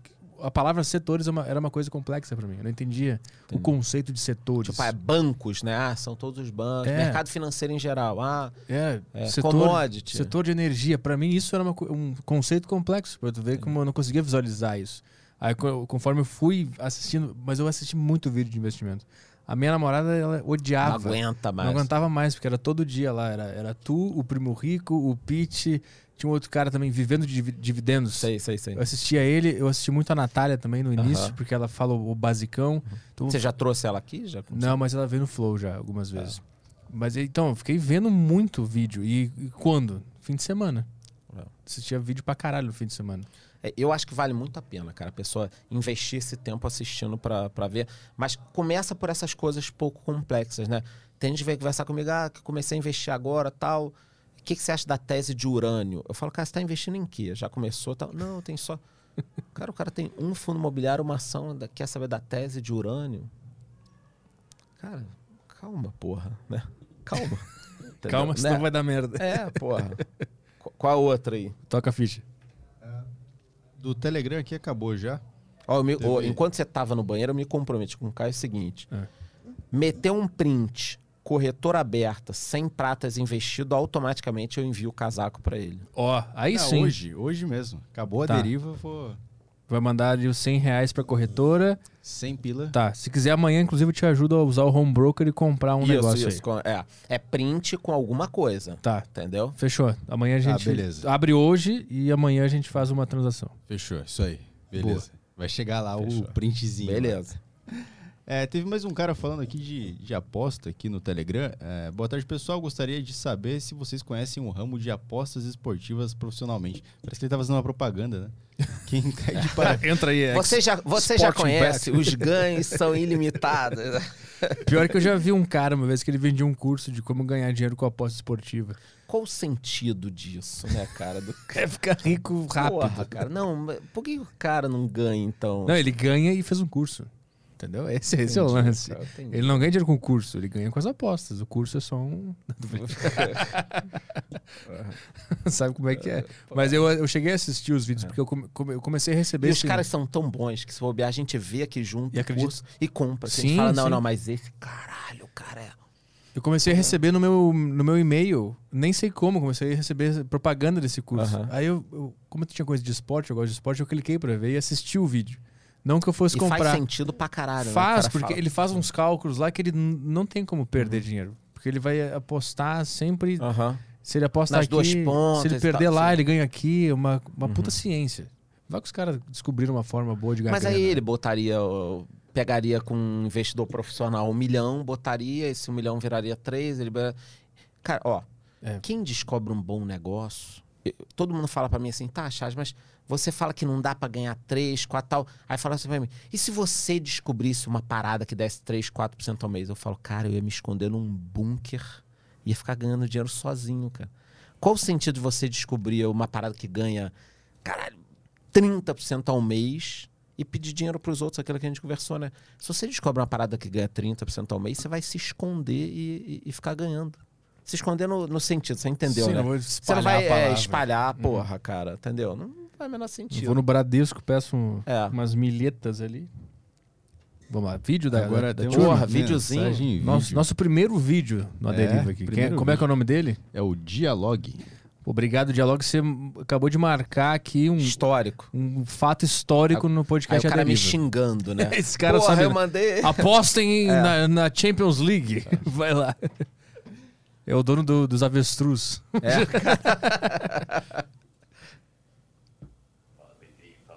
Ó, tá meio baixo aqui, deixa eu... Se dá pra aumentar. Porra, tá um pouco baixo, porra. Vamos lá. Tô mandando uma mensagem de vídeo já que falou que ninguém manda, beleza? Boa. Cara, trouxesse um monstro da economia. Parabéns, Charlão. E eu quero perguntar pra ti o que tu tá achando da tributação dos dividendos. Se vai pra frente, se não vai, o que, que vai acontecer no futuro. Boa, boa, boa. Obrigado, né? Primeiro vídeo aí, porra, obrigado mesmo, né? Boa. E eh, olha, é muito difícil a gente falar o que, que os políticos vão fazer, né, cara? É um negócio que, porra, é, é- é muito complexo da gente falar. É, a minha opinião pessoal agora é que não vai passar da forma que o governo quer, taxar tudo, todos os dividendos de fundos imobiliários, todos os dividendos, tudo. Eu acho que eles jogaram um projeto maior para pegar menos, entendeu? Hum, entendi. Tipo, ah, 15% de fundo imobiliário. Pá, de repente vai ser 5, 10 e 15 ao longo Aí a gente dos não anos. reclama tanto. né? É, aí, eu, Aham. aí a gente, eu chego aqui e falo, ufa, cara, foi pouco, entendeu? Sim. aham. Mas não é, o cara começou, entendeu? Ah, taxar 20% os dividendos das empresas. De repente não vai ser 20, vai ser 8. Esse ano, 9,75 no outro. Isso é pra quando? É pra 2000 e... Já, não, agora. É agora? Agora, Putz. cara. Agora. É um confisco. E o que, que faz se passar? Mantém lá o... tudo? Tem alguma alternativa, uma estratégia? Então, qual outra alternativa? Pois é. É isso. Paga pros caras. É como tudo nessa Ganha vida. 20, ganha 20, 15, 10% a menos. Atrasa a vida de É todo isso mundo. exatamente. O cara que É. tá lá poupando. Não, alguém vai ganhar esse dinheiro. Não é, de todo mundo. O né? cara de terno, né? É. Que, Pô, trabalha o cara quatro tá horas. demais, cara, pra mandar. É, Ele tá onde? Numa loja? Ou não quer aparecer, né? Mandou, é, vai se ferrar. É o... Ah, tá o nick. Tá, a galera tá vendo o nick. Grande E Joseph Famer. Famer. Famer. Áudio aqui, vamos lá. Fala, Charlão, beleza? Coisa rápida, tô aqui no meio da minha loja, por isso que tô de máscara. Coinbase. Pra futuro, longo prazo, um, dois anos. Boa ou não é boa? Sem recomendação, só tua opinião. Valeu. Boa. Cara, Coinbase foi. é- essa foi a maior ratoeira da o IPO ratoeira que eu já entrei, cara. Porque a empresa é bacana, americana, enorme. Não sei se já ouviu falar. Coinbase é uma corretora, é tipo uma Binance, só que americana, enorme. Uhum. Né? E tudo bonitinho, registrada, direitinho, tem potencial, os americanos usam e tal. Só que ela fez uma listagem direta, um tipo de IPO nos Estados Unidos, cara, foi meio, meio esquisito ali. É, é a forma que eles funcionam, tudo bem. E, cara, saiu por 400 dólares e caiu depois para 300 e pouco, para não sei o quê. O que que eu fiz, tá? Agora eu não sei se foi quando bateu 38 ou 35 mil dólares. Logo depois, numa daquelas primeiras quedas do Elon Musk que deu aquela pancada, eu vendi as minhas ações da Coinbase e investi esse dinheiro em cripto diretamente. Tá? Co- O que ele perguntou ali, o que você acha da empresa? A Coinbase é uma baita empresa. Ela pode fornecer soluções no mercado de criptomoedas para outras empresas. Ela tem o Coinbase Custody lá, que ela, ela faz custódia de cripto para fundos. Então, ah, fundos tipo o brasileiro lá, Hashdex, custodiou um pedaço lá na Coinbase em outros lugares. É, imagina o Elon Musk, ele comprou Bitcoin para Tesla, né? Não tá no pendrive dele, tá tá custodiada em algum lugar. Pode ser até lá. Então, eles têm esse serviço, é uma puta empresa. Só que saiu caro o, o, o IPO, Hum. tá? Então, pode ser que daqui para frente ela até melhore. Como o cripto caiu, eu acreditei o seguinte, cara, cripto, eu, na minha opinião, em algum momento vai voltar. Então, para mim, fez mais sentido, já que a Coinbase acaba sendo ligada a cripto, me expor né, em criptomoeda. Entendeu? Mas não deixa de ser uma boa empresa a, a Coinbase. Ela pode revolucionar, tá com um cartão. Um amigo meu que mora nos Estados Unidos me mandou essa semana, eu não consegui, como eu tô aqui em São Paulo viajando, eu não consegui olhar direito ainda, mas ele parece que ele recebeu um cartão de crédito da Coinbase, aí tem conversão, eu quero entender. Eu gosto muito de entender essas novidades, essas coisas, entendeu? Quem, quem é que decide o valor inicial da, no IPO? Por exemplo, essa aí saiu muito alta. Por que, que saiu muito alta? Depende o tipo da, da coisa. Por exemplo, aqui no Brasil e lá, tem aquela coisa da decisão da precificação, né? Vai sair a tanto. Essa listagem direta é uma coisa diferente, porque saem as ações dos próprios funcionários, Hum. aí tem tipo um leilão, e aí quando acabou o leilão a gente podia entrar. Aí, assim que a gente entrou, o preço começou a, a cair. Então é difícil entender quem comprou, quem vendeu. Eu não gostei do modelo, não entro mais. Uhum. Mercado financeiro também é isso. Ah, meu, primeira listagem direta. Pode ser que essa tenha sido uma ratoeira e outras não sejam. Mas a gente tem que ficar alerta. O que, que acontece? Eu in- iria investir. No dia eu, eu fiz live, tava falando com a galera. A minha previsão era investir 10 vezes mais do que eu investi. Começou a demorar o leilão, faltar a notícia, não sei o quê, eu investi um valor muito menor do que eu queria. Uhum. Nada que não é transparente eu, eu, eu faço. Começa a faltar informação, para mim já não, não interessa, cara. Entendeu? Vamos, vamos mais questões? Beleza, tem mais uma aqui. Uh, Flowcoins, o de, de costas, de costa pro mundo, ele mandou mensagem. Ufa, hein? já aparecia aqueles nomes da. da É, aquelas da- Paula. sacanagem. É, é, é. Ele mandou uma mensagem aqui. É, Salve Arthur, Charles e Caio. Charles, quero viver de dividendos e estou, ah, estou começando a estudar sobre investimentos e acho muito confuso em como saber se a empresa paga dividendos ou não. Ah, como saber se é um bom dividendo? Empresas que não pagam dividendo, é, empresas que não pagam dividendo podem passar a pagar? Boa, putz. Parece até que eu paguei isso aí pro cara perguntar, sabe? É tudo que eu queria falar e não, de repente não falei muito. Parece que eu, eu mandei, quando você foi no banheiro, eu mandei aqui a. Ó, manda essa pergunta que esse É. incompetente não me fez. Obrigado. De trás para frente, empresas que não pagam podem pagar? Claro. Normalmente, por que, que empresas não pagam normalmente? Ou não dá lucro, a empresa tá falando, mas assim, tem empresa que tem lucro, por que, que ela não paga? Porque é tipo uma VEG, ela pega o lucro dela e faz o quê? Compra novas empresas, investe em tecnologia, faz. Então ela usa o dinheiro que ela lucra para aumentar O lucro. o lucro, o bolo. E aí vai ficando muito bom que a tua empresa vai valendo mais. Você pega, por exemplo, assim, é, eu não sei te dar um número exato, depois até publico, mas eu gosto muito da Fleury, que é uma empresa de, de saúde, não é nenhuma recomendação, tá? Mas é impressionante, cara. Todo mês ou a cada dois meses ela está comprando novas empresas, novos laboratórios, novas empresas. Então, assim, eu não quero, como acionista, que ela me pague dividendo. Eu quero que ela aumente o negócio dela. E lá na frente ela vai me pagar Quando não tiver mais pra onde crescer. quando não tiver mais para onde é, crescer. Então, existem empresas, normalmente, vai, eu vou dividir em de crescimento e empresas consolidadas que pagam dividendos. Tem empresas, por exemplo, de energia, são boas pagadoras de dividendo. Por quê? Porque boa parte delas, o lucro é tão grande e o investimento normalmente ela amarra alguma dívida, alguma coisa, que ela pega aquele lucro todo e, e distribui. No caso dos fundos imobiliários, antes que alguém pergunte, essa eu esqueci de pagar para o cara perguntar, né? De eu mandar aqui. É, os fundos imobiliários são obrigados a distribuir 95% da, do dividendo. Por isso que eles pagam sempre ali. Ah, mas às vezes eles diminuem, né? Não, diminui quando não tem o dinheiro. Ou às Ah, vezes ele tá. guarda, é, uma- ele acumula e no semestre ele é obrigado a pagar. Saquei. Por isso que de vez em quando vem, caralho, um mês que é bom pra cacete. Porra, esse mês foi super bom, vou comprar esse fundo. Aí no mês seguinte é menos. aí- é isso aí que ele distribuiu o, o acumulado do ah, semestre. saquei. E Um como é que o cara sa- sabe se a ação paga ou não o dividendo? Cara, eu não sei te dizer. No meu Instagram tem, tá? Por exemplo, hoje no meu Instagram eu postei quais ações estão pagando esse mês. Itaúsa, não sei o que, tal, tal, tal. É, depois eu posso fazer uma lista disso, empresas que pagam mais de 5%, empresas de crescimento, empresas de. Eu, eu, eu não tinha engraçado, não tinha pensado nessa dor da pessoa. É, como é Né? que eu, sei- é, É, como que eu é, sei? sabe? eu sei, entendeu? É. Algumas que pagam, você já sabe mais ou menos, ah, Sim. banco, saneamento e tal. Ma- Mas eu entendi a pergunta dele. Pois é, é, cadê a lista de quem está crescendo e quem está pagando? Vou providenciar. Não sabia. Porque provavelmente isso aí que ele está perguntando, deve ter uma pancada de gente falando, pois é, cara, onde é que tem? Eu vou resolver, pronto. E Vou provavelmente nos relatórios também, naqueles, naqueles Ah, mas aí não é lá, isso que ele quer. Ele quer um. O cara diga qual. Essa É, aqui paga, essa é isso que eu vou paga. fazer. Ah, eu vou fazer boa, isso. boa. Ele quer um listão. Uhum. Eu vou fazer um listão. 50 empresas que pagam e 50 empresas que crescem, por exemplo.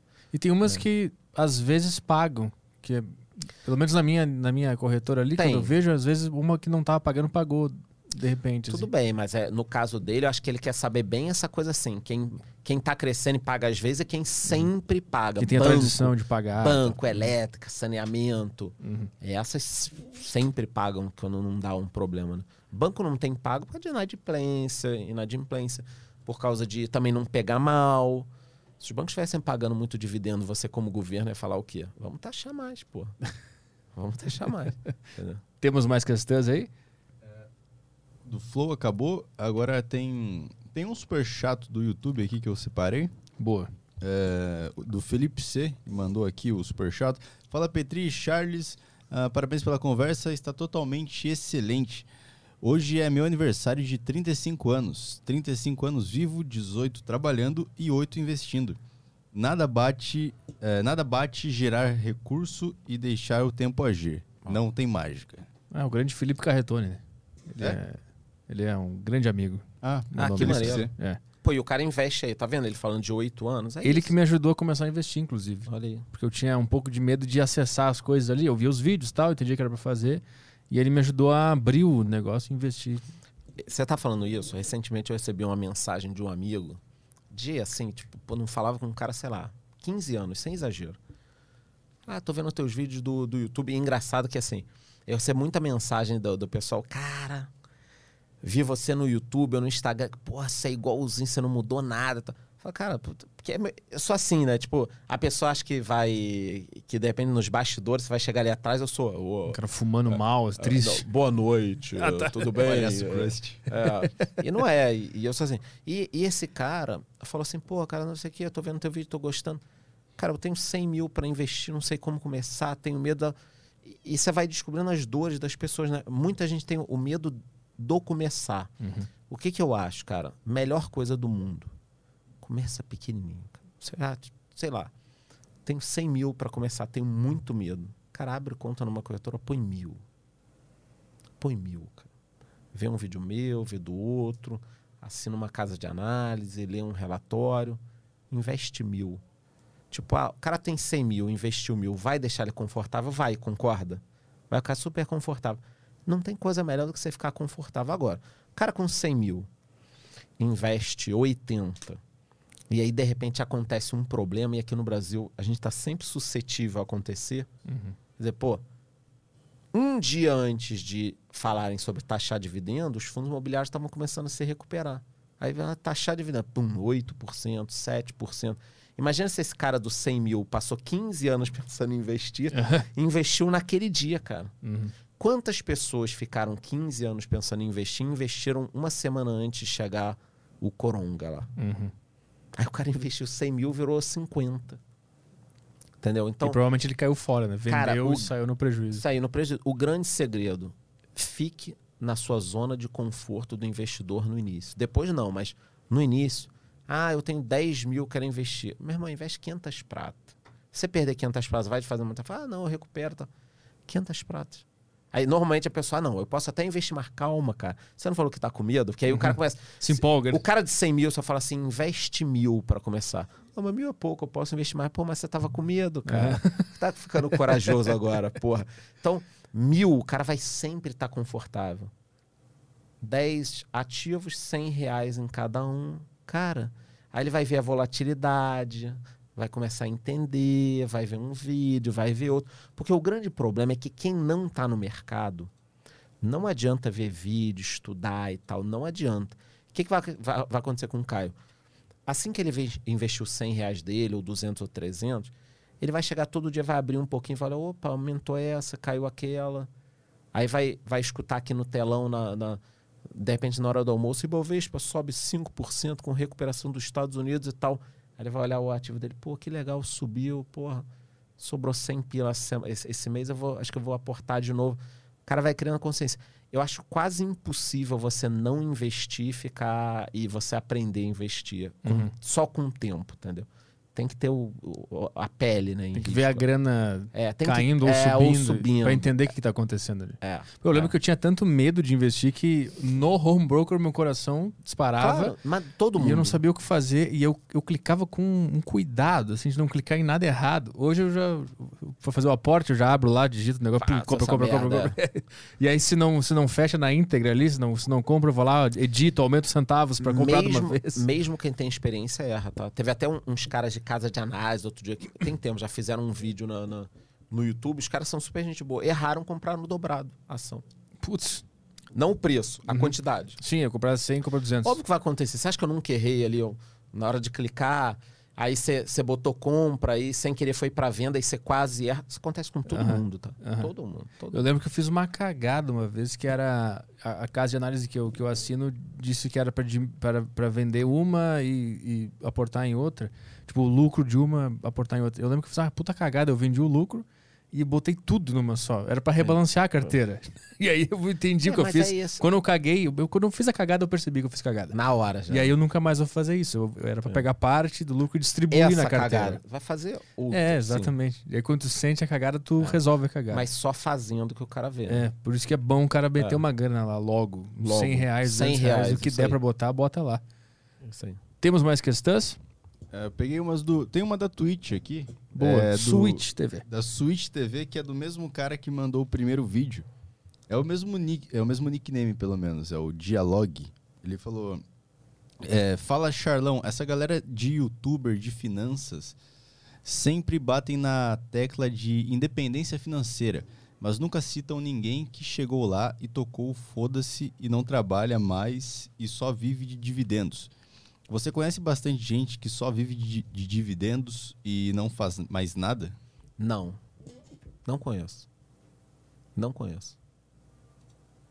Hoje eu ganho uma graninha boa, mas você pega o meu caso, né? Eu não pretendo parar de trabalhar, puta, tão cedo. E aí? Não tem. Mas eu, eu entendo a pergunta, a pergunta dele. Cara, provavelmente tem uma galera aqui no Brasil, né? Mas talvez não pessoas tão expostas, tão expostas. E a gente não tem uma cultura tão antiga de dividendos assim, aqui de ações. Tem uma ou outra figura pública, eu não vou falar o nome grande, mas sendo sincero, honesto, como as pessoas esperam de mim, não conheço muita gente. E acho que vai demorar, cara, de 5 a 10 anos pra gente ver isso que ele tá falando nesse formato. Muita gente ganhando mil, dois mil, três mil, cinco mil, dez mil de, de dividendo com o fruto do trabalho que não seja vender curso e, e, e. Pe- a pessoa física normal, advogado, empreendedor, eu acho que sim. Que, que vai acontecer. Porque eu conheço, por exemplo, se ele me perguntar assim: você conhece quem tem imóveis, quem tem kitnet? Quem tem... Con- Conheço. Porque era assim que o pessoal investia antes. Há 20 anos, quando eu comecei a estudar melhor, não sei o que tal, o que, que era investimento para quem tinha muito dinheiro? Era imóveis, por exemplo. O cara tinha cinco salas comerciais no Rio de Janeiro, entendeu? Eu acho que isso vai migrar para o dividendo. Porque é uma cultura nova. Os fundos Isso. imobiliários, o IFIX é novo também, né? Então, tem fundo imobiliário, já tem um tempo, mas a, a gente não pode esquecer, cara, que ter o negócio e, e existir no formato que a gente vem, tem hoje é totalmente diferente. Então, cara, tem um, quase um milhão e meio de investidores. Há três ou quatro anos eram 200 ou 300 mil. E, e era muita coisa institucional, investidor que entendia muito do mercado. A popularização, dois anos para cá. Então, como é que você quer ter milhares de pessoas vivendo de dividendo? Não tem, não tem uma cultura. E eu acho que isso da independência eh, financeira, cara, é, a busca da independência financeira vem daquela forma que a gente falou: muito trabalho, investimento em ações, fundos imobiliários e outros ativos. Ah, então você é contra kitnet, imóveis físicos? Jamais. Se o cara entende disso e ganha dinheiro com isso, vai ser feliz. Que aí é um grande diferencial do meu canal, grande mesmo. Acho que foi um divisor de águas que, que os. É, é, eu ia falar telespectadores. que os. É, espectadores. Espectadores. Telespectadores é muito antiga. percebem, né? Que você tem que mostrar as contas, mas só a pessoa vai saber a realidade dela. Como é que eu vou chegar para você aqui e falar, cara, comprar um imóvel não é um bom negócio? Não tenha. Aí você me conta uma história triste que seus pais vieram da antiga Iugoslávia e aí lá sua família nunca conseguiu um imóvel e aqui eles compraram um, mas aí perderam tudo e aí você morou na rua e tal e seu sonho é comprar um imóvel. Eu vou tirar seu sonho, cara. Uhum. Se isso é a coisa mais importante para você, entendeu? Então, acho que tudo depende. Então, Depende da realidade de, de cada um. Eu posso te mostrar algumas coisas numericamente e aí você vai decidir, não, tudo bem, eu vou economizar aqui 100 reais é, é, morando de aluguel do que tendo uma casa. Foda-se os 100 reais. Para mim, morar na minha casa é muito Vai me deixar feliz. Né? Vai me deixar feliz, é. é minha mulher e meus filhos, eu quero ter essa tranquilidade. Foda-se 100 reais. É Isso. igual ter carro. Ah, o que, que é melhor? Ter carro Uber. Eu posso fazer a conta Aí você vai me falar, pô, legal, essa tua conta é bacana, eu vou economizar 80 reais não tendo carro. Mas sou eu, minha mulher e três filhos, e minha filha é asmática, precisa duas vezes por semana ir no hospital. Pô, meu irmão, podia ser 800 reais. Tem um carro, cara, para uhum. quando ela precisar ir lá correndo, não dá nenhum problema. Se você tem condições, entendeu? Então, cara por isso que eu respondo muita pergunta em box, depende. O cara me ah, ah depende. É? me conta a história, só que eu também não tenho tempo para isso tudo. Uhum. Mas cada pessoa é uma pessoa com um histórico de vida, entendeu? Isso me fez pensar em, em, em perguntar a seguinte questão: qual é o objetivo do investimento no sentido de quando eu chegar com 70 anos, o que, que eu faço? Eu vendo tudo? Eu, eu, eu, não, eu não, gasto? Você, não, vai chegar em 70 anos precisando. A ideia é que você, daqui a, sei lá, 20 anos, muito novo ainda, por exemplo, já esteja recebendo aí 5, 6, 7 mil de dividendo é, por mês. Uhum. Só quando você começar a receber 2, 3 mil, pensa isso reinvestido. Claro. O cara vai virar uma máquina. Uhum. Vai virar uma máquina. Então, a ideia é fazer que o investimento te gere uma renda isso. no futuro. Isso. Não aí, é se desfazer lá no final. Não, mas o, o, que, que, o que, que dizem que é o modelo ideal? Quando você tiver recebendo de dividendos ou renda passiva, porque dividendos é muito ruim falar só dividendo, que pode ser o dinheiro do kitnet, pode ser o dinheiro do aluguel do Uber, pode uhum. ser o dinheiro. Quando você tiver, se, se vira, dinheiro da venda do produto no Mercado Livre, sei lá. Quando você tiver uma renda passiva, que é o dobro da sua despesa, você está na, na liberdade financeira. Isso é o que cada um vai uhum. utilizar. Puta, vai vir alguém com um conselho diferente, cara, pô, um conceito diferente. Mas Entendi. Pega esse que é interessante, né? Então, se você tem hoje um. Vamos supor que 10 mil resolvesse tua vida todo mês. Se você tem 20 mil de dividendos todo mês, significa que você consegue pegar 10 e ainda Reinvestir 10. Reinvestir 10. Uhum. Alguém pode estar assistindo e falar, puta cagada que esse cara falou, porque você tem que é, calcular também a inflação no ano, não sei o quê. Eu simplifiquei. Óbvio que a gente pode querer calcular também, repor a inflação, não sei o quê, mas a grosso modo esse já é um conceito muito interessante. E as, e as, por exemplo, as ações que não pagam dividendos, quando eu chegar numa idade avançada, o que eu faço? Você pode elas? vender, tudo bem, mas você pode pegar assim, ah, a Magalu, por exemplo, você falou, não paga dividendo, mas multiplicou por 50, uhum. entendeu? Aí você pode vender e comprar alguma coisa que paga dividendo ou vender ela mesma. Né? Uhum. Porque imagina que você chegou com 70 anos e 15 milhões de reais em ações. Pô, você pode investir isso de forma que você retire 10 mil todo mês e mesmo assim esse dinheiro não vai acabar nunca. Entendi. A, a, a ideia é focar numa renda passiva. Sempre. Em acumular um valor brutal e ter uma renda passiva. Isso, então tu vai acumulando, acumulando, e quando tu chegar numa idade, tu. Uhum aloca tudo em algo que te traz dividendos. Faz de conta que tu tem várias ações que não pagam dividendos. É, mas, então, mas não necessariamente em dividendo, cara. Porque pensa hum. que você tem 15 milhões com 70, 80 anos, né? E, e eu não gosto disso de. Eu trabalho muito, né? E volta e meia aparece alguém no, no meu inbox falando: Ah, pô, eu gosto tanto de você, mas trabalha menos, que você pode morrer amanhã. Dorme um pouquinho mais. Cara, é- eu, eu falo para as pessoas, cara, para com isso, você não vai morrer amanhã. Então, muita gente falando, não investe Sim. e vem com esse argumento para mim.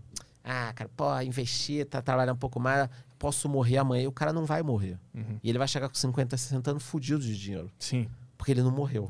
É aquela frase, né? Viva cada dia como se fosse o último. O problema é que se não for o último. É. Esse é o Entendeu? problema. Então, tem um equilíbrio aí na, na, na brincadeira, né? Eu acho que tem que tomar cuidado com isso, mas eu gosto desses conceitos. A gente pode discutir mais. Tudo que o pessoal está trazendo de dúvida, depois eu posso montar uma planilha da aposentadoria com a inflação, com não sei o quê. Mas eu já, eu já ouvi esse conceito algumas vezes, achei interessante.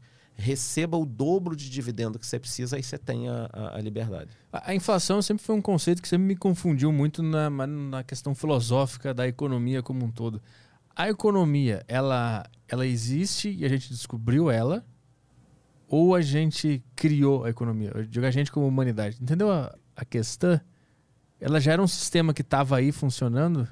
Cara, o que você está me perguntando eu entendi perfeitamente. A gente pode ir até além. O que você está me perguntando gera uma raiva nas pessoas. Hum. Porque tem tudo a ver com capitalismo também. Porque a pessoa começa a pensar economia, capitalismo, troca, propriedade e não sei o que, e isso tudo aí. Cara, isso tudo não é o, o capitalismo, a economia e tal. Isso é a vida, né? São as formas de troca, são as. Então, a inflação no estilo que ela foi criada, mais moderna, apesar de que já, a gente já teve em outros governos em guerras e tal, mas essa inflação ela deriva do governo, da criação de moeda. Hum. Ela não é uma coisa natural, ela é artificial, ela é criada por cagada de governo, na maior parte das vezes. À exceção de guerras e momentos em que faltou comida, e aí você tem um aumento de preço porque os produtos ficaram escassos, normalmente é cagada do- dos governos. Mas isso que você falou de economia, inflação, entendimento, é confuso mesmo, é confuso. E gera uma raiva nas pessoas, né? Porque a pessoa acha, por causa desse capitalismo que tem muita gente pobre, ferrada e tal. Mas o capitalismo é uma coisa criada, né, cara? Essa troca que eu falei que você me vende o pão, eu te vendo o sapato, é isso tudo. É, é, os próprios é, vendedores são os produtores, né? A beleza desse modelo que a gente tem, que não foi criado, que chama capitalismo, que fo- foi uma evolução das trocas, é essa. Uhum.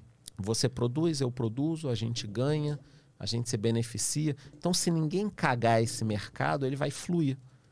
E- mas tem como um, um capitalista, um empresário ser mal no sentido de até que ponto o lucro ele é necessário? Até, até que ponto vira um negócio assim, eu quero lucro para eu ter grana, para eu ter um bem-estar, e até que ponto vira uma loucura de querer lucro e acaba escravizando pessoas, escravizando no sentido metafórico, Tá. não de verdade. Então, mas aí você não acha que é uma decisão da pessoa? Não, ó, ser mal, se o cara cometer um crime, ele tem que se ferrar, tá? Mas do lucro o quanto mais, será que não é uma decisão da pessoa? Tipo assim, porque, por exemplo, por que, que eu prefiro muito mais modelos de liberdade econômica do que modelos de opressão de, por exemplo, Coreia do Norte, eh, Cuba, eh, própria Venezuela, esse tipo de modelo muito Estado, né? Porque no modelo que a gente vive hoje aqui, nos Estados Unidos e tal, você vai tomar a decisão. Então, a gente está aqui falando, sei lá, duas, três horas, aí eu vou sair daqui, você vai ajudar ele a investir, e daqui a pouco você vai ficar um pouco mais para testar um microfone novo, para não sei o quê. Enquanto você está aqui trabalhando 15 horas, provavelmente você tem um maluco amigo teu do colégio, que, porra, o cara tá tranquilão hoje lá, deitado, jogando videogame, vivendo às custas da mãe ainda, tudo bonitinho, e tá tudo bem. Você quer trabalhar, quer ganhar mais. O cara não tá afim de trabalhar, não quer ganhar. Então, a beleza desse nosso sistema hoje é que você é meio dono das suas decisões e vai arcar com essas consequências, entendeu? Se o cara quiser ser mal, quiser o lucro quanto, ma quanto mais, se ele não cometer nenhum crime, cara, é, é- é problema dele. É, um- é uma coisa assim. O grande problema é se esse cara intervém na economia, né? Evita que todo mundo entre no mercado dele, é, tem corrupção, escraviza alguém de obrigar a pessoa a trabalhar mais horas, aí é um problema, cara. É eu fico Mas aí é um pensando- crime, é um crime, Aham. tem que ser punido. Eu penso se a, se a liberdade total, Uhum. assim, a gente conseguiu criar um sistema onde existe liberdade econômica total. Isso também não pode gerar pessoas que vão usar essa liberdade de uma forma ruim, no sentido de ficar muito gananciosa Então. e de querer quebrar a concorrência. E aí quem é que controla isso? Aí vai ter que chamar o Estado? duas é coisas. Duas coisas. É, O grande problema aí, se a gente quiser parar em algum momento isso, quem vai decidir onde parar a liberdade? Isso eu acho gravíssimo. Então, por exemplo, ah, cortaram o Trump do Facebook. Eu acho errado. Eu acho errado, porque uma empresa decidiu cortar o cara. Ah, mas você não acha que o Facebook tem que ter um controle um pouco melhor de, de redes e tal? Não. Então, se ele tem que ter e cortou o Trump, tem que cortar. Eu não vou falar o nome de algumas organizações aqui, mas, cara, tem organização criminosa que tem página oficial, entendeu? Então, é- é, tem empresas que estão ficando grandes demais no poder de decisão. Isso eu acho que tem que ser discutido pela sociedade também. Mas o meu grande medo quando você fala assim, temos de parar o- o- o- as empresas, o capitalismo, não sei o quê, é quem vai tomar essa decisão. Isso é tipo, foda. eu, você, quem vai tomar? Porque se me deixar tomar, meu irmão, vai virar uma bagunça. Se te deixar tomar, vai virar uma bagunça. É. Então, esse é o problema. Eu acho que o, o que o Estado tem que fazer é, é coordenar para que não haja crime, para que o cara não explore uma pessoa, para que. Porque também quando tem gente que vem me falar assim, eu, eu converso com muita gente. Cara, mas você não acha a vida do, do, empre, do empreendedor, não? Porque ninguém. É, o pessoal não mete muito pau em empreendedor, mete pau em dono de empresa, assim, né? Mas você não acha que a vida do, do proprietário de empresa no Brasil está muito facilitada, ganha muito dinheiro e o cara eh, contrata e agora com o PJ é mais fácil, que não é muito fácil. Eu falo, então abre uma, porra. Abre uma, cara. Vai lá ser. Porque se é fácil pra cacete, abre esse negócio que é tão fácil. Então, é, é, criam-se narrativas, argumentos. Eu concordo com você que a gente tem que tomar al- algum tipo de cuidado. Por exemplo, em redes sociais, eu acho que é uma coisa que tem que se ficar alerta. Porque você tem três, quatro caras hoje que dominam o mundo, né? Você não consegue criar mais nenhuma rede, porque os caras compram, destroem, e eles decidem quem fala ou quem não fala. É, E o teu negócio está diretamente ligado ao E Instagram. nego- é, ao- é. ao- ao- Aí eu escuto aquelas barbaridades do tipo, a rede é do cara, ele deleta quem ele quiser. Você não é a favor do livre mercado? Pois é. E aí? Ah, mas não é assim, cara. É. Não é assim. Tem que, ter, tem que ter um mínimo de regra. Porque se o cara quer proibir eu e você de falar porque a gente falou algo, isso é uma baita discussão. Ele é obrigado a verificar tudo que todo mundo fala. Então, ou fala todo mundo ou não fala ninguém. Esse é que é o grande complicado. É que esse, esse, é esse é o problema. Esse é o, não problema, mas é o paradoxo da liberdade. Que tu pode criar um cara que cria um monopólio. E aí ele cria, sei lá, o, As tu- redes sociais. o Twitter Não, e, as redes sociais e todo mundo isso. acaba de- dependendo do Twitter. Não, não surge mais rede social hoje. É, então. Twitter, Instagram e YouTube. Acabou. E, e não por causa de Estado regulando, né? Porque a tecnologia se firmou aí por competência dos caras e acabou virando um quarto poder, um quinto poder, um sexto poder. E aí, por exemplo, um cara que nem o Trump, que, cara, fala muita cagada mesmo, fala. Es- Essas três empresas chegam e falam assim, cara, não vamos deixar ele falar, porque eles não concordam com o que ele fala. Chega, vamos tirar o cara, pronto. E aí? E, e- elas estão juntas com o Estado, né? Essas empresas, Totalmente. junto com o Estado, Totalmente. calaram uma pessoa, né? Principalmente porque no- nos Estados Unidos, cara, essas empresas são muito vinculadas ao Partido Democrata. É. Muito, muito. É assustador. É quando junta megas empresas com o Estado, aí, aí Eu tava, eu vi um, uma das empresas que eu também não vou falar o nome, de jornalismo nos Estados Unidos grande, 98% dos funcionários se declaram ou fazendo parte, ou ajudando, ou é, simpatizantes ao Partido Democrata. Meu irmão, 98%. Cara, que tipo de notícia uma empresa dessa vai dar? Porra, É. acabou, cara. É. Então tem umas discussões. Mas o limite, assim, qual o limite do capitalismo? Eu acho que é não cometer crime. Eu acho que é um, é um bom. É um bom, é um bom limite. E trabalhar para que aquela dona Maria lá que eu falei que quer ter um negócio de brigadeiro tenha o caminho livre, sabe? Tipo, abre o caminho, deixa ela passar. Mas quando uma empresa tem tanto poder assim, ela, ela acaba podendo cometer crime e passar por baixo do radar, né? Como silenciar um cara. É, ou, ou dar um jeito de, de- de se comunicar com o Estado ali. Ah, não deixa mais ninguém abrir brigadeiria aqui nessa região. Rola um negócio. Então, cara, rola. Por exemplo, uma coisa que me chamou muita atenção aqui no Brasil, né? Na, na, na época do governo lá da, da Dilma, que se criaram as campeãs nacionais, aquelas empresas que o, o BNDES dava dinheiro, teve muita corrupção ali, corrupção é, falada, né? Eu não tô acusando ninguém, são notícias que tiveram, né? É, eu lembro que eu comprava muita coisa em açougue, não sei o que, de, de supermercado. E os caras começaram a me reclamar que já não estava podendo vender produto a granel, não sei o que tal, só embalado, congelado, só não sei o que, só. Por que que se dizia na época? Então, são coisas que falam, né? Que como o governo queria muito que essas empresas de proteína aqui crescessem, ele inibia através de autuações mercados menores, entendeu? Então, são coisas que falam, é difícil, pode ser.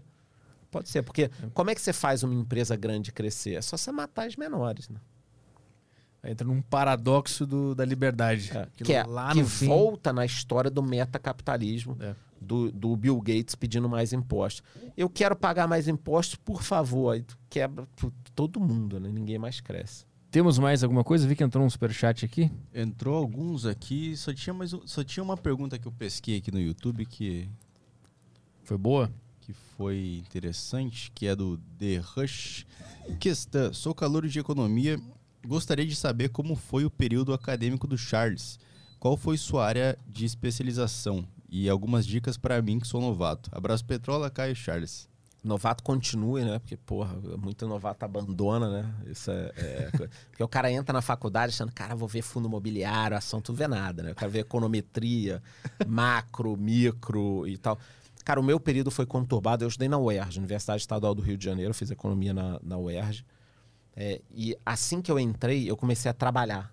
Eu entrei na faculdade e, na, tipo, um mês depois eu entrei num estágio que cara, trabalhava que nem um maluco. De que que era aqui? Qual- Era uma financeira. Ah, tá. Era uma financeira. E eu trabalhava muito. Então, a minha faculdade foi. Eu estudava, óbvio, tanto que para passar, passei. Mas é, eu trabalhava muito e estudava. Entendeu? Uma realidade que não era a de, a de muita gente que estava ali na minha sala é, na época. E o, o caminho que eu passei a gostar muito sempre foi da história econômica. Você fala assim, ah, qual área de atuação que eu gostei, que eu gostava? História econômica. cara. Sempre gostei mais de história econômica. Porque acho que para você entender o mundo, você tem que entender um pouco de história de comportamento, né? De nem tudo é só um número ali, é um pouco o comportamento da economia é essencial, né? O que as pessoas pensam, o que o que então, ah, a gente está sendo vacinado. É, se as pessoas estiverem animadas, elas vão consumir mais. Se elas tiverem a esperança, elas vão consumir mais.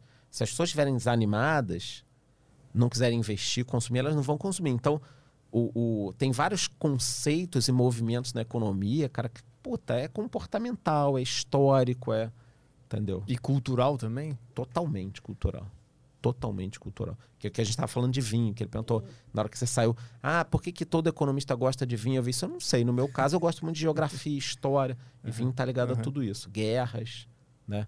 Pô, eu visi, quando eu visitei Champagne, cara, a região de Champagne na França, né? Eu já fui mais de uma vez para lá. Aí tem as caves, que são as, as. como se fossem vinícolas, né? Cara, você tem túneis ali embaixo.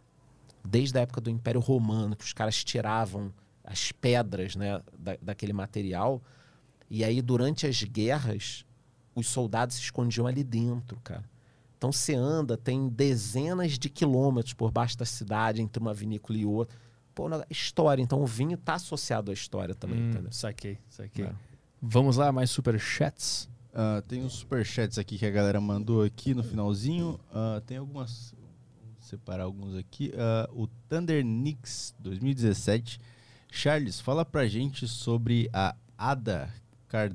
Cardano. Cardano. Essa aí até você conhece, né? Tenho, inclusive tenho. Quero ouvir sua opinião. Cara, eu tenho, sobre... tenho desde 6 centavos. Bora. Porra. É, boa. Eu nem sei quanto tá agora. Ele mandou aqui, ele Um e continua. pouco. eh, quero ouvir sua opinião sobre Chainlink. Chainlink. Chainlink. Chainlink. Vulga Link, eu tenho também. Link e o suposto preço ah, a 50 dólares. O que você acha real? Abraço. Se for a Link, já chegou ali perto disso. Mas Cardano não, 50 ali, porra. Quer dizer, pelo menos não, não vejo agora esse tipo de coisa. Cara, todos são projetos. é, ele até falou projetos assim mais é, é, viáveis, assim, dentro de uma, de uma ótica. Não foi nada tipo uma Dodge, entendeu? Aham. Não que a Dodge seja ruim, mas era um meme, né? Que o, que o Elon Musk que começou a, a elevar. Cara, todos são projetos bons, promissores. A Cardano ela foi muito criticada no passado e, eu- e eu peguei essa época também. Eu cheguei até a criticar um pouco na época para trás, porque ela não entregava tanto, agora está começando a, a entregar. A Inc. também, cara, ela pegou uma valorização, valorização absurda e ele é um projeto que meio que une outros projetos. Então ela se valorizou muito na esteira disso, tá? É, as duas estão na- nas minhas carteiras pessoais. Como é que tu, tu entrou no mundo das criptomoedas sendo um cara da economia, da, da, da, da bolsa, do mercado? Quando isso começou a a rolar, o que, que tu sentiu pela primeira vez? Quando tu viu Cara, a as gente cripto? não falou disso, né? 2000, a história veio vindo, eu tive blog de vinho, eu tive páginas gigantes no Facebook, eu peguei toda essa época de mídia e aí em 2017 eu criei um canal no YouTube para falar sobre coisas rápidas. 59 segundos o nome do canal. Queria falar sobre tudo. Economia, cripto, tecnologia. Cripto ainda não. Falava economia, porque para mim cripto está em economia, tá? Guarda isso. Mas eu queria falar sobre tudo de forma rápida, porque me incomodava. Porra, você abre o YouTube, como voar com um drone em cima d'água. Aí você vê o vídeo do cara 45 minutos. Oi, gente, tô aqui na casa da minha sogra, vim aqui comer o feijão, feijão da minha sogra é ótimo, trouxe meu drone. Cara, não quero saber do feijão da sua sogra. Como é que voa o drone na água? Esse era o título do seu vídeo. Isso me incomodava, eu decidi fazer um canal para falar tudo de forma rápida e, e prática, sem enrolação. Né? E obviamente não deu certo, porque sabe que o YouTube não gosta de vídeo de dois, três minutos. Né? E eu comecei a falar sobre tudo. Em maio de 2017, eu resolvi fazer um vídeo sobre Bitcoin, estudei, gostei, comprei. Só que as minhas páginas do Facebook, que é- era um negócio muito bom, começaram a bombar ainda. O que, que era essas Tavam páginas? bombando. Era de economia. Não, tem página uma porrada de coisa. Você não que chegou a pegar a época de páginas boas no, no sim, Facebook? Sim, eu lembro, mas a tua De notícia. Aham, Como é que a gente ganhava dinheiro? Com um clique. aham. Então tem página de uma porrada de segmentos. Depois eu, eu te mostro as páginas. E esse negócio estava indo bem. Então eu parei um pouco com o canal, porque o canal não estava dando certo. Eu gravei lá vídeo de cripto, vinho, drone, uma porrada de coisa. Não estava dando certo. Quando chegou no final de 2017, que cripto bombou, cara, eu comecei a estudar muito, investir, investir em altcoin, investir não sei o que, tal, tal, tal. Início de 2018, eu peguei esse canal que eu falava de coisa rápida e falei, cara, vou gravar uns vídeos de, de cripto. Então, 2018 e 2019, eu gravei 250 vídeos sobre criptomoedas. Esses projetos que ele está perguntando, eu gravava altos vídeos, eu estudava tudo, cara, estudava tudo. Eu Estudava tudo. Então eu me encantei, mas também vi muita coisa errada, tem muito projeto que você vai atrás, nem existe. E aí as pessoas começam a falar no boca a boca, né? Então, é, o que, que você acha da Deriva Coin? Caralho, a equipe é maneira, não sei o que. Um cara grava o vídeo, outro grava o vídeo. Daqui a pouco tá todo mundo falando bem, projeto valorizado, nem existe. cara. Então eu comecei a descobrir muita coisa assim que me incomoda. Então eu sou muito duro com os projetos hoje em dia, muito mais do que as outras pessoas. Mas tem motivo, entendeu? Tu, tu entrou em- na- nas criptos em 2017. Tu, tu- tu esperou pra entrar? Tu, ficou um tempo analisando, estudando? Não tinha- tu não tinha coragem? Não confiava tanto? O que, que aconteceu? Cara, até ali 2017 não era uma parada tão fácil, ridícula, falada, tinha corretora pra caralho. Em 17 que o negócio deu a primeira explosão. Uhum. Eu peguei Bitcoin a 9.800 reais. Bom. Bom, Muito podia bom. ser antes, mas tudo bem, não dá pra reclamar. Não teve nenhum prejuízo, né? Nada. Não, não. Nenhum. Não, nenhum, nenhum. Eu vou pegar aqui a. Tem, a- tem uma pergunta do Luca Mendes aqui, que é um amigo meu comediante, que é teu fã. Ele Boa. mandou uma pergunta no meu WhatsApp aqui. Vou passar aqui no meu microfone, Beleza. tá? É. Deixa eu ver, aumentar o volume aqui. Áudiozinho, maneiro. É, vamos lá. Petri, fala Charles, tudo bem? Aqui quem fala é o Luca Mendes. É, antes de mais nada, eu queria falar que eu sou fã demais do Charles. Queria agradecer ele, porque durante a pandemia eu parei de ganhar dinheiro fazendo shows, mas eu aprendi a ganhar dinheiro na Bolsa de Valores. Então, muito obrigado. E a minha pergunta pro Charles é se ele acha que aqui no Brasil tem muito inside trade, assim, tipo os que a gente vê na série Billions, que a galera tem uma informação privilegiada e, e aproveita para vender as ações ou comprar as ações antes de estourar alguma bomba, assim. Então é isso aí. Muito obrigado e valeuzão. Porra. O, o cara gosta de mim, quer me ver numa roubada, hein? Ah, vamos lá. Quando ele falou, cara, engraçado. Quando ele falou se eu acho que tem insider, eu ia falar assim, eu ia indicar Billions, já vem na minha cabeça, foi muito, eu já ia indicar, ele falou como na série Billions. Cara, eu não, eu não posso acusar ninguém, seria crime aqui, né? Chegar e falar, tem. Aí alguém me chama, cadê a prova? Né? Mas, eu acredito que provavelmente possa ter muito. Eu nunca ouvi falar, entendeu? Mas, cara, volta e meia a gente vê casos de ações que sobem ou caem muito durante o dia e no final do dia tem um fato relevante.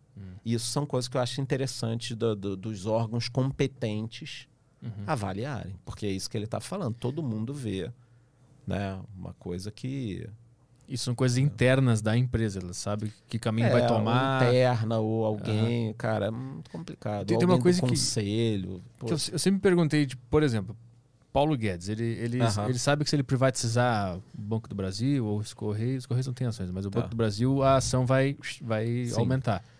O- que que impede ele de Eu falar acho que não é nem ele, cara. Sabe qual é Ah, o problema? ah. Quantas pessoas na cadeia do comando vão saber se for privatizador? É, exatamente. Eu uso ele como O estagiário da parada. Isso. O estagiário tá lá no telefone. É. Aí o Paulo Guedes tá lá, né? Então amanhã. amanhã. Isso, amanhã. Amanhã é certo. Porra, isso aí passa. Vai passar. Falei, são 350 contra 30 avó. Vai passar. Aí tá o estagiário ali, só no. fingindo. Vai saber. Tô dizendo estagiário, podia Sim, ser outro ou o cara. garçom, É, aí alguma qualquer um, qualquer um. O que que impede de um político falar, tipo, pra, fa pra família, ó, a gente vai fazer isso Isso. aqui, as ações dessa empresa vão bombar. Nada, nada impede. Nada impede. Então, É muito isso. provavelmente deve acontecer. Provavelmente sim. Pau- pausa só pra eu ir no, no banheiro. Vai lá, vai lá. Opa. Toca o ficha. Ah, falando isso, o pessoal da sua equipe entrou em contato comigo pra você dar uma olhada no Whats. Cara, o cara fez função de chefe. aqui. Deve estar tratado pra uma reunião. O cara perdeu um contrato aqui de. estar tá pedindo o teu endereço pra mandar o, o, o casaco. O casaco? Ah, o É aí, casaco. é. Mas o casaco o cara só vai ganhar depois de investir. É, eu tenho que investir aqui mesmo. reais investido.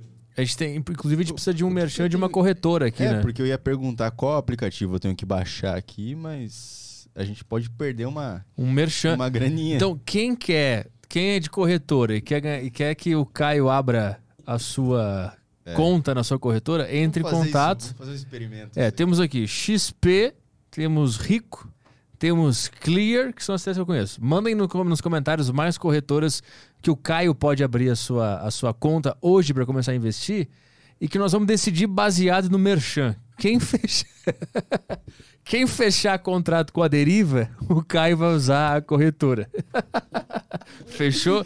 Vê, vê se, o- Fechou. vê se o pessoal vai tá mandando aí dicas É, de vamos ver corretoras. é, dicas de corretora no chat aí, galera. Vamos Vai. lá. O que que vocês indicam pra mim aqui? Ó, eu, eu vou dizer, eu, eu tenho o XP e tenho o Rico. Tá. Tem a Clear também que o Lucas Pitt disse aqui pra, pra fazer na Clear. São as que eu conheço. Eu quero saber mais, mais corretoras. É, eu aí. só conheço o XP, agora se falou rico é verdade. É a Rico é da XP, a Clear é da XP também. No fundo é tudo da XP. Ah, então só tem uma. então só tem uma mesmo. É, ela comprou a, ela comprou a, a Rico e a Clear da XP, né? Mas. Faz um tempinho, né? A gente tá procurando aqui novas, outras corretoras além dessas três pro Caio abrir a, a conta dele aqui, só que a gente tá falando que a gente só vai abrir se a, a- empresa fechar com a gente. A gente faz um Tem merchan. que aqui. fechar com a deriva aqui. Seu QR Code vai aparecer na tela. E aí. O que, que é Company Hero? Rico. A galera tá, a galera tá mandando ver, não. O Sabe o que é Company Hero? Eu recebi uma mensagem no WhatsApp aqui. que, que é isso? Será que já, já deu certo já? Não, que é não, não. Eu recebi uma mensagem no meio do podcast da. Soluções para simplificar seu negócio em um mundo mais digital. É, o, Como? é o que tá escrito no site deles. Company Hero. Pagando de graça. aqui. Não sei. o que- Eu recebi uma mensagem que eu tô devendo na Company Hero. Não sei o que é Company Hero. É, me acharam, mas nem sei. o É que que engraçado que foi uma puta coincidência, né? Durante o podcast. Te acharam aí pra. Tá. Tem, tem questão aí? Ou, ou, Ah, ou a gente só esperou ele no banheiro pra, pra se despedir? Porra. Imagina.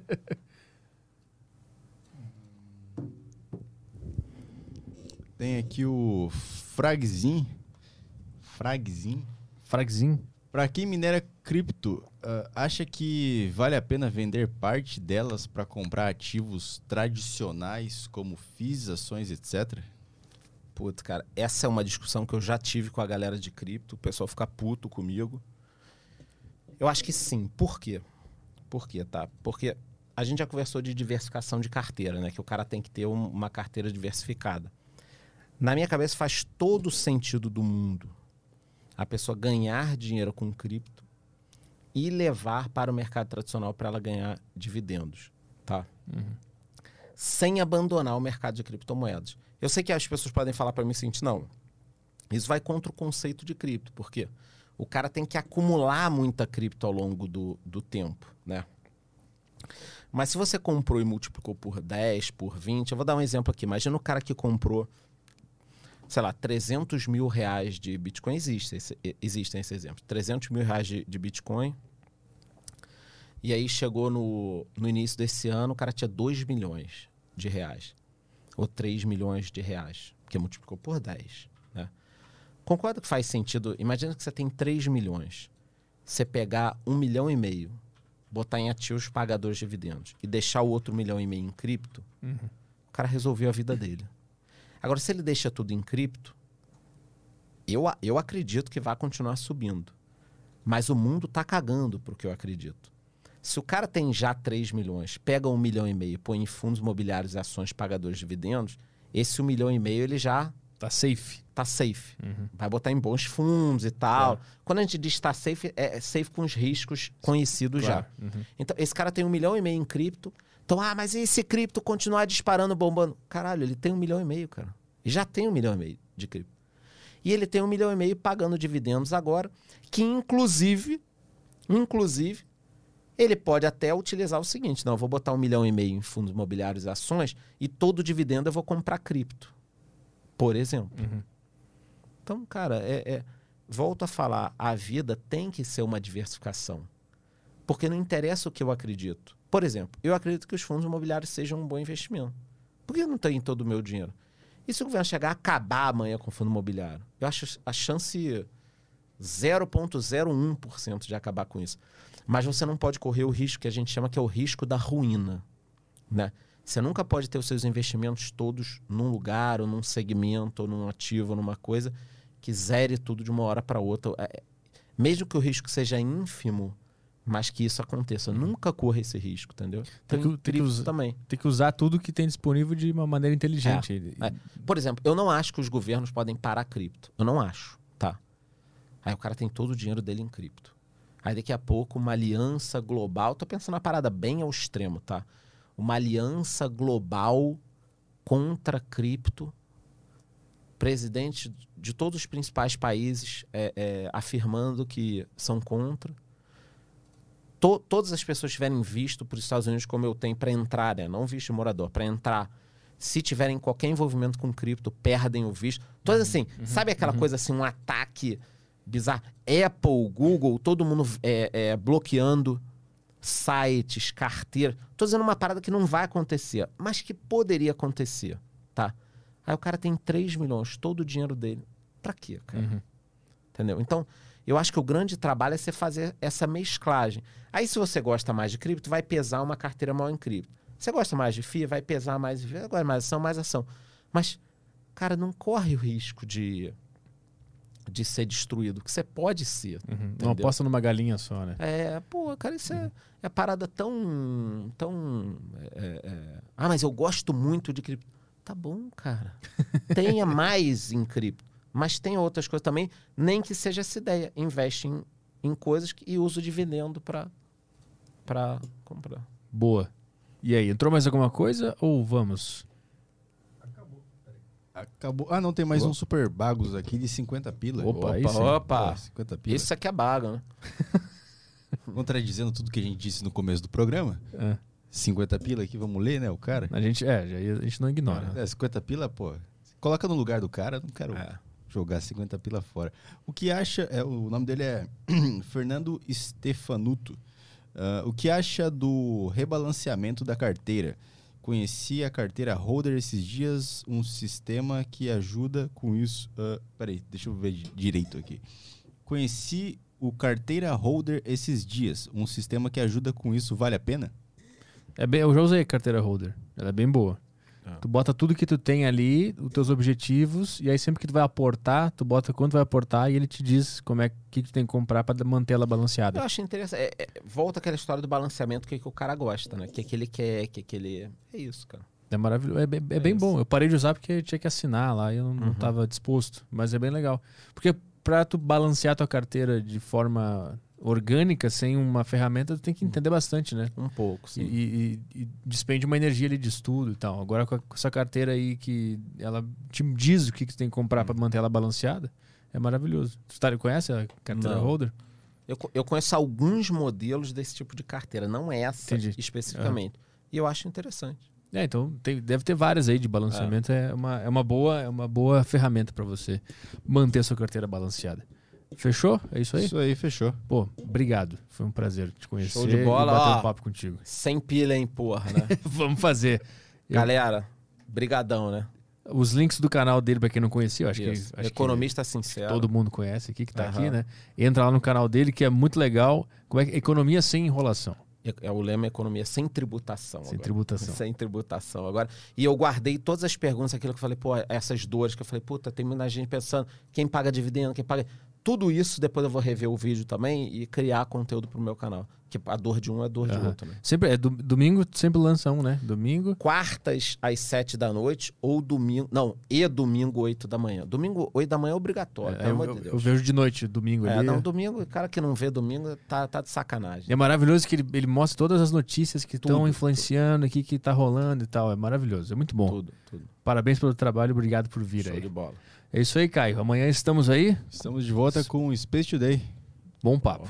Essa semana é boa. Essa semana, é muito promete, hein? boa. É a semana de aniversário, inclusive, né? Sexta-feira. Sexta-feira Aniversário do, do Aderiva. do Aderiva. É, não é aniversário, mas é uma Ah, comemoração. né? Comemoração. É. É. a Deriva Extra vai ter charuto? Pode ter charuto. Já vou fazer o pedido aqui então. Tá. E sexta-feira temos o episódio número 100 da Deriva. Teremos bolo e champanhe Porra, com a Luca. Isso aí. Fechou? Porra, caralho, Então- bolo champanhe. Então tá, amanhã estamos de volta aí. Obrigado a todo mundo que estava nesse vídeo. Nos ajudem, ajudem com um like aí, porque o Aderiva é o menor podcast da Podosfera e precisamos da sua ajuda. Dá um like para nos ajudar. Quem veio pelo Economista Sincero, dá um likezinho aí, nos ajuda.